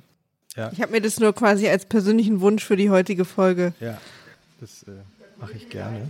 Ah, da kommt sie wieder. Ich mache mal die Zoom-Stummschaltung weg. Ja. Oder ich weiß nicht. Na, nee, jetzt, jetzt wird gerade gebohrt, Jochen, ob das eine gute Idee ist. Okay, dann lasse ich, lass ich das stumm. Das ist doch Heizkörper gut. bohren. Was macht man mit Heizkörpern, wenn die gebohrt werden? Was, was ist nee, das? oben, genau? die machen, glaube ich, die. Die kontrollieren die Werte oder was machen die? Nee, jetzt kommen doch gerade überall in Berlin und Brandenburg die Feuermelder an die Decke. Ach genau. Die Rauchmelder. Wurden bei mir auch, wurden bei mir auch vor ein paar Wochen dran gemacht. Aber das ging. Bei uns haben sie drei, drei Handwerker nacheinander geschickt, weil keiner groß genug war, um an unsere Decke ranzukommen. Ja, das, Wir das haben lässt immer noch ja keinen. tief blicken in eure Wohnverhältnisse. Es lässt hochblicken. Ja. Ah, ich, ich lade euch irgendwann mal ein. In diese, in, Maria, da gibt es so eine berühmte WG, was. oder? In so ein WG-Studio. Ah, Frau Göppel ist wieder da. Sind die, sind die äh, Melder? Äh, äh das jetzt, ging das schnell, oder? Ich war gerade ja. beeindruckt. Aber gleich müssen irgendwie noch mal so zwei Dinge an die Heizung ge geschweißt werden. Das ist gar kein Problem. Ich habe die Stummschaltetaste auf Zoom entdeckt. Das ist überhaupt kein Problem. okay, sehr gut. Haben Sie jetzt gegessen? Nein, wir, Nein, wir warten an. doch natürlich. Ach so, okay, Gästin. alles klar. Doch selbstverständlich. Christoph erklärt jetzt, weil der war dieses Mal fürs Catering zuständig, was wir da kriegen. Jetzt kommt aber, ich habe die Handwerker wieder gehört äh, bei Frau Göpel. Aber die können Kann wir dann sein? ausblenden auf der nein, Aufnahme. Nein, Ach so, oder nicht, dass wir nochmal. Also der, die haben gesagt, ungefähr 20 Minuten müssen sie hier nochmal an die Heizung was ja. dran ja, schweißen. Aber bis dahin können wir ja So lange haben wir ein bisschen gegessen. So, sind, wir doch, sind, wir doch, sind wir live im Alltag dabei, ja. das ist doch immer gut. Also ich lese dieses Menü von der amerikanischen Köchin einmal vor was wir hier alles, äh, also eben das Transformation-Menü. Ja. Also es ist vegan, gewidmet unserem Gast. Also, ich lese es einmal, es ist tatsächlich auf Englisch geschrieben, wir müssen es dann gemeinsam übersetzen. Also, wir haben ja schon das, das Wurzelgemüse-Teegetränk zu uns genommen. Es gibt äh, Kartoffelbrötchen mit Öl. So, und dann ähm, Sunchoke Enoki Cabbage Parcel. Da müssen wir jetzt gemeinsam raten. Das ist wahrscheinlich das Ich weiß es, hier dieses ja, dicke Grüne. Genau, ich glaube, das ist dieses schöne Grüne was wirklich so was Asiatisches hat, oder? Und da schauen wir gleich mal nach, was da drin ist. Ist das dieses Blätterding, das so in Blätter eingewickelt ist? Ja, ja. Wow. Äh, dann gibt es einen Pink Leaf Salad. Und das ähm, amerikanische äh, beim Essen ist immer so schön. Das Pink Leaf Salad dressed in Pear and Sumac. Also der rosa Salat. Seht ihr die rosa Salatblätter? Nee. Ja, der ist in der Box, grün. ne? Das ja, ist in der genau, Box. der ist in der Box, genau. Ah, toll. Ja. Und genau, und dann ja. gibt es noch ein Lemon Pearl Couscous mit Apfel und Zucchini. Das ist, glaube ich, hier dieser, dieser Teller, der hier schon zubereitet ist, den wir hier alle vor uns sehen. Ich nehme mal so ein. Was ist denn das, was Sie da, was diese, dieses Ding? Genau. Was Frau Göbel da gerade hat, ist das Olivenöl? Ich glaube, das eine ist Olivenöl und das andere ist wahrscheinlich ein anderes Dressing. Und ich hatte, das ist für die Veganos, das Olivenöl, und das andere ist für die, die Milchprodukte nee, ist, zu sich nehmen, oder? Es ist für uns alle. Es müsste eigentlich das ganze Menü müsste eigentlich komplett vegan sein. Und ah, okay. aber ich, ähm, die Hipster im, im Raum fragen, tue ich was drauf auf dieses Böckslein mit dem Blumensalat? Ich würde sagen. eins ich, der beiden. Das Dressing. Ich würde sagen, das Dressing. Das wäre jetzt mein. Das wäre jetzt mein Tipp. Ich hole mir auch noch ah, mal ja, kurz einen Teller. Das Olivenöl kann natürlich auch fürs Brot sein. Ne? Ja. Genau, das Olivenöl, da kann man die, das Brot eintunken. Ich hole mir mal. Ich hole mir auch kurz einen Teller. Ganz ja? kurz. Oder ich warte auf dich, Jochen, dann äh, bleiben wir hier noch drin. Brauchen Sie noch einen Teller, Frau, Frau Göpel, oder haben Sie alles? Ähm, ich esse hier so ganz beherzt äh, aus der Kiste, vom Schreibtisch, von diesen schönen Papieren, wo das ja alles auch eingewickelt ist und aus der Box. Ja, sehr gut. Äh, Bevor ich da jetzt wieder Chaos stifte da draußen, halte ich mich. Halten Sie sich, nee, Sie wollen sich eigentlich von dem Chaos da draußen fernhalten, habe ich das Gefühl. Ja, beides. Ja, ich hatte bei Ihren Blicken, die Sie rausgeworfen haben, gerade in Richtung Tür, habe ich so das Gefühl, Sie sind ganz froh, dass Sie hier drin sind. Naja, die Geräusche, ich weiß nicht, wie stark die zu ihnen durchdringen, aber die waren, fühlen sich schon strukturell an. So. Ach so, strukturelle Geräusche. Okay, Jochen ist wieder da. Ich hole mir ja. kurz einen Teller hier in meiner Küche. Darf ich währenddessen was fragen, was Christoph leider auch wahrscheinlich brennend interessieren würde? Sie sind ja auf so einem Bauernhof aufgewachsen, ne? ja, es war kein Bauernhof mehr, es war ein altes Bauernhaus, äh, was wir dann eben auch noch ein bisschen umgebaut haben und so. Mhm. Und haben Sie da, also ich habe nur von Zucchini, habe ich mir irgendwo aufgeschrieben, riesige Zucchini. Ähm, haben Sie viel selber angebaut oder stelle ich mir das nur so als Idyll so vor und in Wahrheit, Ihre Eltern haben ja gearbeitet und Sie sind in die Schule gegangen, war da gar nicht so viel Öko-Bauernhof in Wahrheit? Naja, doch, also äh, am Anfang mehr als später. Mhm. Und ich habe meinen Papa auch neulich mal gefragt, wie das denn kam. Und er hat, ähm, oder zwei, die waren ja auch Lehrer, zumindest vier, nee, sogar fünf. Ja, über Studierät. Also sehr viel pädagogisch orientierte Erwachsene hatten wir da in dem Haus äh, und eine Ärztin. Mhm. Und die haben zum Teil ihre Kurse dann, also die zu belehrenden Personen haben uns bei der Gartenarbeit tatsächlich geholfen. So, das waren sie Realexperiment sozusagen. Wir haben also eigentlich die, ja, die Berliner Datsche war dann mhm. eben das Dependorf vor Bielefeld. Mhm. So, und dann haben die halt abends im Garten noch gesessen und getrunken und reflektiert, was sie da jetzt angebaut haben und das beobachtet. Und als diese Kurse weggebrochen sind, da ist der, die Fläche, die zum Gärtnern benutzt wurde, doch deutlich kleiner geworden, wenn ich das mhm. so aus der späteren Erinnerung mitnehme. Mhm. Mhm. So Kräuter oder mal so Radieschen und Möhren und sowas, das geht ja recht gut. Oder so Tomaten, wenn die Schnecken nicht so schlimm sind. Rhabarber, mhm. Rhabarber immer super. Frisch geernteter Rhabarber. Mm. Und die Obstbäume sind natürlich toll. Und die Büsche, das hatten wir schon immer. So Himbeeren und Stachelbeeren, Johannisbeeren und Äpfel, Apfelbäume, ganz viele Kirschbäume, Pflaumen, Birnen. Also sowas war schon immer alles da. Das war aber eben auch schon Teil des Gartens. Und machen Sie das heute noch? Bauen Sie was an zu Hause? Geht es ja, überhaupt? Sie meinen jetzt wegen der Brandenburger Wüste?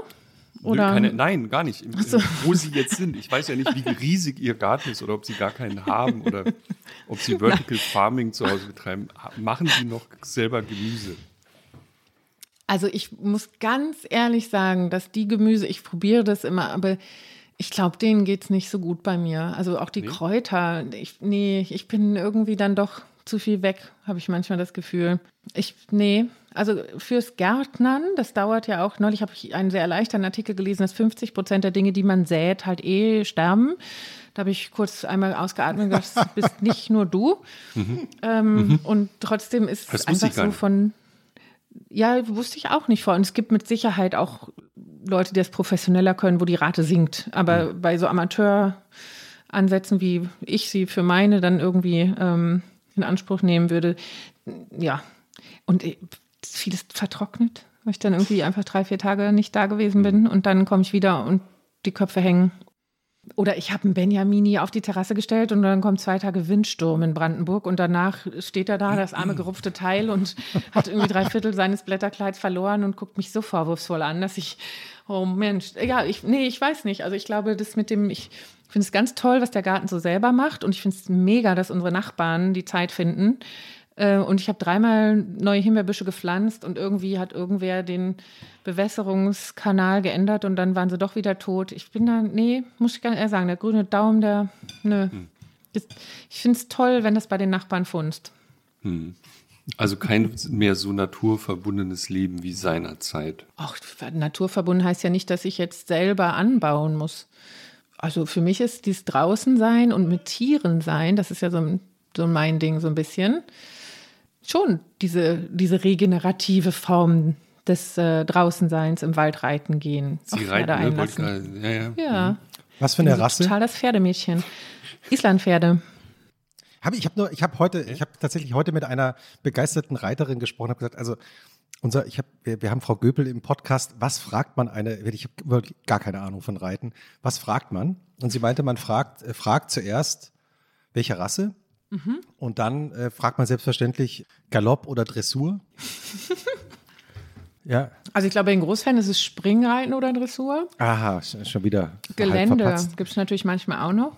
Und Sie? Was machen Aber Sie? bei Islandpferden sind die Gangarten immer so das ah. Wichtige, weil die haben ja zwei, ein bis zwei mehr als die Dreigänger, den Tölt und den Pass. Und deshalb ist da sehr viel von den Wettbewerben dann da, welches Pferd läuft am schönsten oder rennt am schnellsten, aber dann im Pass und nicht im Galopp. Und das heißt, Sie reiten? Ich habe eine Fünfgangstute, die ist Aha. aber noch sehr jung, das heißt eine Fünfgangstute. Die heißen wirklich dann Fünfgänger und Viergänger. Nee. Je nachdem. Das hatte jetzt so eine Gangschaltung. Entschuldigung, ich bin ich, Ja, ich weiß, da kommen so kleine Bilder in den Kopf. Ne? Die ähm, heißen wirklich Fünfgangstute? Ja, also Fünfgänger und Viergänger werden unterschieden bei den Islandpferden. Genau. Ist das SUV unter den Islandstuten? Nein, das ist einfach anders. Können wir kurz mal, weil wir essen gerade, beim Essen kann man ja mal ein bisschen konversieren. Also Tölt kenne ich, glaube ich. Das können Elefanten auch. Tölt. Mhm. So, was gibt es noch? Trab? Also Schritt, Trab, Galopp ist ja das, was alle Pferde können. So. Mhm. Jetzt weiß ich Und, das auch. Äh, diese zusätzliche Gangart, die erste ist Tölt, das ist der mhm. vierte Gang sozusagen. Und das ist wie die Schrittabfolge, wird aber gelaufen. Mhm. Und das heißt, die Pferde haben eine andere Form von Aufrichtung und Spannung. Mhm. Und kann man sich so ein bisschen feststellen, als wenn wir ganz schnell laufen, aber eben nicht dabei so springen. Mhm. Mhm. Und deshalb ist das auch ganz toll bequem zu sitzen, ehrlich gesagt. Und dann gibt es eben. Aber was ist fünf? Fünf ist Pass. Pass und dann Ach. Rennpass ist das, wenn es richtig schnell. Pass können auch Kamele zum Beispiel. Da setzt man immer beide äh, Füße von einer Seite gleichzeitig. Das heißt, es schwankt so hin und her. Und ist Rennpass auch sehr bequem ist, eigentlich. Pass ist Rennpass das gleiche. Also gibt es nicht nochmal eine extra. Na, Rennpass ist dann wirklich so die Top of the Pops. Die sind dann so schnell wie Galopp. Also das ist dann richtig. Aber links, rechts. Und das wackelt dann wahnsinnig. Aber links, rechts. Das wackelt, aber das wackelt ja so schnell hin und her, dass es eigentlich schon fast wieder so ein kleines, schnelles Oszillieren ist. Mhm. Also die Rennpassstrecken sind auch nicht ewig lang, weil das sau anstrengend ist für die Pferde.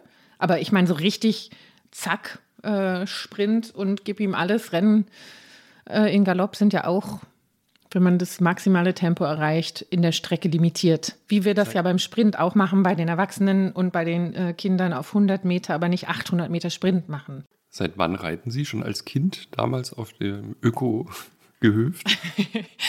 Ja, also ich, ja, als Jugendliche habe ich angefangen zu reiten und war dann, war mir viel draußen bei den Islandpferden.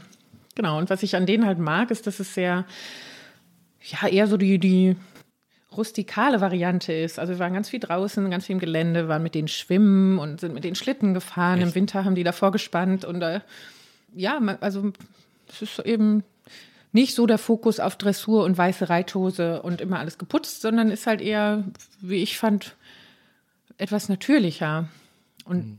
vielleicht auch ein bisschen naturverbundener dadurch auch, um zu dem Thema zurückzukehren. Man reitet viel raus, keine Sporen. Wenn man nicht reiten, ja, wenn man nicht reiten kann, worauf muss man achten, wenn man auf ein Pferd steigt? Ähm, also Pferde, für Pferde ist es leicht, wenn sie versuchen, sich selber möglichst ähm, ruhig zu kriegen. Mhm. Also, weil sie ja mit dem Pferd in ein Verhältnis eintreten, je mehr das Vertrauen es zu ihnen hat, umso mehr kann es sich selbst entspannen. Mhm. Und das heißt, also in der Pferdesprache gibt es viel so diesen Punkt der normal Null. Also selbst wenn man sich erschreckt selber oder so, dass man immer sehr schnell versucht, wieder in diesen Ruhepol zu kommen. Ähm, weil Pferde ja auch ganz, ganz sensibel sind, auch in der Herde untereinander, wie das Adrenalin so hin und her hopst. Ganz faszinierend, wie schnell so Stimmungen und so Warnzeichen tatsächlich in der Herde dann geteilt werden. Mhm. Und sie, ihr Job ist es, wenn sie möchten, dass dieses Pferd mit ihnen arbeitet, sich auf diesen mhm. Tanz einlässt. Das ist ja verrückt. Das ist ja wirklich sie überzeugen ja im Idealfall. Es gibt natürlich auch ziemlich dominante Ansätze im Reiten, die finde ich schade. Aber wenn, wenn es eine schöne Form zwischen Reiter und Reiterin und Pferd ist, dann ist es ja wie so ein, wie so ein Tanz. Also, dass dieses große Tier willens ist, mit dir in die Resonanz zu gehen und deine Signale möglichst gut zu lesen und dass du umgekehrt die Signale dieses Tieres liest. Und dafür, ähm, das hilft, wenn, wenn sie dem Tier signalisieren, dass sie mhm. die Zuversicht haben, dass das schon klappt. Ja. Wer, wer führt bei diesem Tanz eigentlich? Also sie müssen natürlich führen und je klarer sie sind, das fängt schon an, äh, einfach genau zu wissen, wo sie lang reiten wollen und bis mhm. hin zu dann die Sichtachse darauf ausrichten, damit ihr Gewicht ist mit. Es gibt ja mehrere Hilfen. Mhm. Also diese, die wir so sehen, diese Zügelhilfe und, und Schenkel, das sind ja nur zwei. Und dann gibt es noch das Gewicht und die Gewichtverlagerung und was ich mit dem Becken mache und also da gibt es ja ein Zusammenspiel auch, auch dieser Hilfen und je besser man sich kennengelernt hat, umso feiner können dann natürlich auch die Signale werden. Mhm. Stimme ist auch ein ganz wichtiges. Also ja, ja, ja, ja. Nee, meine eine Stute kann ich fast mit Stimme reiten. Also das jetzt nach links wenig. blinken. nee, da ist Gewicht hilfreich. Aber so zwischen den Gangarten und dem hm. Beruhigen und dem so durchparieren oder loslaufen oder so. Und das ist schön. Also das hm. einfach, ja, es ist eine Kommunikationsform eigentlich. Und die aber was sehr physisches natürlich hat. Ne, weil ich ganz viel mit dem Körper kommuniziere. Darf ich nochmal diesem Klischee nachspüren? Dass, ja, an dem Sie selbst schuld sind, weil Sie ja über Ihre Kindheit schon in, auch in Ihrem Buch geschrieben haben.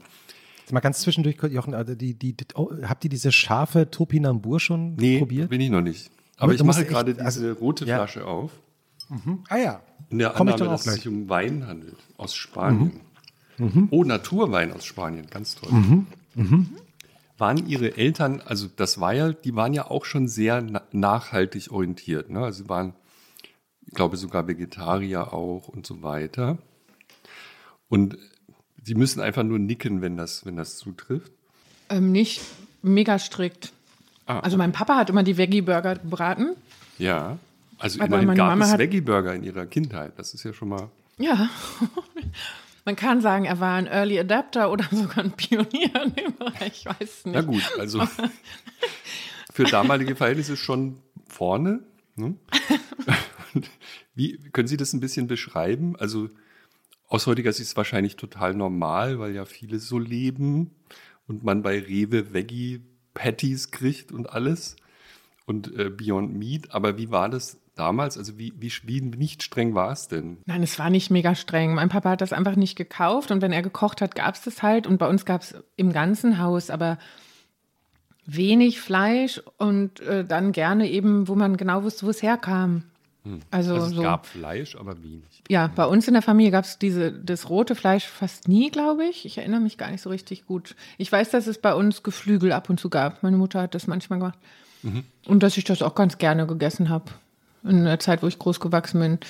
Und ähm, als ich dann groß war, weiß gar nicht wann. Also dieses so richtig bewusst sich dagegen entscheiden kam bei mir halt bei dem BSE-Skandal. Mhm. Damals. Weil ich. Mhm ich weiß nicht, wie es Ihnen ging, aber diese Haufen an brennenden Kadavern, da war alles mhm. vorbei. Mhm. Mhm. Der Wo sogenannte ich Rinderwahn. Dachte, das ist so krank, das ist so krank, was wir machen. Mhm. Ähm, wie kam also war eher eine politische Entscheidung, die hatte da aber auch mit Klima nichts zu tun. Ne? Jetzt mhm. diskutieren wir das ja viel im Klimabereich, sondern ich hatte wirklich das Gefühl, nee. Wie kamen Ihre, also Ihre Eltern ich weiß gar nicht, wie, äh, welcher Jahrgang Ihre Eltern sind. Wahrscheinlich, ich vermute mal 50er Jahre oder 40er Jahre, meine Eltern sind auch. Über meine Eltern sage ich ja nichts. Ach, Sie sagen nichts. Ne, was man ja. so an, äh, okay. an Daten dann nachverfolgen ja. könnte oder so, das meine ich nicht. Okay. Äh, nur um zu verstehen, welche, aus welcher Generation Sie kommen. Also ich vermute das jetzt mal, äh, Sie müssen das ja nicht kommentieren. Also Sie würden sich, glaube ich, schon als 68er positionieren genau, selber. Ja, ja. Ähm, und ich hatte, ich, wir sind ungefähr gleich alt, ich, also beide in den 70ern geboren. Ähm, deswegen kann ich mich auch noch sehr gut erinnern, dass wir so viele Eltern um uns, um mich herum hatten. Man hat dann Friedenstaube auf die Garagentore gesprüht und es gab ja schon so sehr ein politisches Bewusstsein ähm, in den 80er Jahren. Was würden Sie denn sagen, war Ihr erstes politisches Ereignis, das Sie geprägt hat? War das Tschernobyl oder? Ja, ich glaube, ich habe damals nicht kapiert, dass es ein politisches Ereignis war, mhm. sondern ich war ja zehn. Mhm. Und ich bin mir auch nicht, nee, es gibt schon, also, aber das waren ja, also es waren ja nicht für mich politische Ereignisse diese Fotos, wo ich auf der Schulter hocke bei so einer Demonstration, ähm, wo dann so dieses Atomkraft, nein, danke, diese Sonne ist und so, die gibt es schon auch, als ich noch kleiner war als zehn. Aber da war ich ja noch kein Zoon Politikon in dem Sinne. Und bei Tschernobyl war ich, war die Reaktion auch nicht politisch, sondern erstmal sehr individuell, ne, wie wir die Nahrungsmittel angepasst haben, wie wir gewarnt wurden. Aber für mich hat das, ja, ich erinnere das richtig doll. Also das tatsächlich, dieser Sack mit diesem Milchpulver in der Speisekammer und dieses keine Pilze äh, essen, keine Nüsse essen, nicht durch die Wiese streifen. Wir waren ja ganz viele unten, da gab es so eine Kuhwiese zwischen den mhm. Wäldern und dann konnte man da immer noch so über Flüsse und Buden bauen und so. Mhm. Und da sollten wir eben auch eine Zeit lang wegbleiben. Und dieses Gefühl von, das ist auf einmal alles vergiftet, obwohl ich nichts sehen kann und nicht mal gesehen habe, was passiert ist, das, das ist mir richtig hängen geblieben. Also diese, ist ja auch nochmal so ein systemischer Zusammenhang. Aber das war ja nicht richtig politisch notwendigerweise, sondern vielleicht einfach eine, eine Orientierung bei gewissen Sachen dann auch nachzufragen, äh, warum sind die so, wo kommt das her, wie hängen die Sachen zusammen. Ich glaube, so richtig demonstriert, ganz klar haben wir wahrscheinlich also das weiß ich, dass wir da auf dem Jahnplatz halt äh, alles blockiert haben, als wir die Golfkriegs, aber die mhm. erste Runde, ne, 1990, mhm. diese Golfkriegsdemos gehabt haben. Mhm. Also da habe ich mich definitiv als ein Zoo- und Politikon wahrgenommen, als wir den Verkehr ja, lahmgelegt haben. Ja. Wir haben. Wir haben Mahnwachen gehalten vor der Schule. Genau. Ja, es war ich jeden war in Morgen. Bonn, glaube ich, auf einer großen jetzt, Irak. Jetzt kommt hier ein Heizungsmesser. Oh, lassen, lassen Sie ihn rein. Lassen, lassen, Sie ihn rein. rein. Wir muten Sie, wenn Sie wollen. Kurz, dann kann der bohren oder was auch immer er da macht. Ja, das ist oder doch traumhaft. Dann kann ich so lange dieses sehr leckere, aber doch, glaube ich, schmatzintensive, das grüne, massive Gerät essen. Sehr gut. Ja. Nutzen Sie die Guten Chance. Appetit. Genießen ich mache mal hier. Ich mache mir auch diesen Wein jetzt mal auf, Jochen, weil du, äh, du machst ah, ja, den der, auch auf. Der Wein oder? ist toll. So Meier Güppel ist ah ja. stumm Ich hole mir den mal aus dem Kühlschrank. Ich habe den noch kühl gestellt. Hol den doch mal. Dann rede ich so lange mit Maria. Hi. Maria, hast du schon was gegessen? Ich bin gerade dabei. Was ist in dem Grün?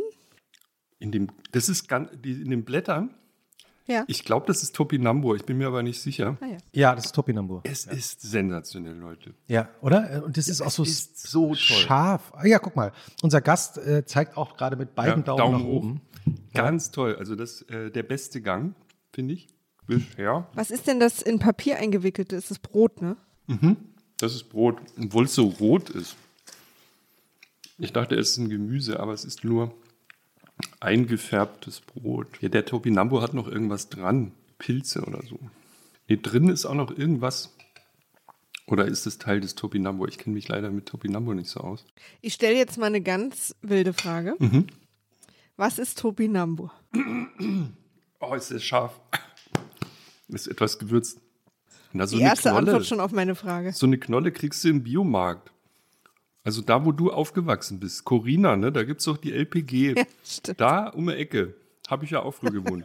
da gibt es zum Beispiel Topinambur. Ganz normal im Gemüse. Gelesen habe ich es auch schon oft. Hm. Ich habe mich nur noch nie gefragt bis heute, was es eigentlich ist. Ich, so eine Knolle, oder? Also Topinambur, ja. ja. So, die, hier so, wie heißt es? Äh, keine Ahnung, wie man sagt. Ähm, Jerusalem Artichoke sagt man, den, sagt man auch, glaube ich. Gibt es auch den Begriff dafür. Mhm. Kartoffelersatz. Kartoffel. Jerusalem Artichoke. Aha. Mhm.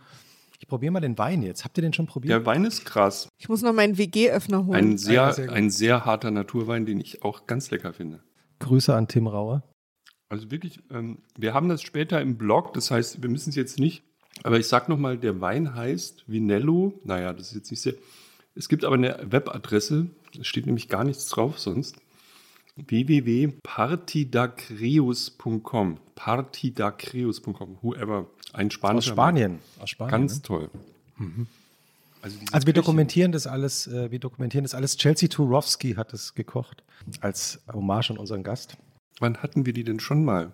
Weißt du noch? Christoph, nee. du weißt doch immer alles. Hm. Müssen wir nachschauen. Aber wir werden es. Warte mal, ich kann Soll kurz ich noch, nachschauen. Ähm, Details aus unserem, solange Maya Güppels Heizung noch gebohrt wird, ja. aus unserem äh, Podcast-Bereich berichten. Was fällt mir da ein? Wir haben jetzt diesen Newsletter, man kann ihn abonnieren unter www.zeit.de alles gesagt. Da gibt es einen Knopf, da schreiben wir, welchen neuen Swag man im Shop kaufen kann und solche Dinge. Live-Aufzeichnungen haben wir, glaube ich, keine in nächster Zeit.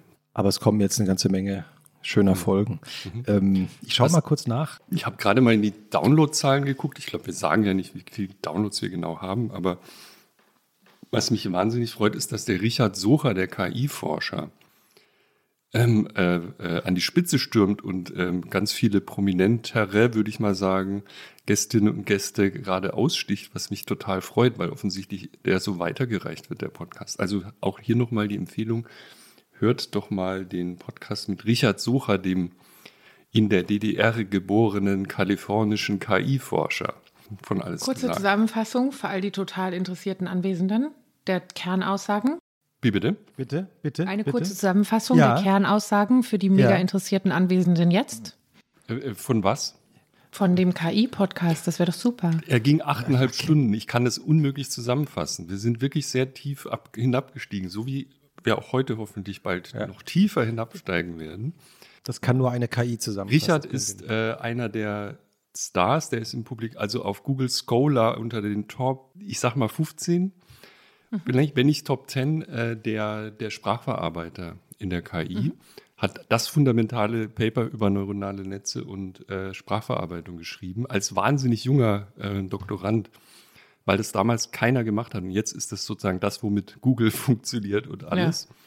Und das war richtig toll und er war sozusagen unterwegs in den USA. Der hat gerade jetzt ein neues Startup gegründet, war aber ganz lange der Chefwissenschaftler von Salesforce, hat sich gegen eine Professur entschieden, weil er sagt, ich kann mit 1000 Forschern bei Salesforce arbeiten oder mit 50 Doktoranden bei in, ähm, was nicht, Stanford oder so. Und hat alles Mögliche ähm, uns erzählt von seinem Forscherleben, ähm, über einzelne Experimente mit KIs, ob Maschinen denken können, wann sie das ja. können. Aber kriegen KIs auch so ein schönes Geräusch hin?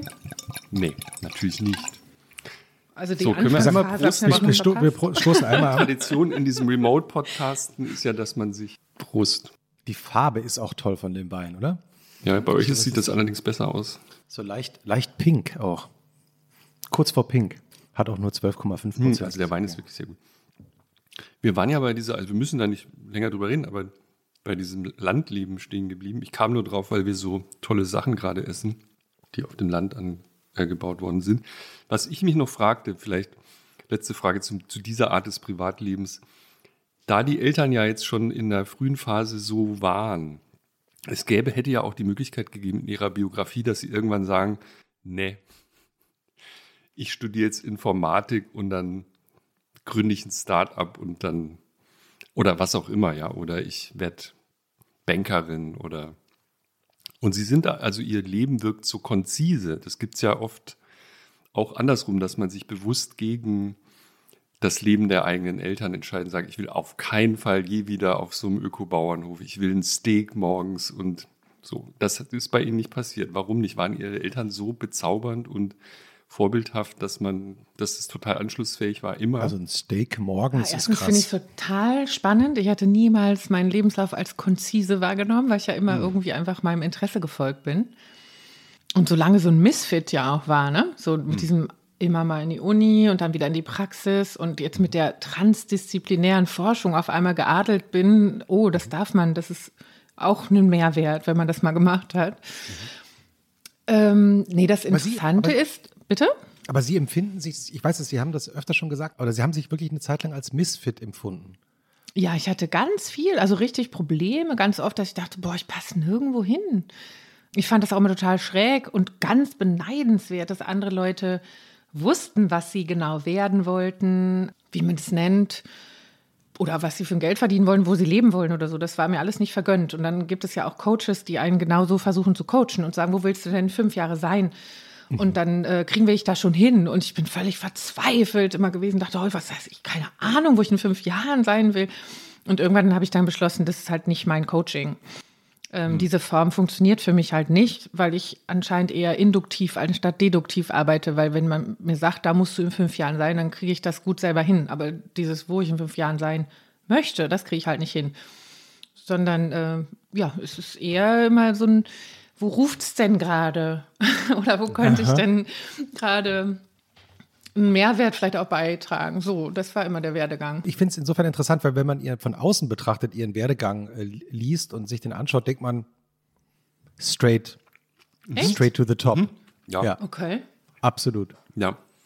Und auch das ist in sich. Dann hätte ich mir das also ganze Heulen ja sparen können. Ja, oder? nein, es war völlig, völlig umsonst. es, klingt, es ist ja so linear, was sie da. Nein, aber also die Geschichte vom Elternhaus bis heute kann ich total als geschlossene Erzählung nachvollziehen. Also sie, sie sind doch nie völlig, wie gesagt, also ich, wenn ich jetzt das sagen müsste, sie wollten doch nie Versicherungskauffrau werden. Mm -mm. Nee, das stimmt.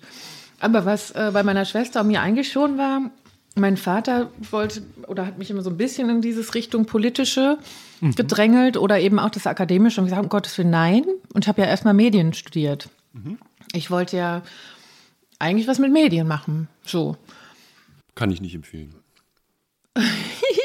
Aber ich fand es trotzdem total interessant und ähm, dann kam ja erst so dieses, weil ich in, in einem Studiengang war, wo die Sozialwissenschaften eben auch hochgehalten waren und dann diese ganzen Watzlawick-Geschichten und so, mhm. ne, dieses, wie viel verloren geht von der Kommunikation und wie doll wir eigentlich was anderes hören, als jemand anders losgesendet hat. Und dann kam ich, glaube ich, so ein bisschen, äh, hat mich das gefangen zu verstehen, was das um die Kommunikation auch noch alles ist. Und dann bin ich einfach, dann, wir konnten ja zu dem Zeitpunkt in den Diplomstudiengängen noch ziemlich frei.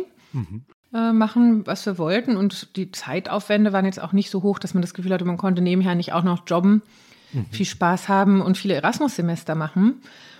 Und das habe ich natürlich total ausgenutzt. Also ich fand es toll. Ich habe dann Soziologie und Psychologie dazu genommen. Das liegt, glaube ich, hier bei mir. Keine Sorge. War das, ich bin war das die Heizung? relativ sicher. War das die Heizung? nicht das Warnsignal einer Explosion, sondern ein Test für die Rauchmelder oder so. Nee, und ähm, im Kinderzimmer wird gekifft. Unter Umständen, auch das haben wir tatsächlich gemacht.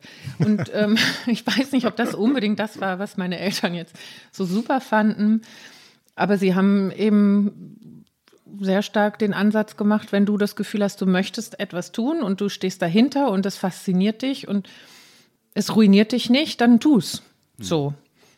Und das ist natürlich eine tolle Unterstützung von, von zu Hause. Und trotzdem war ich ja dann erst danach irgendwann mit diesen Medien fertig und habe dann sehr viel als NGO-Tante ja auch gearbeitet in so irgendwelchen Netzwerken und solche Geschichten und fand auch das ja wieder wahnsinnig interessant, auf der einen Seite nachzudenken und auf der anderen Seite einfach mal zu gucken. Also wenn ich so Politikwissenschaften studiere oder über Welthandel was lerne. Ich finde es, find es so großartig. Ähm, Hilfe. Es hat jetzt, mein es hat jetzt so laut gepiept, weil ich, ich, sehe, ich sehe hinter Ihnen, ich sehe hinter Ihnen, ich sehe hinter Ihnen den, den Mann, der jetzt nochmal den Rauchmelder getestet hat. Danke. Glaub, er, Komplett in meinen Ohrhörer rein. Wir haben das jetzt im Podcast dokumentiert, dass der Rauchmelder ja. in dem Kinderzimmer in Ihrem Haus funktioniert. Das ist gut, dass Maria gerade nicht da ist. auch geregelt. Ja. ja, ja, genau. Aber gab es denn nie einen Moment bei Ihnen? Also ich versuche mich nur an meine eigene Jugend zu erinnern äh, ich habe mich ja mit, dann mit meinem Vater vor allem so gestritten, irgendwann politisch auch und mich an ihm gerieben. Gab es das bei Ihnen auch bei bestimmten Themen, wo Sie das Gefühl hatten, Mama oder Papa, da liegt der echt daneben?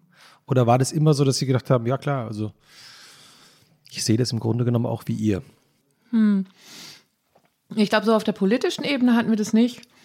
Nicht so stark, aber wir waren natürlich beide dann auf der Suche. Meine Schwester hat ja auch erst Medien angefangen zu studieren und dass ich mhm. jetzt relativ zwar auf der wissenschaftlichen Fährte, aber in dieses gesellschaftsverändernde gekommen bin. Und sie ist dann doch in Richtung Ärztin äh, abgedriftet. Da mussten wir schon erst was ganz anderes machen. Das kam auch nicht in Frage am Anfang. Ah, ja? mhm. Soweit schon. Mhm. Aber jetzt politisch, nö, das waren, glaube ich, immer eher so kleinere Streits, die wir, die wir so hatten es, es, war dann eher so Sachen wie die gewünschte Vaterrolle versus die, die vielleicht von der anderen Seite gelebt, also diese ganzen normalen familiären Abgrenzungsgeschichten und dieses Pubertieren und so, also das natürlich alles auch. Und dann auch, ich fand es jetzt auch nicht schlimm, dass meine ersten großen Reisen in einer Zeit waren, wo es noch kein Handy gab und ich halt einfach weg war. Mhm. So, also wir haben uns dann Rucksack aufgeschnallt und sind losgetingelt, lang. So. Wo, ging, wo gingen die Reisen hin? Mm, also ich war viel in den Amerikas. Also sowohl in, in Südamerika als auch dann eben in den USA. Mhm. Und ähm, habe das jedes Mal primär mit Freundinnen zusammen. Also wirklich so dieses ganz typische, die schnallen sich einen Rucksack auf und sind ein paar Monate weg. So. Und mhm. fand das toll. Also ich fand das, das ist ja auch so das Verrückte, dass Leute jetzt immer sagen, wollen sie allen das Reisen verbieten oder so. Ne?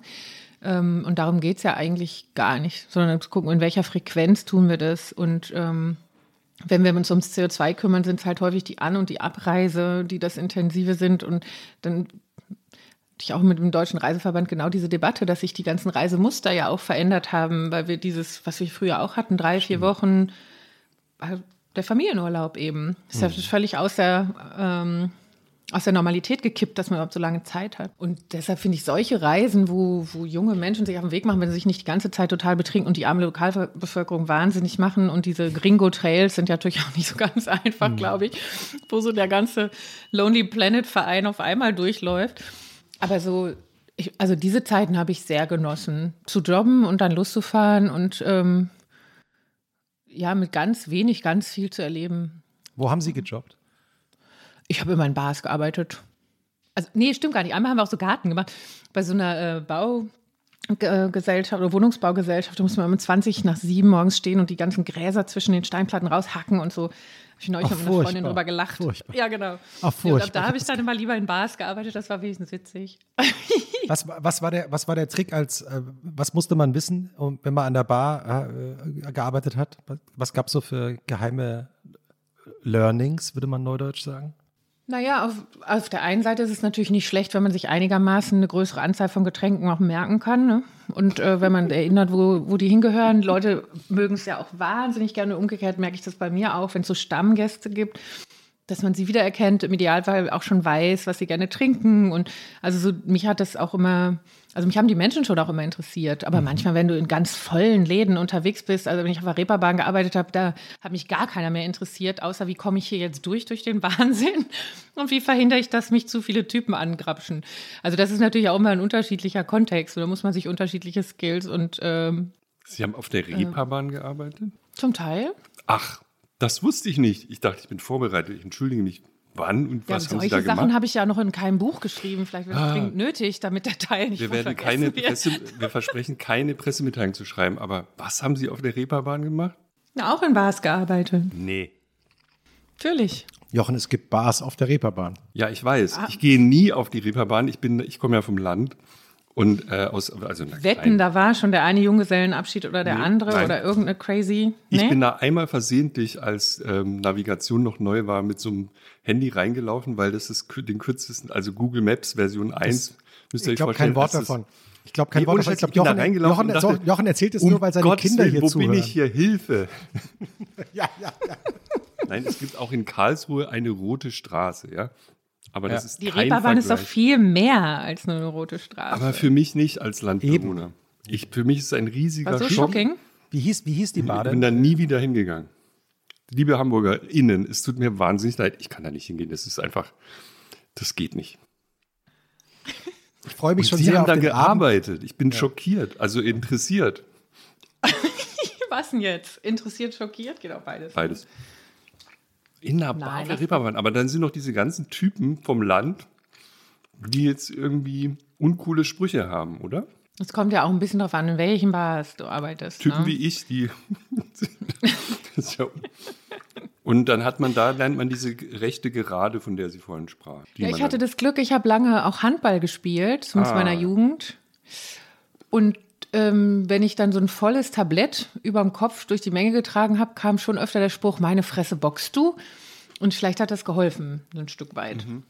Okay. Es ist ja auch die, die Gegend, Bielefeld-Minden ist ja auch eine Handballgegend. Ne? Absolut. Ja. Totale Hochbuch. Wir waren Vize-Westdeutscher Meister in der B-Jugend und so. Wo haben Sie, wo, welche Position haben Sie gespielt? Ich habe halb links und am Kreis gespielt, hinten Mitte. Ist ziemlich brutal, ne? Also man Richtig. muss sich da schon. Ja. Handball ist saubrutal. Meine Mutter durfte ich auch nicht oft mitnehmen zu den Spielen. Also das war ein Ding der Unmöglichkeit. Mein Papa hat das früher selber gespielt, das war okay. Mhm. Aber ähm, Handball ist doch das, wo die auf das Gesicht des Torwarts zielen, ne? Das ist doch dieser Sport. Man kann das machen, man muss es nicht. Ich habe das nur gehört. Ich habe früher ein bisschen Basketball gespielt und der, mein Sportlehrer wollte mich immer zum Bretten ist eine Handball-Hochburg. Grüße gehen raus, da wo ich aufgewachsen bin. Und ich dachte immer, nee, mir ist das zu brutal. Ja, bei uns musste man sich entscheiden zwischen Fußball und Handball. Ja. Es gab den Handballverein, Doch, den Fußballverein. Genau, ja, Basketball. Fußballmix habe ich auch gespielt, das war auch witzig. Was, aber ist, Fußball, was ist Fußballmix? Wilde Liga hieß das bei uns. Also das war ah. erstens nicht Vereinssport, sondern du hast einfach ein Team, das waren zweimal wilde Liga angemeldet, du hast einfach nur diese Spiele am, am Wochenende gehabt. Und ob du unterwegs trainiert hast oder nicht und ob du gemischt gespielt hast oder ähm, Unisex und so, das war dir halt frei überlassen. Da habe ich mit zwei, drei Freundinnen dann immer mitgespielt. Dr. Rainer Klimke auf Ahlerich. Guck mal, das Reitthema war da schon dabei. Aha. Was? Wie? Der berühmte äh, Olympiasieger. Der, so hieß ja unser Team, ja. Ich weiß nicht, ob ah. er das jetzt irgendwie positiv empfunden hätte, hätte er das gewusst oder nicht. Das habe ich jetzt auch nie reflektiert, ehrlich gesagt. Ich kenne mich mit Pferdesport nicht aus, aber war Ahlerich nicht äh, das Pferd, das so stark verletzt war? Und nee, der, der, der Klimke war so schwer verletzt und Ahlerich hat ihn dann selber, oder war das was anderes? Durch, zu, zum Olympia Gold getragen. Es gibt doch einen berühmten, einen berühmten deutschen Olympiasieg. Da hatte sich der, der Reiter verletzt vor dem Finale und das Pferd hat ihn praktisch in, durchs Finale getragen. Also der Reiter hat gar nicht mehr, also der, das, in ihrer Sprache, das Pferd hat geführt im Tanz. Hm, war, gucken war Sie mal. Also äh, ich war jetzt nicht die, die sich den Namen ausgedacht hat. Jetzt bin ich natürlich hoch interessiert und muss da sofort recherchieren. Ja, ich, Auf ich Allerlich, das ist so ein, das hat man halt, wann, wenn, ist, was ist das, eine 80er Jahre Sozialisation? Nicht googeln jetzt. In unserem Podcast wird nicht gegoogelt. Doch, ich, ich schaue da jetzt mal nach. Ich glaube, ja. Was heißt denn, ich schaue Die Geschichte ist nach. natürlich eine andere. Ich schaue mal, ich schaue auf Google nach. Das ist unfassbar. Ja. Audiokommentar Christoph googelt auf seinem Handy mhm. nach Dr. Rainer Klimke und Ahlerich. Das finde ich konsequent. Das interessiert mich jetzt auch. Herzlichen Dank. 80er Jahre, Jochen hat völlig richtig geraten. Ob die Geschichte jetzt so stimmt von ihm, weiß ich jetzt nicht. Aber tatsächlich olympische Goldmedaille 84 in Los Angeles und Dr. Dr. Klimke hat danach gesagt, man kann zwar mit Pferden nicht sprechen, aber ich bilde mir ein, an diesem Tag wusste Ahlerich, worum es ging.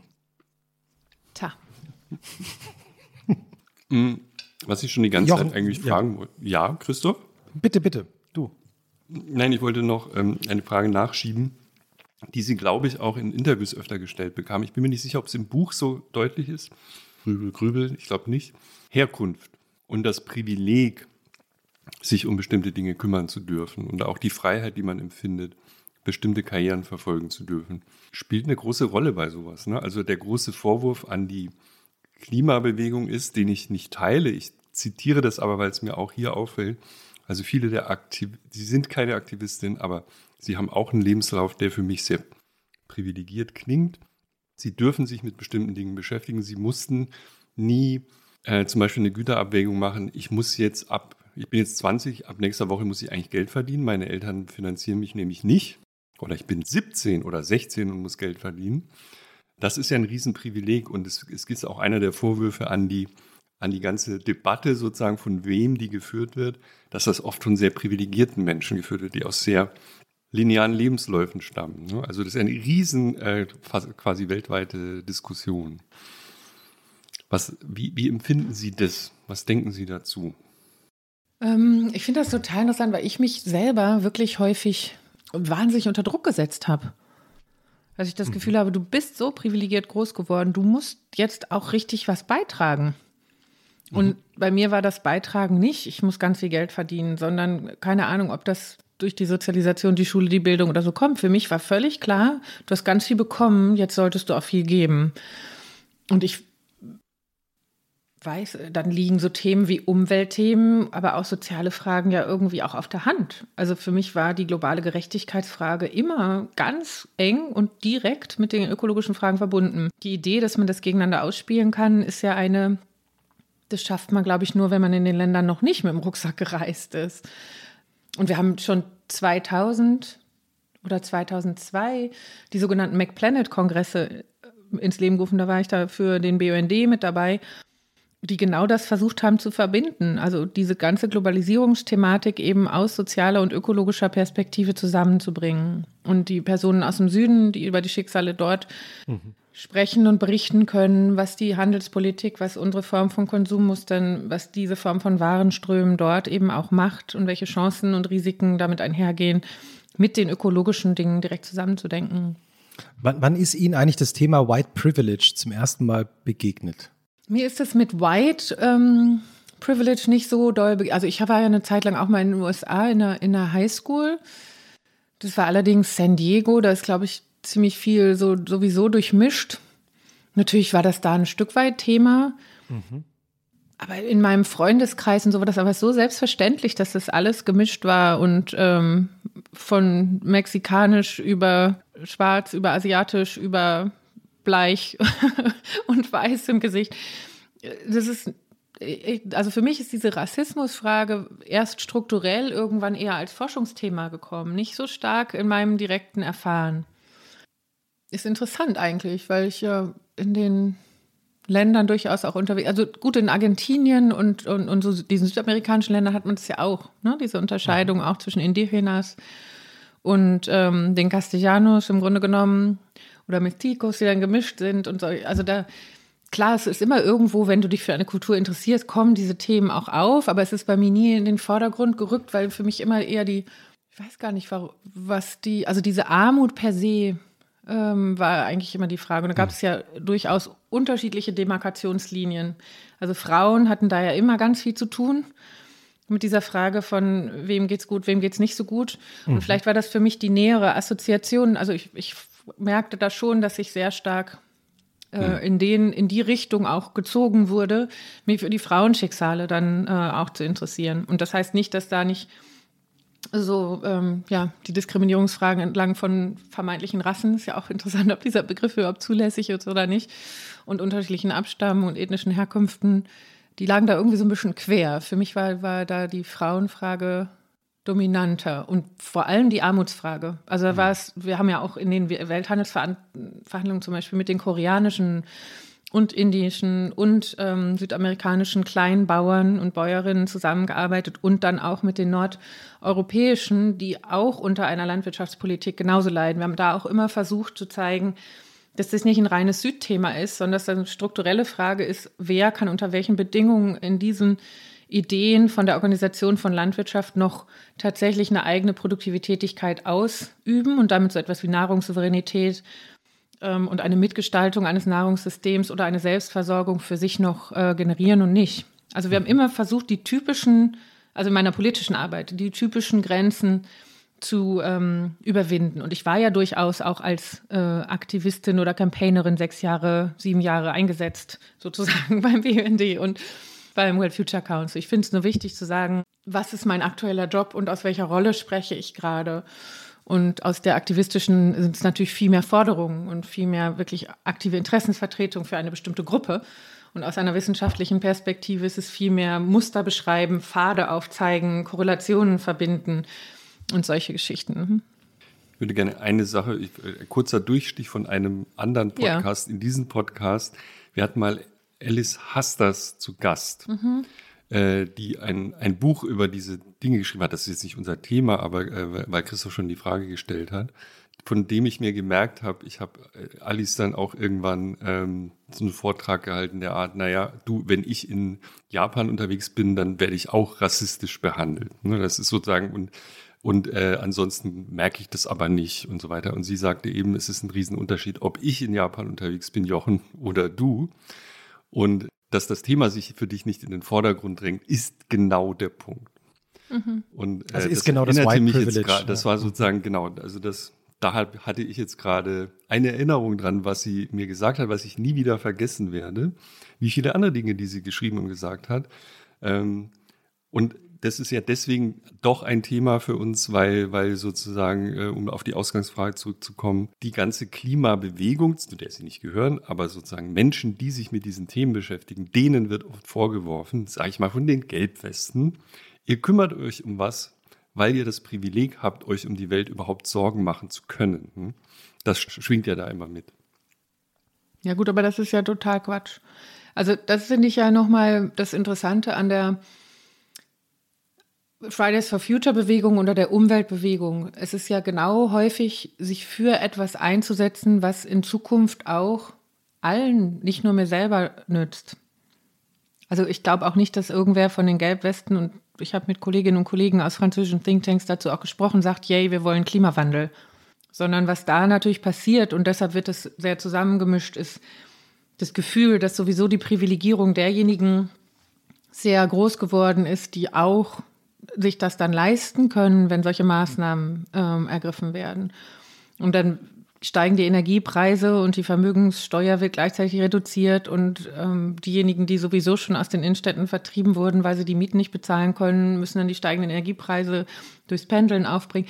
Und deshalb hat die soziale Frage immer mit der ökologischen Frage etwas zu tun. Und es ist eine hm. Frage von der Organisation von Gesellschaften. Aber deshalb zu sagen, dass diejenigen, die auf der sozialen Seite keine Not haben, sich nicht für die Umweltfrage stark machen dürfen, das halte ich also für verfehlt, indem wer will mir denn vorschreiben, zu sagen, was für mich das Problem sein muss oder die Motivation sein muss, für die ich meine Lebenszeit auch einbringen möchte. Und deshalb finde ich das, was wir uns überhaupt nicht antun sollten. Und ich habe natürlich viel mehr in diesem, nee, im letzten ist es ja jetzt ja dann auch über Colorism und solche Sachen durchaus gelesen, weil es so ein Thema geworden ist. Und ähm, habe mich dafür sehr interessiert und habe auch reingespürt und habe auch diese ganzen Tests, die gemacht wurden in den Forschungszentren mit den Assoziationsketten, die ganz schnell ablaufen mit bestimmten Adjektiven und Beschreibungen und Zuordnungen und wie tief das kodiert ist bei uns und wie normal wir das empfinden, dass eben bestimmte Berufe von bestimmten Hautfarben eher ausgeübt äh, werden als andere. Und dann gibt es aber auch die Tests zu männlich und weiblich, dass der CEO ähm, anruft und dann kann es aber keine Frage. Also es ist ja irre, das ist ja insgesamt hoch faszinierend zu gucken, wie wir gebiased immer sind, qua unserer Sozialisation und qua unseres Aufwachsens. Aber was wir wirklich überhaupt nicht tun sollten, ist gegeneinander ausspielen. Mein Problem ist jetzt wichtiger als deins. Mhm. Und also ich habe nur, ich habe nur, das, ich habe nur auch, weil, ja. weil, weil, weil, Jochen das Thema gerade angesprochen hat. In, in, dieser Woche hat die eine junge deutsche Journalistin, Publizistin Jasmin Embarek ähm, mhm auch ein Essay dazu geschrieben und ich habe mir den kurz mal hier nochmal geholt. Also vielleicht, ich lese mal nur ein paar Sätze mhm. vor. So sinngemäß sagt sie, die, der Klimaaktivismus äh, hole große Teile der Bevölkerung nicht ab, immer noch nicht. Denn meist, es, denn es fehlt an fehlender Repräsentanz für alle Teile der Bevölkerung. Denn meist sprechen jung, junge akademische Menschen nur genau diese selbst an. In Umfragen gaben rund 17 Prozent der Teilnehmer von Fridays for Future einen Migrationshintergrund an. Es rechnen sich rund 69 Prozent der unteren, oberen Mittelschicht zu, nur 5 Prozent der Arbeiterschicht. Rund 92 Prozent gaben an, derzeit ein Abitur anzustreben oder bereits auf Hochschulen zu sein. Das sieht bei den Vorgängergenerationen der jungen Klimaaktivisten nicht anders aus. Also sie beschreibt eben die Klimabewegung als im Grunde genommen auch eine weiße, ich sage es in meinen Worten, Mittelschichtsbewegung. Ja, aber das eine, also ich würde das eine mit dem anderen nicht verwechseln. Dass das Klimathema für viele Leute etwas ist, was sie umtreibt, ist ja umgekehrt durch ganz viele Umfragen bestätigt. Und ich behalte jetzt mal so ein bisschen die Mann-Frau-Brille auf, weil wenn Sie da nachschauen, wie viele Personen sich in Genossenschaften, in Bürgerbewegungen, in Bürgerbeteiligungsverfahren und sowas einbringen, ist ein riesen Gender-Bias. Hm. Das heißt, zu sagen, nur weil eine sich verlautbarender Teil der Bevölkerung nicht repräsentativ ist für die Bevölkerung, hat dieser verlautbarende Teil die Legitimation verloren, verstehe ich als Argument vorne und hinten nicht. Wenn Umfragen gleichzeitig zeigen, dass das Thema an sich von vielen geteilt wird, geht es ja eher auch darum zu sagen, wie können denn eigentlich die sozialen und ökonomischen Belange von allen Teilen der Gesellschaft berücksichtigt werden in der Suche nach Lösungen. Aber erstmal zu sagen, dieses Problem muss in den Fokus gesetzt werden, hier muss jetzt gehandelt werden, sonst sind wir alle davon betroffen, schreibt ja noch gar nicht die Lösungen vor. Und legitimerweise darauf aufmerksam zu machen. Also ich verstehe wirklich original das Argument nicht, weil diese Organisation oder diese Bewegung, also keine Demonstration sagt ja vorher von sich, hey, wir sind ein repräsentativer Durchschnitt dieser Bevölkerung, sondern es gibt einen Aufruf und wer dahin fährt, fährt dahin. Und natürlich ist es für einige ein Problem, weil sie es nicht bezahlen können. Es gibt ganz oft, ich habe viel bei richtigen Grassroots-Organisationen gearbeitet, wo wir das Geld von Stiftungen eingeworben haben, um die Anreise und die Unterkunft für diejenigen bezahlen zu können, die es nicht selber tragen können. Und trotzdem wurde uns manchmal vorgeworfen, dass man noch fürs Essen fünf Euro am Tag oder damals D-Mark zahlen muss. Da bin ich irgendwann sauer geworden, mhm.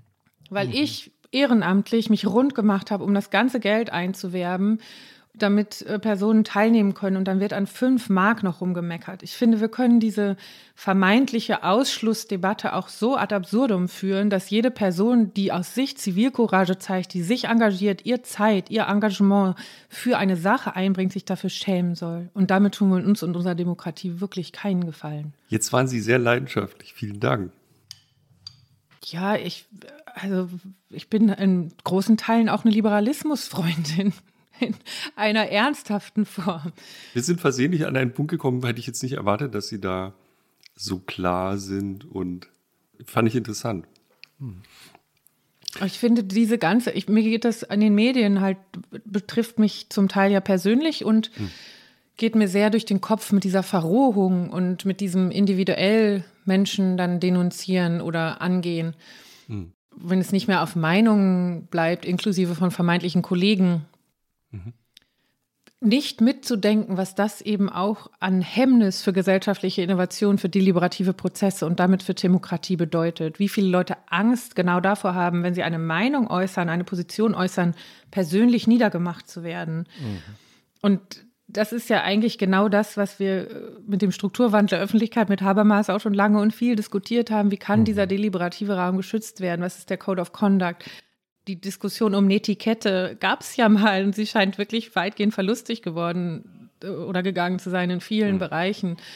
Und wer lauter brüllt, hat mehr Recht. Ähm, wer fieser argumentiert, wird erstens von den Algorithmen äh, befeuert und gleichzeitig von einigen anderen wird dann applaudiert. Und das ist für diejenigen, die das abkriegen, so mhm. hoch unangenehm. Und das hat auch eine riesen Gender-Geschichte. Das weiß ich aus den vielen, vielen, vielen Zuschriften, die ich bekomme. Und ich finde das irre fahrlässig, wie das einigen Medienvertreter legitimieren. Hm. Ähm, dass sie sagen, das ist eben der Preis, den man dafür zahlen muss, wenn man die Öffentlichkeit sucht. Ja. Als ähm. wären alle von uns geil drauf, irgendwie gesehen zu werden und müssten deshalb in Kauf nehmen, dass das Privatleben umgekrempelt wird, dass man attackiert wird, dass man Kackfotos von dir rauszieht und die Öffentlichkeit bringt. Das hm. kann nicht sein. Also was tun wir uns damit an? Dass Menschen, die sich trauen, in der Öffentlichkeit zu sprechen, damit zu rechnen haben, legitimerweise, dass sie filetiert werden von einigen Medienvertretern. Das finde ich schon eine schräge Auffassung. Entschuldigung, eine Nachfrage. Und das passiert Ihnen gerade auch? Nee, ich habe ja bisher Glück, also im kleinen Maßstab, ne? Hm. Aber ich hatte das gar nicht so stark bei Ihnen jetzt, entschuldigen Sie, wenn ich äh, bin ja Journalist, aber in Ihrem Fall hatte ich das jetzt gar nicht so nee. wahrgenommen. Sie, sie achten sehr auf ihre Privatsphäre, das hatte ich wahrgenommen, aber ich hatte jetzt auch nicht wahrgenommen, dass man versucht, irgendwie äh, sie persönlich zu attackieren. Es ist noch verhältnismäßig wenig, ja. Also was mich trifft, ist, wenn das vermeintliche Kollegen und Kolleginnen sind, wo ich denke, das macht auch für unseren Berufsethos wirklich ein blödes Bild. Also wie kann ich als Professor für mich in Anspruch nehmen, eine Berufskollegin als ja, also völlig inhaltlich befreit persönlich anzugehen und zu diffamieren. Ich weiß nicht, was das mit sich bringt. Mhm. Äh, und vor allem, was das für unser Bild von Wissenschaft in Gesellschaft ähm, bedeutet. Nein, und passiert? sonst habe ich ja Glück gehabt. Ich tausche mich ja durchaus mit Luisa und anderen zwischendurch aus. Und Luisa ja, manchmal Neubauer, erstaunt. Ja. ja. genau, Entschuldigung, mhm. Luisa Neubauer. Ähm, und sehe das ja auch gelegentlich, was bei ihr dann drunter läuft in, mhm. in den Social Media oder so. Also da mhm. und welche Prozesse sie da mhm. führen musste oder so. Da ist bei mir dazu, ja wirklich alles ganz easy. Ja, ne? dazu ein, ein Einwurf wirklich äh, jetzt aus meinem Privatleben. Ich erwähne das, ich habe neulich Greta Thunberg und sie moderiert und Greta mhm. hat danach einen Tweet mit dem Link auf das Video abgesetzt. Mhm. Ich kriege bis heute Hass-Tweets mhm. in einem Umfang, den ich noch mir nicht vorstellen konnte. Ich stand mhm. da ja nur daneben sozusagen, habe Fragen gestellt. Und zwar global. Halb Indien, liebe Inderinnen und Inder, ich meine euch nicht alle, aber ich bekomme ja vor allem aus Indien wahnsinnig viele Hass-Tweets gerade an meinen Privat Ja, aber das sind doch Bots. Das sind doch die nee, Social Bots, nee, die da billig nein, sind. Das, nee, also gut, äh, who knows, aber wollte nur sagen, ich, mir war nicht klar, ich habe das abstrakt, war mir das klar, aber konkret war, das, war mir das nicht klar, was es für jemanden bedeutet, der so in der Öffentlichkeit steht mit einem bestimmten Thema. Mhm. Was das für ihn als Person bedeutet, wie, äh, ich sehe das ja, wie sie äh, persönlich angegangen wird, auf eine Weise, die ich mir nicht hätte vorstellen können. Und eigentlich bin ich Profi und weiß das. Es mhm. ist eine ganz andere Sache, wenn man da so ein bisschen äh, neben dem, mhm. auch nur daneben steht und das alles mit abbekommt. Da war ich wirklich erschüttert, muss ich sagen. Mhm. Nein, und dann ist ja auch so ein bisschen die Frage, was geht in den Leuten vor? Ich meine, Luisa ist jetzt wirklich, ja, was macht sie denn, außer ihre Meinung sagen? So. Mhm. Und sie ist noch ein verhältnismäßig junger Mensch und nimmt das jetzt alles mit. Und was mich wirklich bestürzt, sind da auch die Ausmaße an Sexismus und Chauvinismus und wirklich offener Gewaltandrohung, die nur mhm. von männlich, und bei mir ist es auch, also ich bleibe wirklich bei meinem Gender-Thema, ähm, wenn ich versuche, die große, große Linie, zumindest in dieser Gesellschaft. Ich glaube, in anderen Gesellschaften ist auch gerade die Frage mit, mit Rassismus und Schwarz. Also erstens glaube ich, dass die, die bei uns nochmal eine andere Ausmaß an Migration aus anderen Ländern, nicht unbedingt in den afrikanischen Ländern ist. Wenn wir angucken, so ungefähr ein Prozent, glaube ich äh, afrikanischer Herkunft hier versus viele Türken und muslimischen Hintergrund. Also wir haben, glaube ich, einen anderen Mix als jetzt in den USA beispielsweise, wo das so klar und historisch auch so, so fest in die Gesellschaft eingebaut ist. Ne, da, da, kann ich das ähm, verstehen, dass das diese ganz, ganz, ganz wichtige Linie ist und das ist ganz wichtig, wie sie auch bearbeitet wird.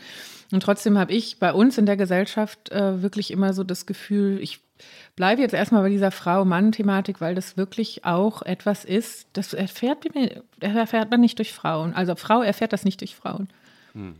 Die, diese offensiven Beschimpfungen, das ist so selten, dass dahinter ein femininer Name steht. Hm. hm. Und Gewaltandrohungen, Vergewaltigungsandrohungen, die muss man mal richtig durch. Also Savsan Chebli ist ja auch so jemand, wo ich denke, oh Mensch, und dann gibt es dann noch irgendwelche vermeintlich wissenden Männer, die sagen, also wie viel kostet das uns eigentlich mit der Staatsanwaltschaft, dass sie da jeden zweiten Tag Klage erhebt? Wo ich denke, das kann jetzt nicht wahr sein. Jetzt soll sich das Opfer dafür rechtfertigen, dass sie Rechtsbeistand beirufen muss, anstatt dass man sagt, was sind das eigentlich alles für Irre, die das Gefühl haben, dass sie sich so äußern dürfen gegen eine Mandatsträgerin. Hm. Darf ich noch eine Frage anschließen? Und zwar auf dieser also wenn wir jetzt weggehen von diesen persönlichen Angriffen, es gibt aber eine andere Komponente dieser, dieser Fragen, die uns in diesem Podcast auch schon öfter beschäftigt hat, nämlich kann man eigentlich aussagen, und das frage ich jetzt die Wissenschaftlerin und hoffe, ich, ich, ich lege Ihnen jetzt quasi schon die Antwort in den Mund, bin aber trotzdem gespannt, was Sie sagen.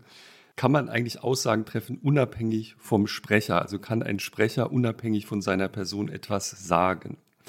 Und Klammer auf, worunter ich leide, ist halt, dass mir das immer schwieriger erscheint, dass sozusagen ein Diskurs derzeit, das ist jetzt alles sehr verallgemeinert, immer schwieriger wird, auch deswegen, weil wenn Jochen das sagt, ist Jochen ein 51-jähriger weißer Mann. Egal, was Jochen sagt, es muss natürlich immer mitgedacht werden, dass Jochen ein 51-jähriger weißer Mann ist. Und Jochen und, muss es vor allem mitdenken. Und Jochen muss es mitdenken und am besten sagt mhm. Jochen, das ist jetzt eine Erweiterung zu bestimmten Themen gar nichts, weil er dazu nichts sagen sollte als ein 50-jähriger weißer Mann. Darunter leide ich nun wiederum sehr, weil zufällig bin ich ein 51-jähriger alter weißer Mann. Ich frage mich aber, ob das nicht alles, was Wissenschaft bedeutet und Aufklärung in Frage stellt, wenn immer der Sprecher mitgedacht werden muss, kann ich dann überhaupt noch über irgendwas reden, äh, was unabhängig vom Sprecher gilt? Und das war für mich immer Wissenschaft es ist egal, wer das sagt, es gibt Dinge, die sind, haben wir versucht herauszufinden, wir glauben, es gilt folgende Regel, die gilt unabhängig davon, wer diese Regel gefunden hat. Ne? Und das finde ich vergiftet immer mehr auch äh, bestimmte Debatten und ich würde mich sehr dafür interessieren, wie Sie das sehen. Hm. Ähm, also ich glaube, erstmals ist mir immer wieder total wichtig, Naturwissenschaften von Sozialwissenschaften ein Stück weit zu trennen. Weil ich kann natürlich in den Naturwissenschaften so etwas wie ein Experiment machen in einer Laborsituation, wo ich im Idealfall den menschlichen Einfluss sehr reduzieren kann. Und im Idealfall ist es egal, welche menschliche Person die Aktivität ausführt, die dann da im Mikroskop zu irgendwas führt oder solche mhm. Geschichten. Ne? Und das ist ja so der Idealtypus im Grunde genommen hinter der, dem Aufklärungsideal und der modernen Wissenschaftsgeschichte, dass ich versuche, diese naturwissenschaftlichen Ansätze, die damals ja auch eine Revolution waren, weil sie uns aus dem Interpretieren durch machtvolle Positionen ein Stück weit ja befreit haben. Vorher haben Krone und Kirche vorgegeben, so tickt die Welt. Und dann kam ja dieses ganze, ich denke, also bin ich, ich experimentiere, also kann ich. So, und dann, das hatte ja was, was ja, wahnsinnig im, im Sinne von Liberalismus auch befreiendes von dem, was vorher war. Hm? Und ein Fokus eben tatsächlich auf, auf Verstand, auf Experiment, auf Beobachtung, auf Empirie. Und dann ist natürlich etwas entstanden, was wir vielleicht so ein Positivismus, also wenn man jetzt wirklich wissenschaftsgeschichtlich reinguckt und ähm, mhm. als Positivismus beschreiben würden, wo dann die Idee entstanden ist, dass es so etwas wie eine absolute Wahrheit gibt.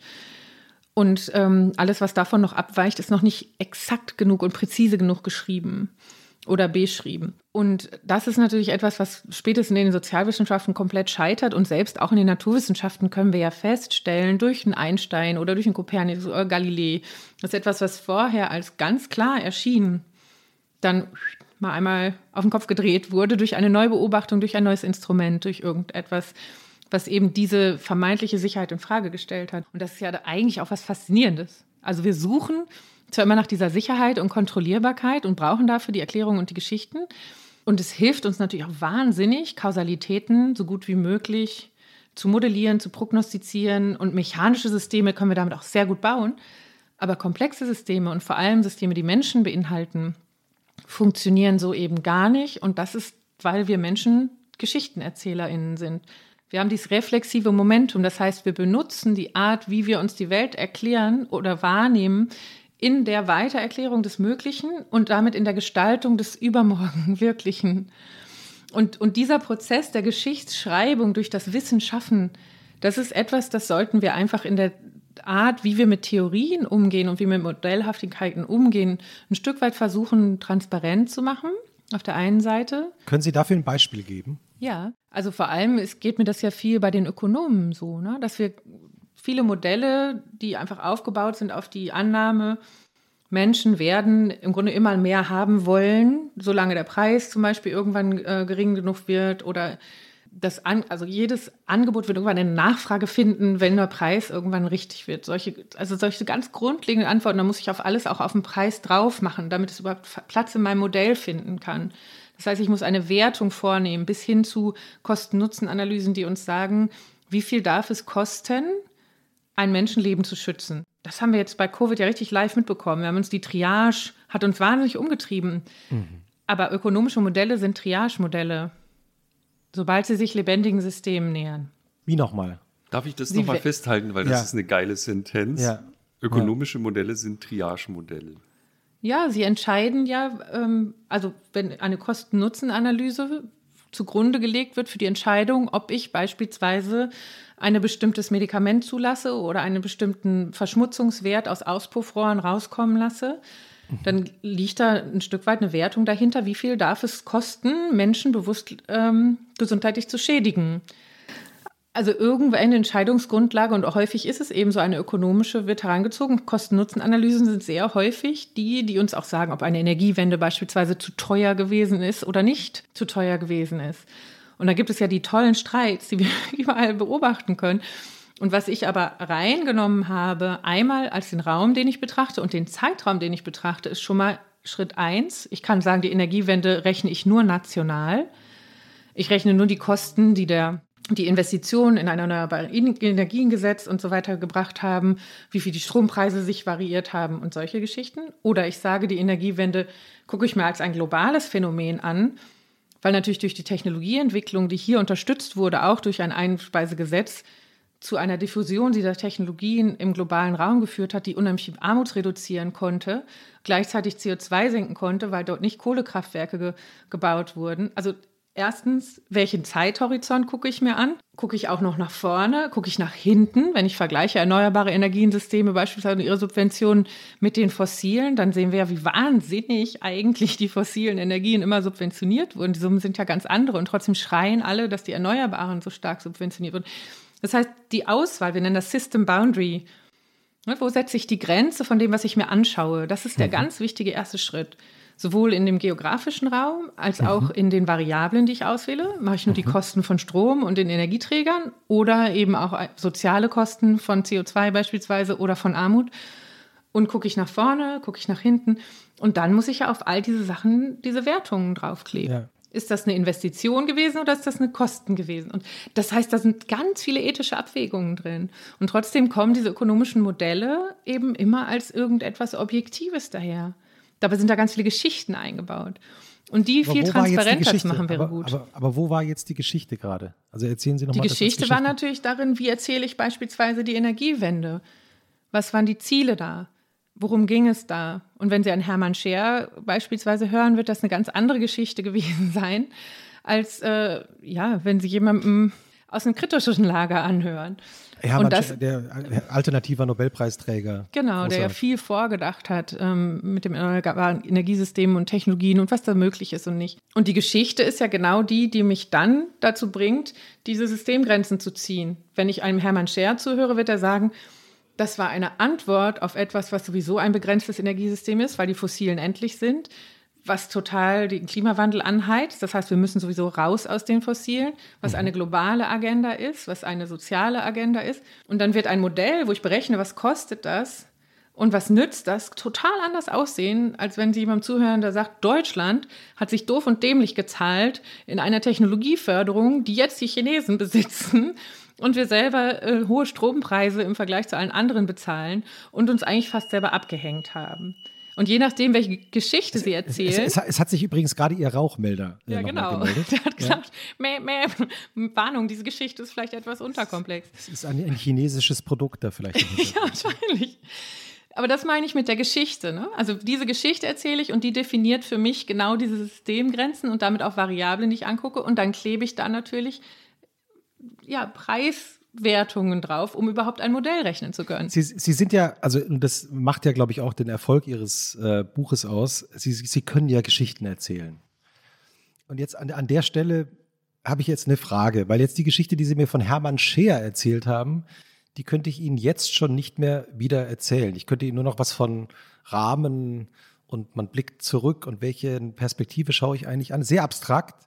Während die andere Geschichte, die Sie erzählt haben, wir haben da was gefördert, da haben wir die Rechte, die Chinesen jetzt dran, die kann ich mir merken. Mist, ne? okay, dann muss man die Hermann Scher-Geschichte nochmal anders erzählen. ähm, ähm, bei der war ich noch näher an dem Modell dran.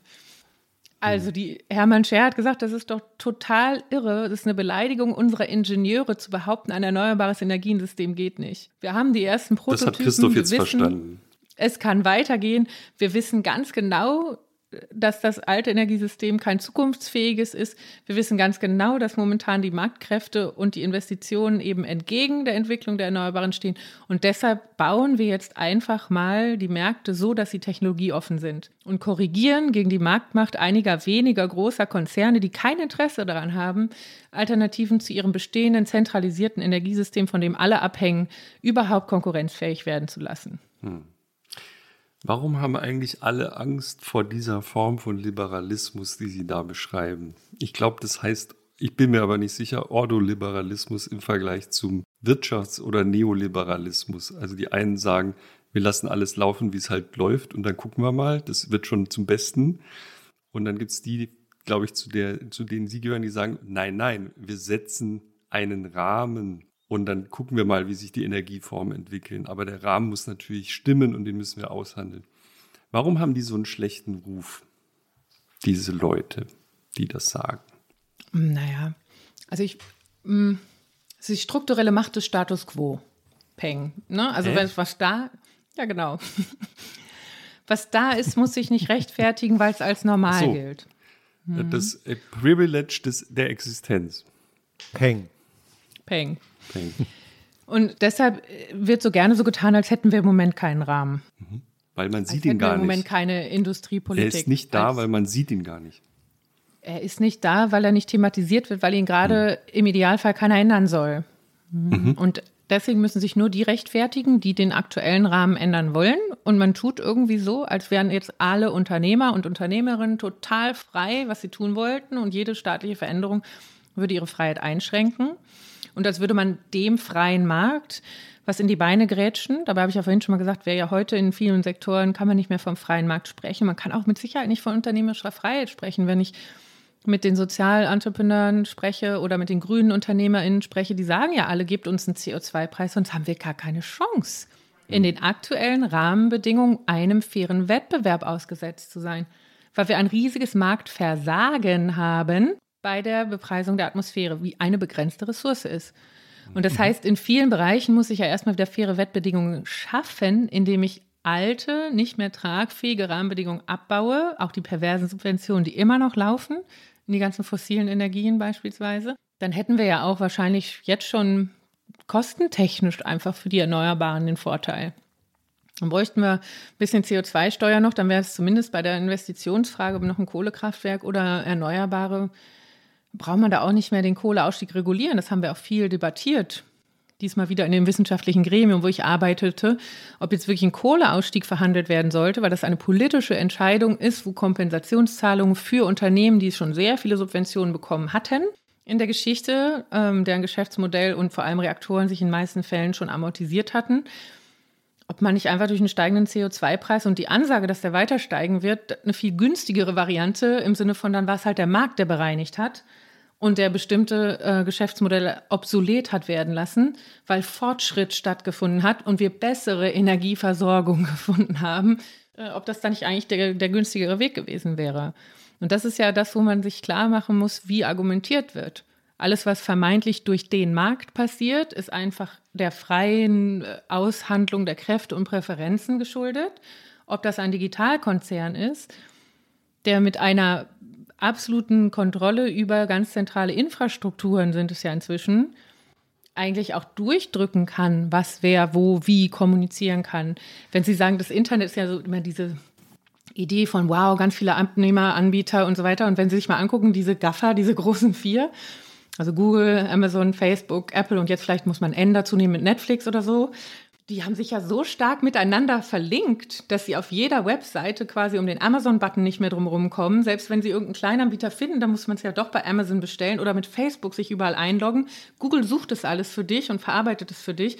Aber bei Netflix guckst du den Kram an und bei Apple bestellst du die Hardware oder den iTunes-Shop die haben sich so eng vernetzt in der Architektur dessen, wie sie zentrale Webseiten von ihren Plattformen auch noch miteinander vernetzt haben. Es kann doch niemand mehr als einen freien, ungenatschten Markt, in dem wir als total offen meandernde Konsumentinnen irgendeine Entwicklung treiben, beschreiben. Aber es ist auch in einem, also in einem freien Markt doch entstanden. Ne? Also sozusagen, es gab ja mal die interessante Chance, als das Internet entstand, dass man da Sachen machen konnte, die man nirgendwo anders machen konnte und dass keiner drüber geredet hat, weil es war auch so egal, ja. Da gibt es diesen Typen, der macht diesen Buchladen da irgendwo und war vorher Berater und jetzt macht er das und plötzlich ist es Amazon und beherrscht die Welt und alle Logistikketten. Und äh, wie wir von A nach B gekommen sind, das war ja nicht das war ja nicht kontrolliert in dem Sinne, sondern das war ein sehr offenes und freies System. Und das jetzt entsteht erst ein Problem dadurch, dass das System äh, dessen Freiheit sozusagen dadurch wieder eingeschränkt wird. Und das muss man ja erstmal erkennen und dann reagieren, was gar nicht so einfach ist wahrscheinlich. Mhm. Was Sie da ansprechen, ist total interessant, weil das auch für die Debatte, die wir eben gerade so ein bisschen versucht haben anzubohren, sehr relevant ist. Es gibt so einen ganzen Forschungszweig, die sich da nennt Komplexitätsökonomie.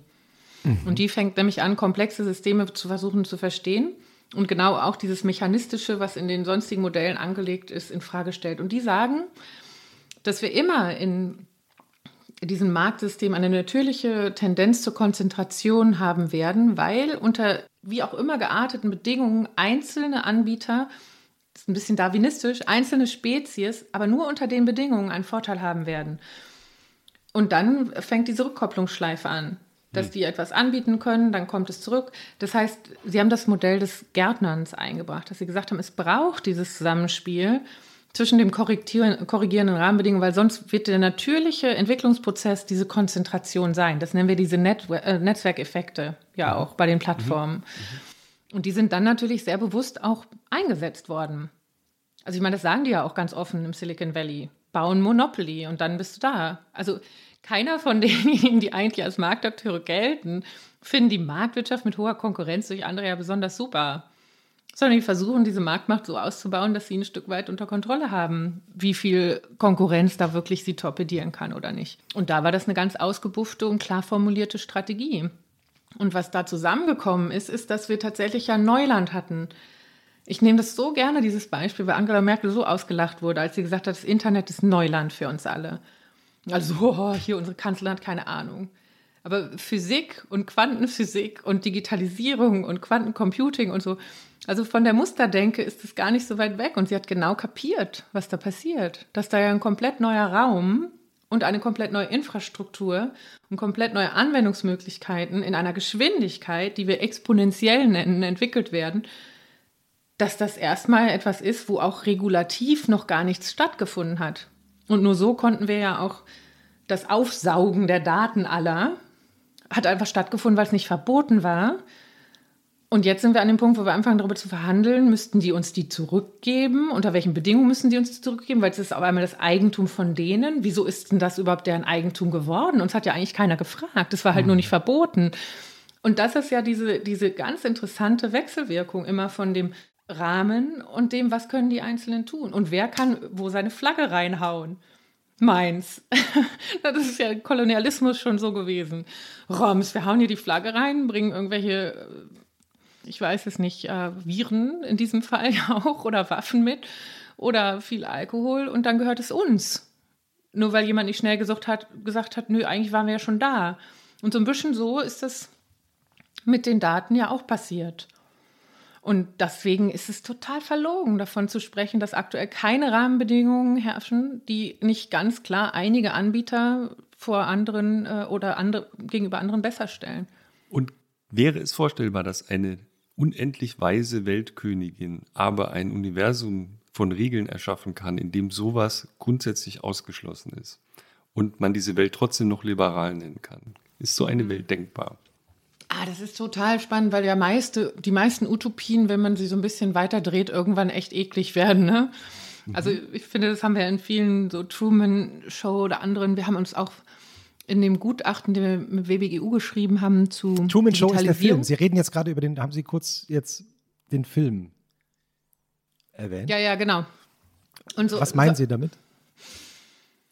Naja, diese vermeintlich perfekten Anordnungen von dem, was wir uns vorstellen, was das perfekte Leben ausmachen würde, wie langweilig und irgendwie zäh und fast kitschig und klebrig das irgendwann alles wird, mhm. wenn, wenn das Unsaubere, das Dreckige, das Imperfekte, das auch mal Fiese so unterdrückt wird, dass wir ja selber spüren, dass das nicht mehr frei ist.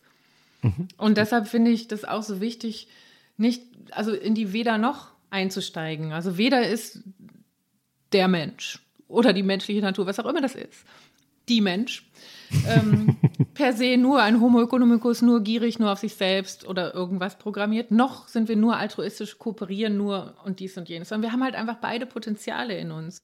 Und es wird immer Situationen geben, die mehr vielleicht das Teufelchen ansprechen und andere mehr das Engelchen.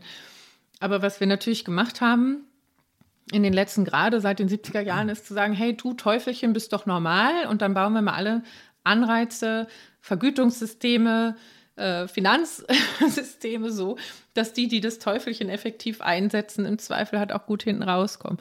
Inklusive der Story, dass wir nun mal so sind. Und das macht natürlich etwas bei uns. Da haben wir so ein paar Rückkopplungen für die Klammern auf und zu und so, an diese Reflexion. Ne? Mhm. Also wie wir uns selbst erklären, wie wir sind, orientiert ja auch unser Verhalten.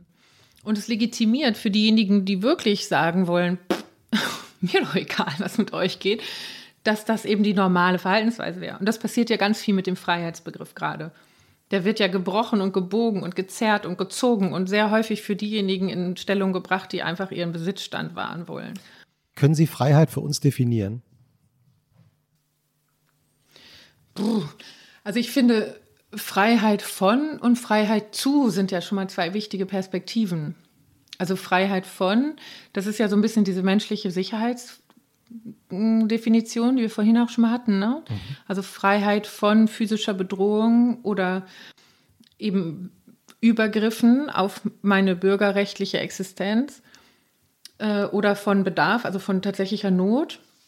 Und Freiheit zu hat natürlich diesen ähm, Anteil, äh, gestalterischen Anteil, der sehr stark eben auch in den Gerechtigkeitsdebatten dann von Amartya Sen und Martha Nussbaum und anderen stark gemacht wurde, die gesagt haben, es ist, äh, wir sollten ja Akteure und Akteurinnen unseres eigenen Schicksals sein können, auch eingebettet in die Gesellschaft, in der wir nun mal leben. Und das hat natürlich immer was Relatives. Das eine hat vielleicht, das kann man vielleicht auch in den Indikatoriken mehr so mit objektiven Indikatoren ein Stück weit fassen. Also was brauchen Menschen, damit sie gut gesund versorgt sind oder damit sie ausreichend Nahrung haben oder auch so Wohnraumgrößen. Also kann man sich relativ gut noch annähern, zu sagen, das kann man ungefähr voraussetzen. Aber bei mhm. den Punkten hat es immer was Relatives, weil natürlich meine Fähigkeit, beispielsweise mich zu einer Friday for Future Demonstration zu bewegen, mhm. eben auch mit meinem relativen Status in einer Gesellschaft zusammenhängt. Und das, deswegen bleibt es immer ein Aushandlungsprozess. Und deshalb ist es immer wichtig, A, nie, nicht so zu tun, als hätten wir nicht beides in uns, B, nicht so zu tun, dass wir immer auch Kinder der Umstände sind, wie sie heute sind. Und auch anzuerkennen, dass einige unter bestimmten Umständen einfach eine andere Form von Möglichkeit der Machtausübung haben als andere. Und genau gibt es, deshalb gibt es nie einen herrschaftsfreien Diskurs. Und genau deshalb ist es auch eine, ein Ideal, was Habermas mit einer idealen, deshalb heißt sie auch so, Sprechsituation gemeint hat. Aber das heißt ja nicht, dass wir die Ideale aufgeben sollten. Das hat Plato schon gehabt, ne? mit den Idealbildern. Und dann dieser blöden Wirklichkeit, die immer so ein bisschen dreckig und madig und imperfekt ist. Aber den Teil in uns, den können wir ja auch einfach rein. Und es gibt ein paar ganz tolle buddhistische ähm, Schriftsteller, die sagen, das Böse in uns umarmen. Das Böse in uns umarmen. Ja, nicht so zu tun, als wären wir einfach nur gut und hätten nie auch mal diesen Gedanken, boah, dem möchte ich jetzt einfach sowas von. Ne? Die Rechte, da ist sie wieder. Die Rechte, die Rechte. Rechte gerade, Handball. ja. Auf St. Pauli. Und, und dann aber eher diese, diese Fähigkeit, damit umzugehen. Anstatt ja. sich dann etwas für etwas schämen zu sollen, dann wird es ja eher noch stärker. Oder mhm. zu sagen, das habe ich nicht, dann erhebe ich mich über andere.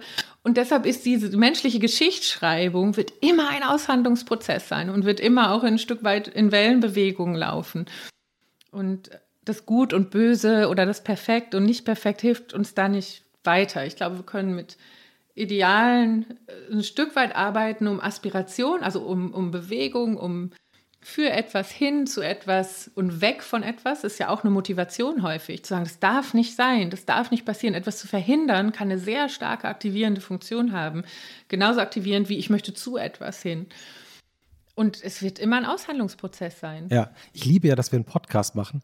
Ja. Jetzt gerade in der Sekunde habe ich aber auch bedauert, dass wir kein äh, Bewegtbild äh, aufnehmen, weil sie haben praktisch ballettartig fast jeden Satz mit ihren Händen so nachgespielt. Also ich könnte es jetzt gar nicht nachspielen. Haben Sie das mhm. immer schon gekonnt? Also diese Art, das Gestikulieren, das ist ja, also liegt, ich würde mal sagen, uns Nord, also Nordeuro, Mitteleuropäern eigentlich ja nicht so. Hm.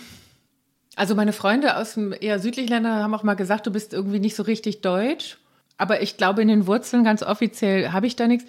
Und es ist genauso in mir eingebaut, dass ich das nicht kontrollieren kann, wie dass ich bestimmte Akzentverschiebungen, mit denen ich auch immer rede, nicht kontrollieren kann. Ich war sehr US-amerikanisch, als ich in der Highschool war in meinem Englisch und seitdem ich einen britischen Partner hatte, bin ich auf einmal britisch geworden. Das liegt außerhalb meiner Kontrolle und das ist ja auch ganz schön, um zu merken, dass man sich so mitreißen lässt von etwas und ich freue mich, dass Sie das eher mögen. Es gibt durchaus Absolut. auch Leute, die dann äh, nach so einer Landsendung sagen, kann die Alte, oder ich kriege E-Mails, kann sie immer aufhören? Was meinen Sie eigentlich, wie Sie hier rumhampeln können im Fernsehen? Wo ich immer ganz Nicht die Leute bin, kommentieren, wie man gestikuliert ja. bei Markus ja, Lanz. Ja, ja, wahrscheinlich bei Frauen mehr als bei Männern, da haben wir es mhm. wieder. Aber es ist schon interessant. Mhm. Also wie wirklich eindrucksvoll übergriffig einige Menschen sich artikulieren und ja. dann sogar E-Mails schreiben. So hat das ja Christoph gar nicht gemeint. Aber das äh, doch, aber, äh, doch, aber es ist insofern auch interessant, weil da ist Fernsehen aber auch das Medium dafür. Ich war mal in einer politischen Talkshow und war sehr gut vorbereitet, wie ich gehofft hatte und habe so drei, vier Sachen gesagt, die mir sehr wichtig waren. Und am Ende die Mails kamen, die waren einfach nur, was haben Sie für eine Brille? Ja, ich, möchte, ich möchte auch Ihre Brille. Ja, also das ist, äh, mhm. glaube ich, hat auch mit dem Medium. Aber Christoph, deswegen machen wir doch diesen Podcast, weil wir Absolut. abstrahieren können von so deiner ja. Brille. Genau, ich, manchmal. Aber Jochen, sag mal. Ja, Christoph. Äh, wir, wir, wir spielen ja manchmal ähm, so ein kleines Spiel, Frau ja, Göbel. Ich weiß nicht, das, ähm, ähm, ob das man Ihnen das schon gesagt aber nicht. Aber vielleicht erklären wir es nochmal kurz, weil ich hatte das mhm. Gefühl, jetzt wäre schon ein schöner Moment. Die Meier Göbel muss eben ihre Spiel. Mails checken. Nee, nee, ich glaube, sie isst unser Essen noch. Ach, die isst das Essen, da, das sei, das sei. Oder genau, haben Sie gerade und außerdem Mails? wird ja das Gestikulieren mit jedem Zipfelchen Wein dann auch noch besser nein, wahrscheinlich. Nein, nein. Gott sei Dank Zeit. Zum Wohl. Oh. Zum Wohl. Mein Prost. Prost. Ja. Ist wieder soweit? Okay. Ja, es ist. Wir zeichnen ja kein Video auf. Ich habe mich auch nochmal dem verweigert. Es gab neulich die Debatte, ob wir nicht immer ein Video mitlaufen lassen. Nein, das ist sagen, schön. Nee, das ist, das ist für immer gelöscht. Das ist viel entspannter. Es gibt ein Spiel in diesem Podcast, das jeder, der diesen Podcast jemals gehört hat, kennt, weil alle Gästinnen mit, ich glaube, zwei Ausnahmen das gespielt haben. Wir haben neulich sogar eine Best-of-Folge aller dieser Spiele veröffentlicht. Das ist wirklich recht populär. Ja, das habe ich gesehen, aber ich habe es nicht geschafft, mir das ja, vorher zu geben. Dann wüsste ich jetzt, was Fehler passiert. Ne? Oder gut für uns, Nein, weil. Wunderbar, ähm, ist ganz wunderbar. Perfekt, weil dann sind sie nicht vorbereitet. Es ist auch ein sehr einfaches Spiel, man muss sich nicht vorbereiten. Und Improvisationstheater. Das okay. Spiel, nein, nein, nein, viel einfacher. Das Spiel heißt A oder B oder weiter. Mhm. Und es ist trivial. Ich sage Wortpaare, mhm. zum Beispiel Hund oder Katze. Und dann können mhm. Sie sich, müssen, Sie sich, müssen Sie sich bitte entscheiden, Hund oder Katze. Dann sagen Sie zum Beispiel Katze. Richtig. Sie haben das Spiel verstanden. Mehr gibt es dazu mhm. nicht zu wissen, außer einer Kleinigkeit. Sie müssen schnell antworten. Alright. Ja, damit kann man auch den rassistischen Bias abfragen, beispielsweise. Sehen Sie? Ja, Sie kennen sich aus leider. Kahnemann, ja, Kahnemann. Ähm, Wetter. Ein Klassiker unseres wir wollen, Podcasts. Wir wollen den Prozess antippen bei Ihnen, der natürlich jetzt nicht ein Jahr drüber nachdenkt, ob Hund oder Katze, sondern der einfach spontan das raushaut aus dem Rückenmark. Und ich habe 91 Fragen. Mhm. Es 91. Es gibt ein paar ergänzende Regeln. Super schnell. Es gibt ein paar ergänzende Regeln, Jochen. Kannst du die ah, noch kurz erwähnen? Ergänzende Regeln. Ähm, Sie, also Sie können sagen Hund oder Katze, wenn Ihnen das zu politisch ist oder Sie kein, nicht wissen, wovon ich rede, was auch sehr beliebt ist. Ich stelle Ihnen Fragen, haben Sie vielleicht noch nie gehört davon. Sag ich weiter. Sie auch, können Sie weiter sagen, aber mhm. Sie können nur in 10 Prozent abgerundet weiter sagen, in diesem Fall also neunmal. Okay. Und Christoph, Christoph zählt es. Zählt. Das ist meine Aufgabe. Das heißt, wir müssen uns nicht damit aufhalten. Ja? Mhm. Nur ich. Ja. So. Wären Sie bereit? Ja, klar. Es muss aber sehr schnell gehen. Konzentration, sehr ja, schnell. Ja, ich sitze gerade, okay? Ja, mhm. ich auch. Gut. Konzentration. Ich nicht. Los geht's. Erste Frage. Konzentration. Snooze oder Aufstehen? Aufstehen. Achtsamkeit oder keine Zeit? Uh, keine Zeit. Ja oder vielleicht? Ja. Teilen oder haben? Teilen. Zahlen oder tauschen? Tauschen. Drinnen oder draußen? Draußen. Räucherstäbchen oder Fenster auf? Fenster auf. Putzen oder putzen lassen? Mm, beides. Putzen oder putzen lassen? Präferenz putzen lassen. Helm oder kein Helm? Kein Helm. Monogam oder mir doch egal? Mir manchmal egal. Äh, geht nicht, ne? Nee. Ja, also. Nein, also mir doch egal. Ganz egal auch nicht. Monogam oder mir doch egal? Nee, ganz monogam geht auch nicht. Das ist doch eine ehrliche Antwort. Monogam oder mir doch egal? Gut, dann machen wir mir doch egal. Danke. Tinder oder analog? Analog. Alt oder neu? Alt. Mann oder Frau? Frau. Sterbehilfe oder keine Hilfe? Sterbehilfe. To do or not to do? To do. Impfpflicht oder nicht? Nicht. Wissen oder nicht wissen? Wissen. Wissen oder googeln? Wissen. Frühmorgens oder nachts? Mm, nachts. Kiffen oder Zechen? Zechen. Zelt oder Adlon? Zelt. 80er oder 90er? 90er. Disco oder Dorfplatz? Disco. Gemüsegarten oder Blumenwiesen? Blumenwiesen. Mit Zaun oder ohne Zaun? Ohne Zaun. Grünkohl oder Rotkohl? Rotkohl. Säen oder ernten? Säen. Gießkanne oder Schlauch? Gießkanne. Sammeln oder ertränken? Sammeln oder ertränken? Sammeln. Bienenstich oder Wespenstich? Bienenstich. Kommunismus oder Kapitalismus? Weiter. Aha. Entschuldigung, Eins. ich muss kurz lachen. Musik an oder Musik aus? Musik an. Mittelschicht oder keine Schicht? Keine Schicht. Anfangen oder aufhören? Anfangen. An oder aus? An. Fernseher oder kein Fernseher? Kein Fernseher. Auto oder kein Auto? Kein Auto. iOS oder Android? iOS. TV oder Netflix? Weiter. Twitter oder Facebook? Zwei. Twitter. Google oder Facebook? Weiter. Gmail oder Posteo? Posteo. WhatsApp oder Signal? Signal. Signal oder Anruf? Voice Message. Äh, weiter? Signal oder Anruf? Anruf. War das ein Weiter? Habe ich jetzt eine Weiter? Nein, hier? dann machen wir weiter. Das ist ja doof, wenn der Mittelweg immer verbaut ist. Vegetarisch Ja. oder vegan? Vegan. Bio oder regional? Bio. Eingeschweißte Biogurke oder plastikfreie normale Gurke? Kommt drauf an. Eingeschweißte. Biogurke oder plastikfreie normale Gurke? Kein Mittelweg. Das ist nicht schnell, wenn ich das mal Weiter. sage. Vier. Vegane Wurst oder keine Wurst? Ja, keine Wurst. Soja oder Hafer? Hafer. Globuli oder Aspirin? Aspirin. Waffel oder Becher? Waffel. Honigbrot oder Nutellabrot? Beides. Honigbrot Nutella. oder Nutellabrot? Nutellabrot? Aber kann man auch ein anderes als Nutella? Also Schokoladenaufstrich ohne Palmöl. Nein. Ah, okay, Honig. Honigbrot. Aufschneiden oder wegschmeißen? Ausschneiden. Flu äh, Flugscham oder Zugstolz? Zugstolz. Rollkoffer oder kein Rollkoffer? Na, Rollkoffer. Messi oder Kondo? Messi. Messi oder Ronaldo? Weiter. Fünf. Warmblut oder Kaltblut? Warmblut. Haflinger oder Anglo-Araber? Mm, Anglo-Araber. Englisch oder Western? Western. Bund oder Nabu? B-O-N-D oder Nabu? Naja, BUND. Extinction Rebellion oder PETA? Extinction Rebellion. Friedensnobelpreis oder Wirtschaftsnobelpreis? Friedensnobelpreis. Bielefeld oder Kassel? Na, Bielefeld. Siegen oder Kassel? Siegen. Dortmund oder Düsseldorf?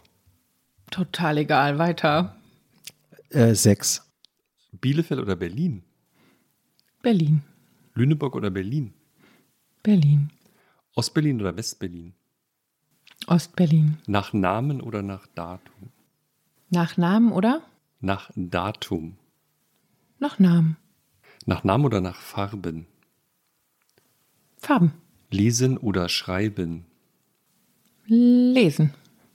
Buch oder E-Reader? Buch. E-Reader oder gar nicht lesen? E-Reader. Genderneutrale Toilette oder keine Toilette? Auf jeden Fall Toilette, also genderneutral. Luke oder Han? Nochmal. Luke oder Han? Luke Weiter. Skywalker oder Sieben. Han Solo? Oh Mann, ey. Nix Fernseher, hatten wir doch eben schon mal. Kino. Aber sieben. Marx oder Engels? Spaceballs war bei mir viel höher im Ranking. Alter. Marx oder Marx oder Sp Ruhe im. Spaceballs. Marx oder Engels? Spaceballs. Fantastischer Film. Marx oder Marx. Spaceballs? Max oder Spaceball? Kant Ja, oder Hegel? Das tut mir leid um den Bart, aber Spaceball. Nein, Max ist super. Kant oder Hegel? Kant? Oder Hegel? Ach so. Kant. Bei Rot oder bei? Kant. Nochmal, Bei Rot oder bei Grün? wenn frei ist. Bei Rot oder bei Grün? Okay, dann eher bei Grün. Rot oder Grün? Weiter. Acht. Gelb oder Grün? Grün. Gelb oder Schwarz? Gelb Die oder Augen, Schwarz? unsere, unser, Gelb die oder Augen Schwarz? unserer Gästin gingen gerade links Ist meine von links nach Internetverbindung weg? Hört ihr mich Ja, noch? die ist weg. Ich weiß nicht, ob ich mich einfach auf die Lieblingsfarbe zurückziehen darf oder ob sie mich jetzt hier wirklich in Parteienkampf schicken. Nee, das, die die Frage ist gelb oder schwarz. Ich verstehe überhaupt nicht, worüber wir jetzt hier reden. Ich Bitte auch gar antworten nicht. Sie Keine. Ahnung. Kommen wir jetzt Ich hab endlich aber- mal ich hab- zu ich hab- lila, Ich habe ich hab die Antwort lila nicht gehört. Petrol und Gelb Türkis. oder schwarz? Ich habe die Antwort noch nicht gehört, Jochen. Du? Ich auch nicht. Nee. Wie viel, wie viel, also Nee, nee, farblich, Ja, bitte jetzt Gelb. schnell, schnell. Okay, gelb. Was jetzt?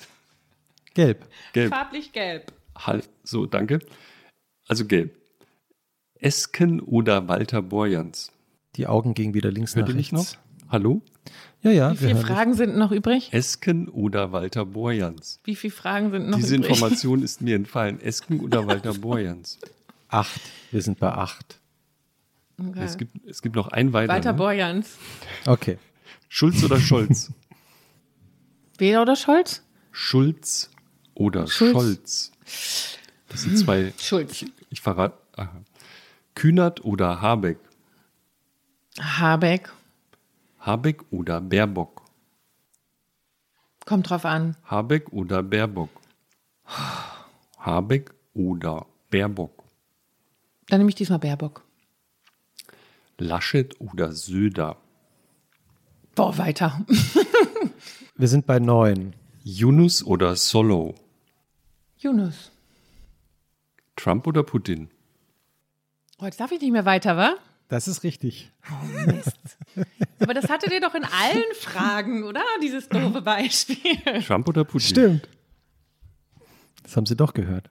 Wer als erstes in den Knast soll, ist mir eigentlich egal. Dann nehmen wir doch vielleicht Putin Trump als oder nächsten. Putin? Putin. Putin als nächstes in den Knast.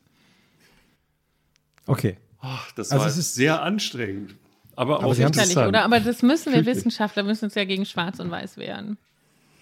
Ja, ich habe äh, ich, also ähm, viele Nachfragen dazu. Bevor jetzt unsere Zuhörerinnen und Zuhörer, ähm, die vor ungefähr anderthalb Stunden darüber nachgedacht haben, welche Pferdegeschichte jetzt stimmt, ja, ähm, ich wollte nur einmal kurz sagen, Sie müssen nicht nachschauen. Ich äh, will es Ihnen einfach nur kurz erzählen. Die Geschichte mit dem Pferd, das den Reiter zum Olympiasieg gebracht hat, war äh, in den 50er Jahren, 1956, deutscher Olympiasieg.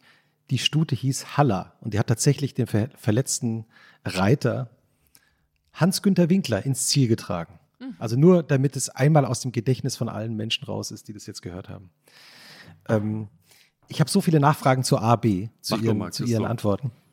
Das ist eigentlich Ähm, unfair, weil es ist ja Hirnforschung. Jetzt reflektieren wir das, oder was? Nee, Aber aber, nein, aber Christoph ich- macht das trotzdem. Nein, immer. nein, Ich nein, würde das- ich will das das nie machen, aber. Nein, naja, aber das mal. also, äh, Aber sie, also die wissenschaftliche Nachfrage muss ja immer sein, das kommt drauf an.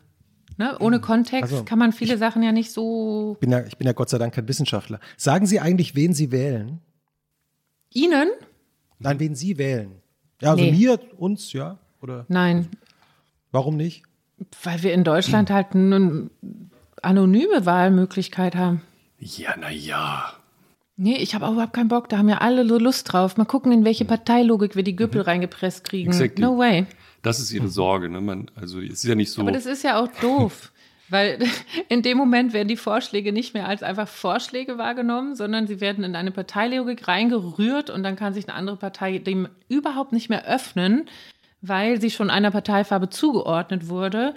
Und damit verbauen wir den Möglichkeitsraum, der aus der Wissenschaft eigentlich skizziert wird. Und deshalb macht mich das wahnsinnig, wie stark der tagespolitische Journalismus Lust hat, die Interpretation voranzutreiben, welcher Parteifarbe müsste man denn jetzt eigentlich welche Vorschläge aus der Wissenschaft unterjubeln oder dass einige immer noch die Schussbe haben, zu sagen, der Klimawandel sei ein linkes Thema, wo ich denke, hallo, Naturwissenschaften, wieso ist das links? Also es macht es wirklich nicht leicht. Ich frage es ja auch nur, weil der, wir, wir werden ja einen großen Wahlkampf erleben oder zumindest einen Bundestagswahlkampf. Ob der groß wird, wissen wir noch nicht.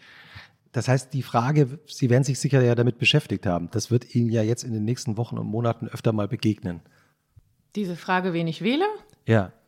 Ja gut, aber dann wird es halt keine Welt rausfinden. Außerdem weiß ich, dass ich vielleicht bin ich ja so Letztentscheidwählerin, die einfach am Wahltag erst und so, who knows? Ein wankelmütiges Wesen. Aber, Äh, Ironie, Ironie, äh, Ironie.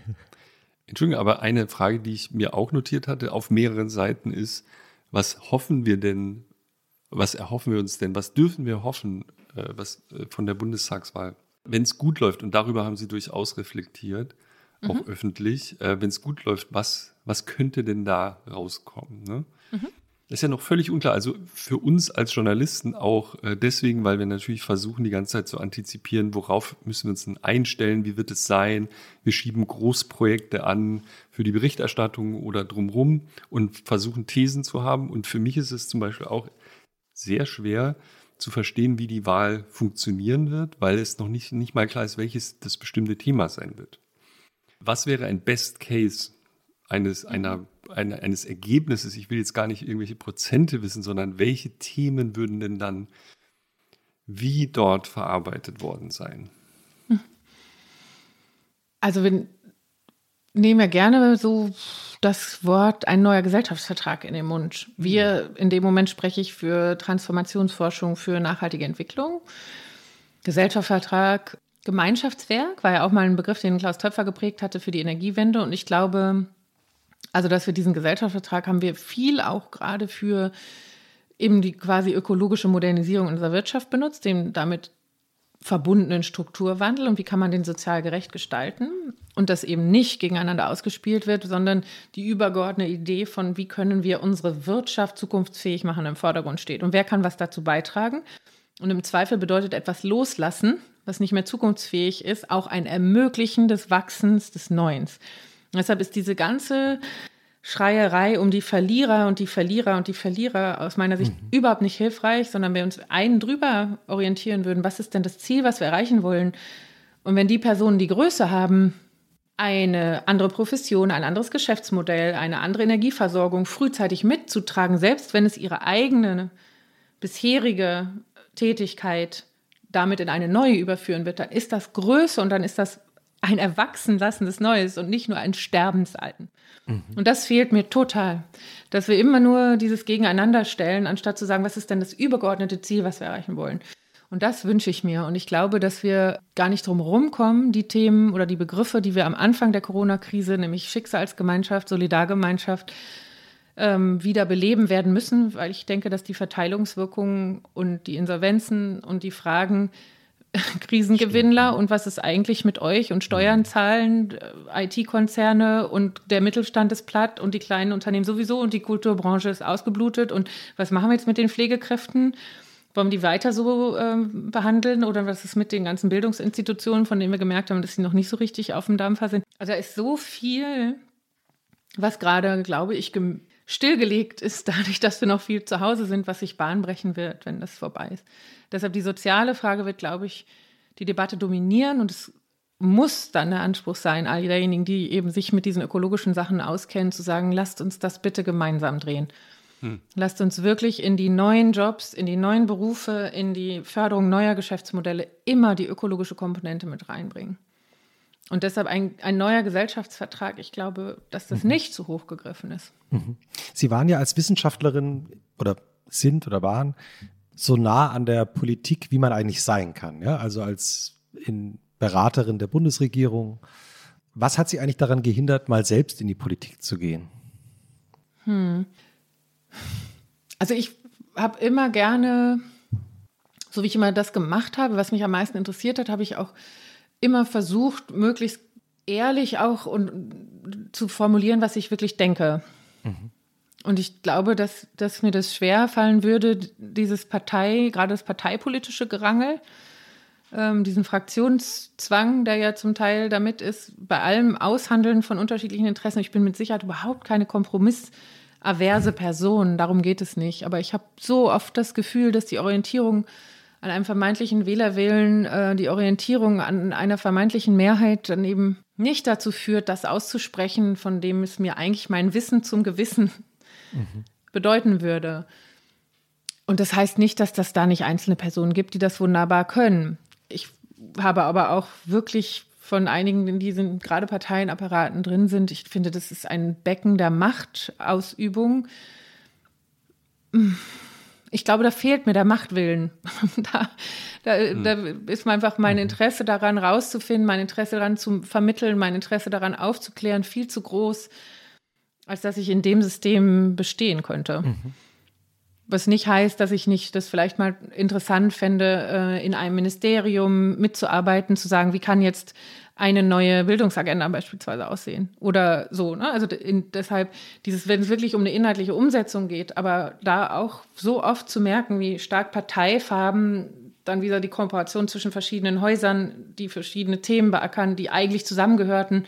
Also solange wir das Landwirtschaftsministerium und das Umweltministerium mit zwei Parteifarben besetzt haben, ist es sehr schwer, viele dieser ökologischen Probleme überhaupt wirklich vernünftig anzugehen. Verkehr war ja genau das Gleiche. Und mhm. ähm, daran würde ich so ein bisschen verzweifeln oder vielleicht könnte das ja auch für Leute, die eben nicht aus einer Partei Ursprünglichkeit herauskommen, auch eine Chance sein, mhm.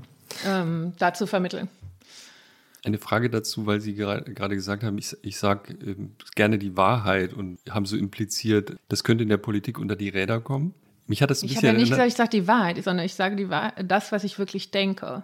Dass es eine verallgemeinerbare Wahrheit gibt. Entschuldigung, dann ähm, habe ich das also. Vielleicht habe ich auch den Begriff Wahrheit, aber ich meinte nicht, dass ich damit die Wahrheit mit Löffeln gefressen habe, sondern dass ich einfach das versuche hm. zu formulieren, was ich wirklich denke. So. Mhm. Okay. Und es gibt so eine, auch so eine Spannung, hat jetzt nichts mit Ihnen zu tun, aber ich erinnere mich gerade dran, weil wir vorhin drüber sprachen, zwischen Fridays for Future und den, äh, und den Grünen, mhm. wo auch sozusagen die Debatte ist, glaube ich, bei Fridays for Future, soweit ich das verstanden habe, gehen die jetzt in die Politik? Ein Teil von denen möchte das auch und wandert vor allem in die grüne Partei ein. Andere sträuben sich und sagen, wollen wir doch nicht machen und kritisieren dann wiederum sehr stark die Grünen, äh, dass sie nicht radikal genug seien und so weiter. Und äh, Fridays for Future ist ja auch eine Bewegung, die jetzt keine Sprecher hat, aber äh, die sehr stark damit operieren. Entschuldigung, vielleicht habe ich das deswegen gedacht. Da, sie sagen, was sie denken. Sie sagen natürlich die Wahrheit. Sie sagen, hört auf die Wissenschaftler. Wir wollen hier kein Kalkül. Wir wollen einfach sagen, das ist der Fall und das ist jetzt zu tun nach unserer Ansicht. Da ist so eine ähnliche Spannung. Also wie kommt man aus der wissenschaftlichen Erkenntnis, die bei Fridays for Future eine große Rolle spielt, in diese Politik denn dann rein, wenn man im entscheidenden Moment immer sagt, naja, das müssen jetzt die anderen da machen. Mhm. Am Ende sind, sind das ja wir alle, die das machen könnten, aber uns äh, scheuen, in die Politik zu gehen, zum Beispiel. Mhm. Mhm. Ich bin ein Fan davon zu überlegen, was ist eine Rollenverteilung in einer Gesellschaft und dann zu überlegen, eins weitergedreht, wo habe ich das Gefühl, in welcher Rolle ich am meisten beitragen kann. Und es gibt ja durchaus genau die Stimmen aus der Politik. Angela Merkel hat ja auch gesagt, gib mir noch drei Gretas und ich kann ganz anders Klimapolitik machen. Also das kann die eine Seite frustrieren und auf der anderen Seite natürlich auch zeigen, dass Druck und klare Forderungen natürlich auch signalisieren, die Leute, die mhm. wollen was. Ne? Mhm. Die, ähm, und im, äh, in der Essenz ist es ja auch eine Form der demokratischen Einmischung zwischen den Wahlen. Also das war ja auch immer das Absurde, sagen, geht zurück in die Schule und lernt irgendwas über Klimawandel und dann könnte in zehn Jahren die Ingenieure der Zukunft werden. Nee, wir wollen ja jetzt gerade unsere Sorge als BürgerInnen dieses Landes auf die Straße tragen, weil wir wissen, dass es in zehn Jahren nicht reicht. Und ähm, da finde ich dieses Aufzeigen, wo es nicht reicht, aufzeigen, wo wir eigentlich weitergehen sollten, ist ein integraler Bestandteil eines gesellschaftlichen Aushandelsprozesses. Und ich habe das auch äh, häufiger in den Diskussionen mit der Politik durchaus so wahrgenommen, auch mit den ähm, konservativen Politikern und Politikerinnen, dass sie gesagt haben, natürlich äh, müssen sie für uns den Raum aufmachen, damit wir dann eben insgesamt die gesellschaftlichen Interessen ausbalancieren können. Und das ist ja der Job des Politischen.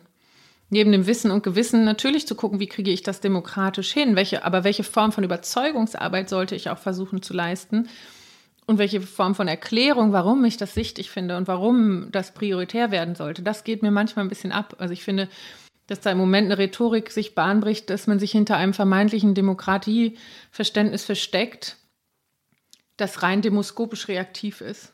Also wenn die Umfragen das zeigen, dass man das machen kann, dann kann ich das machen, sonst kann ich es ja leider nicht machen, weil wir leben ja in einer Demokratie. Und das ist natürlich nicht hm. richtig die Idee, weil dann brauche ich nicht Berufspolitikerin sein und einen Stab von so und so viel wissenden Leuten und so und so viel wissenschaftliche Beirede versammeln, damit ich dann sage, ich horch mal ins Volk, was es will und das setze ich dann um. Also das ist ja ein, ein komisch Verständnis. Dann macht ja jemand seinen Job nicht. Jetzt, auf jetzt, der anderen äh, Seite kann jetzt, es. Hm? Aber äh, Sie reden jetzt von Angela Merkel.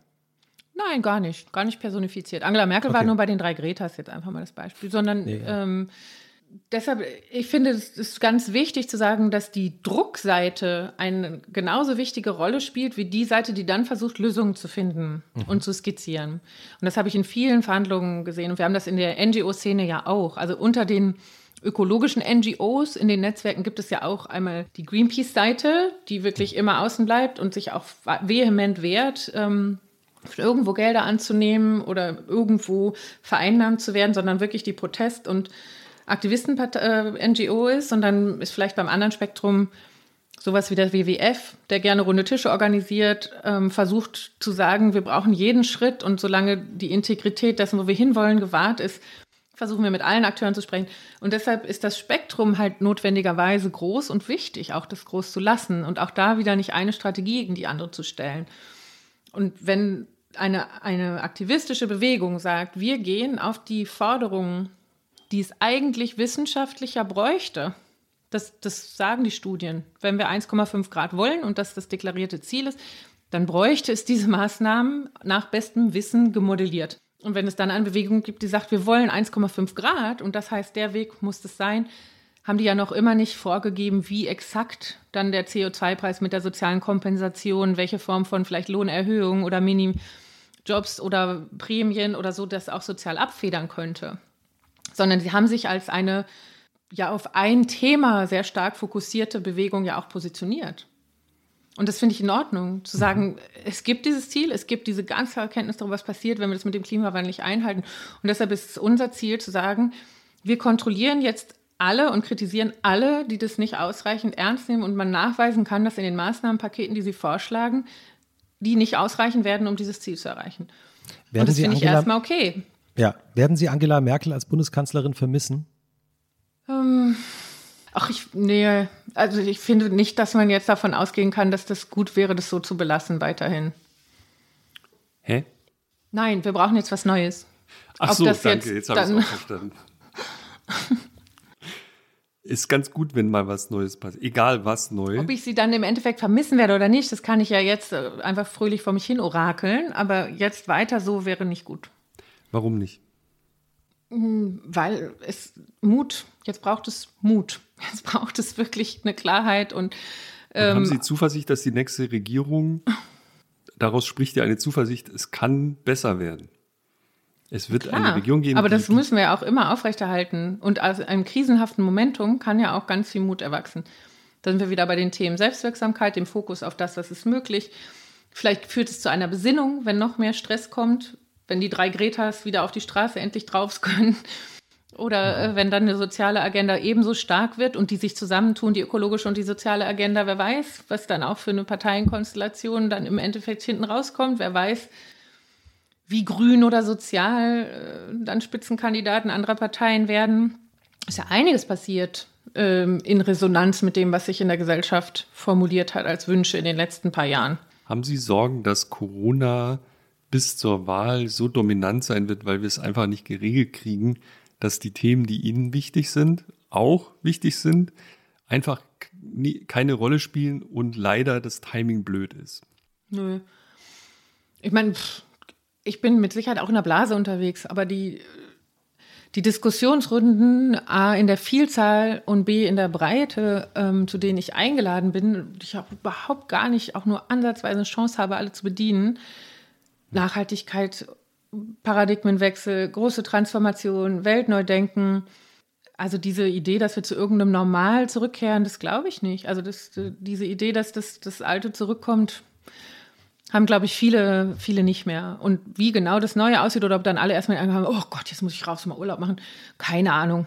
Kann ich, will ich gar nicht auch nicht orakeln, aber ich weiß, dass einfach ganz, ganz, ganz, ganz viele, mit denen ich im Kontakt bin, ganz klar sind, dass es jetzt eine ganz große politische Gestaltungsnotwendigkeit gibt und dass es jetzt eine ganz große Chance ist, äh, mit der nächsten Wahl auch wirklich platzieren zu können, Themen aus der Gesellschaft, weil klar ist, äh, dass ganz viel was immer als das geht nicht und das wird nicht und sowas eben nicht mehr ziehen wird als Rhetorik. Sie werden diese Frage hassen, aber wen soll ich denn dann wählen, wenn ich Ihre Ziele unterstütze?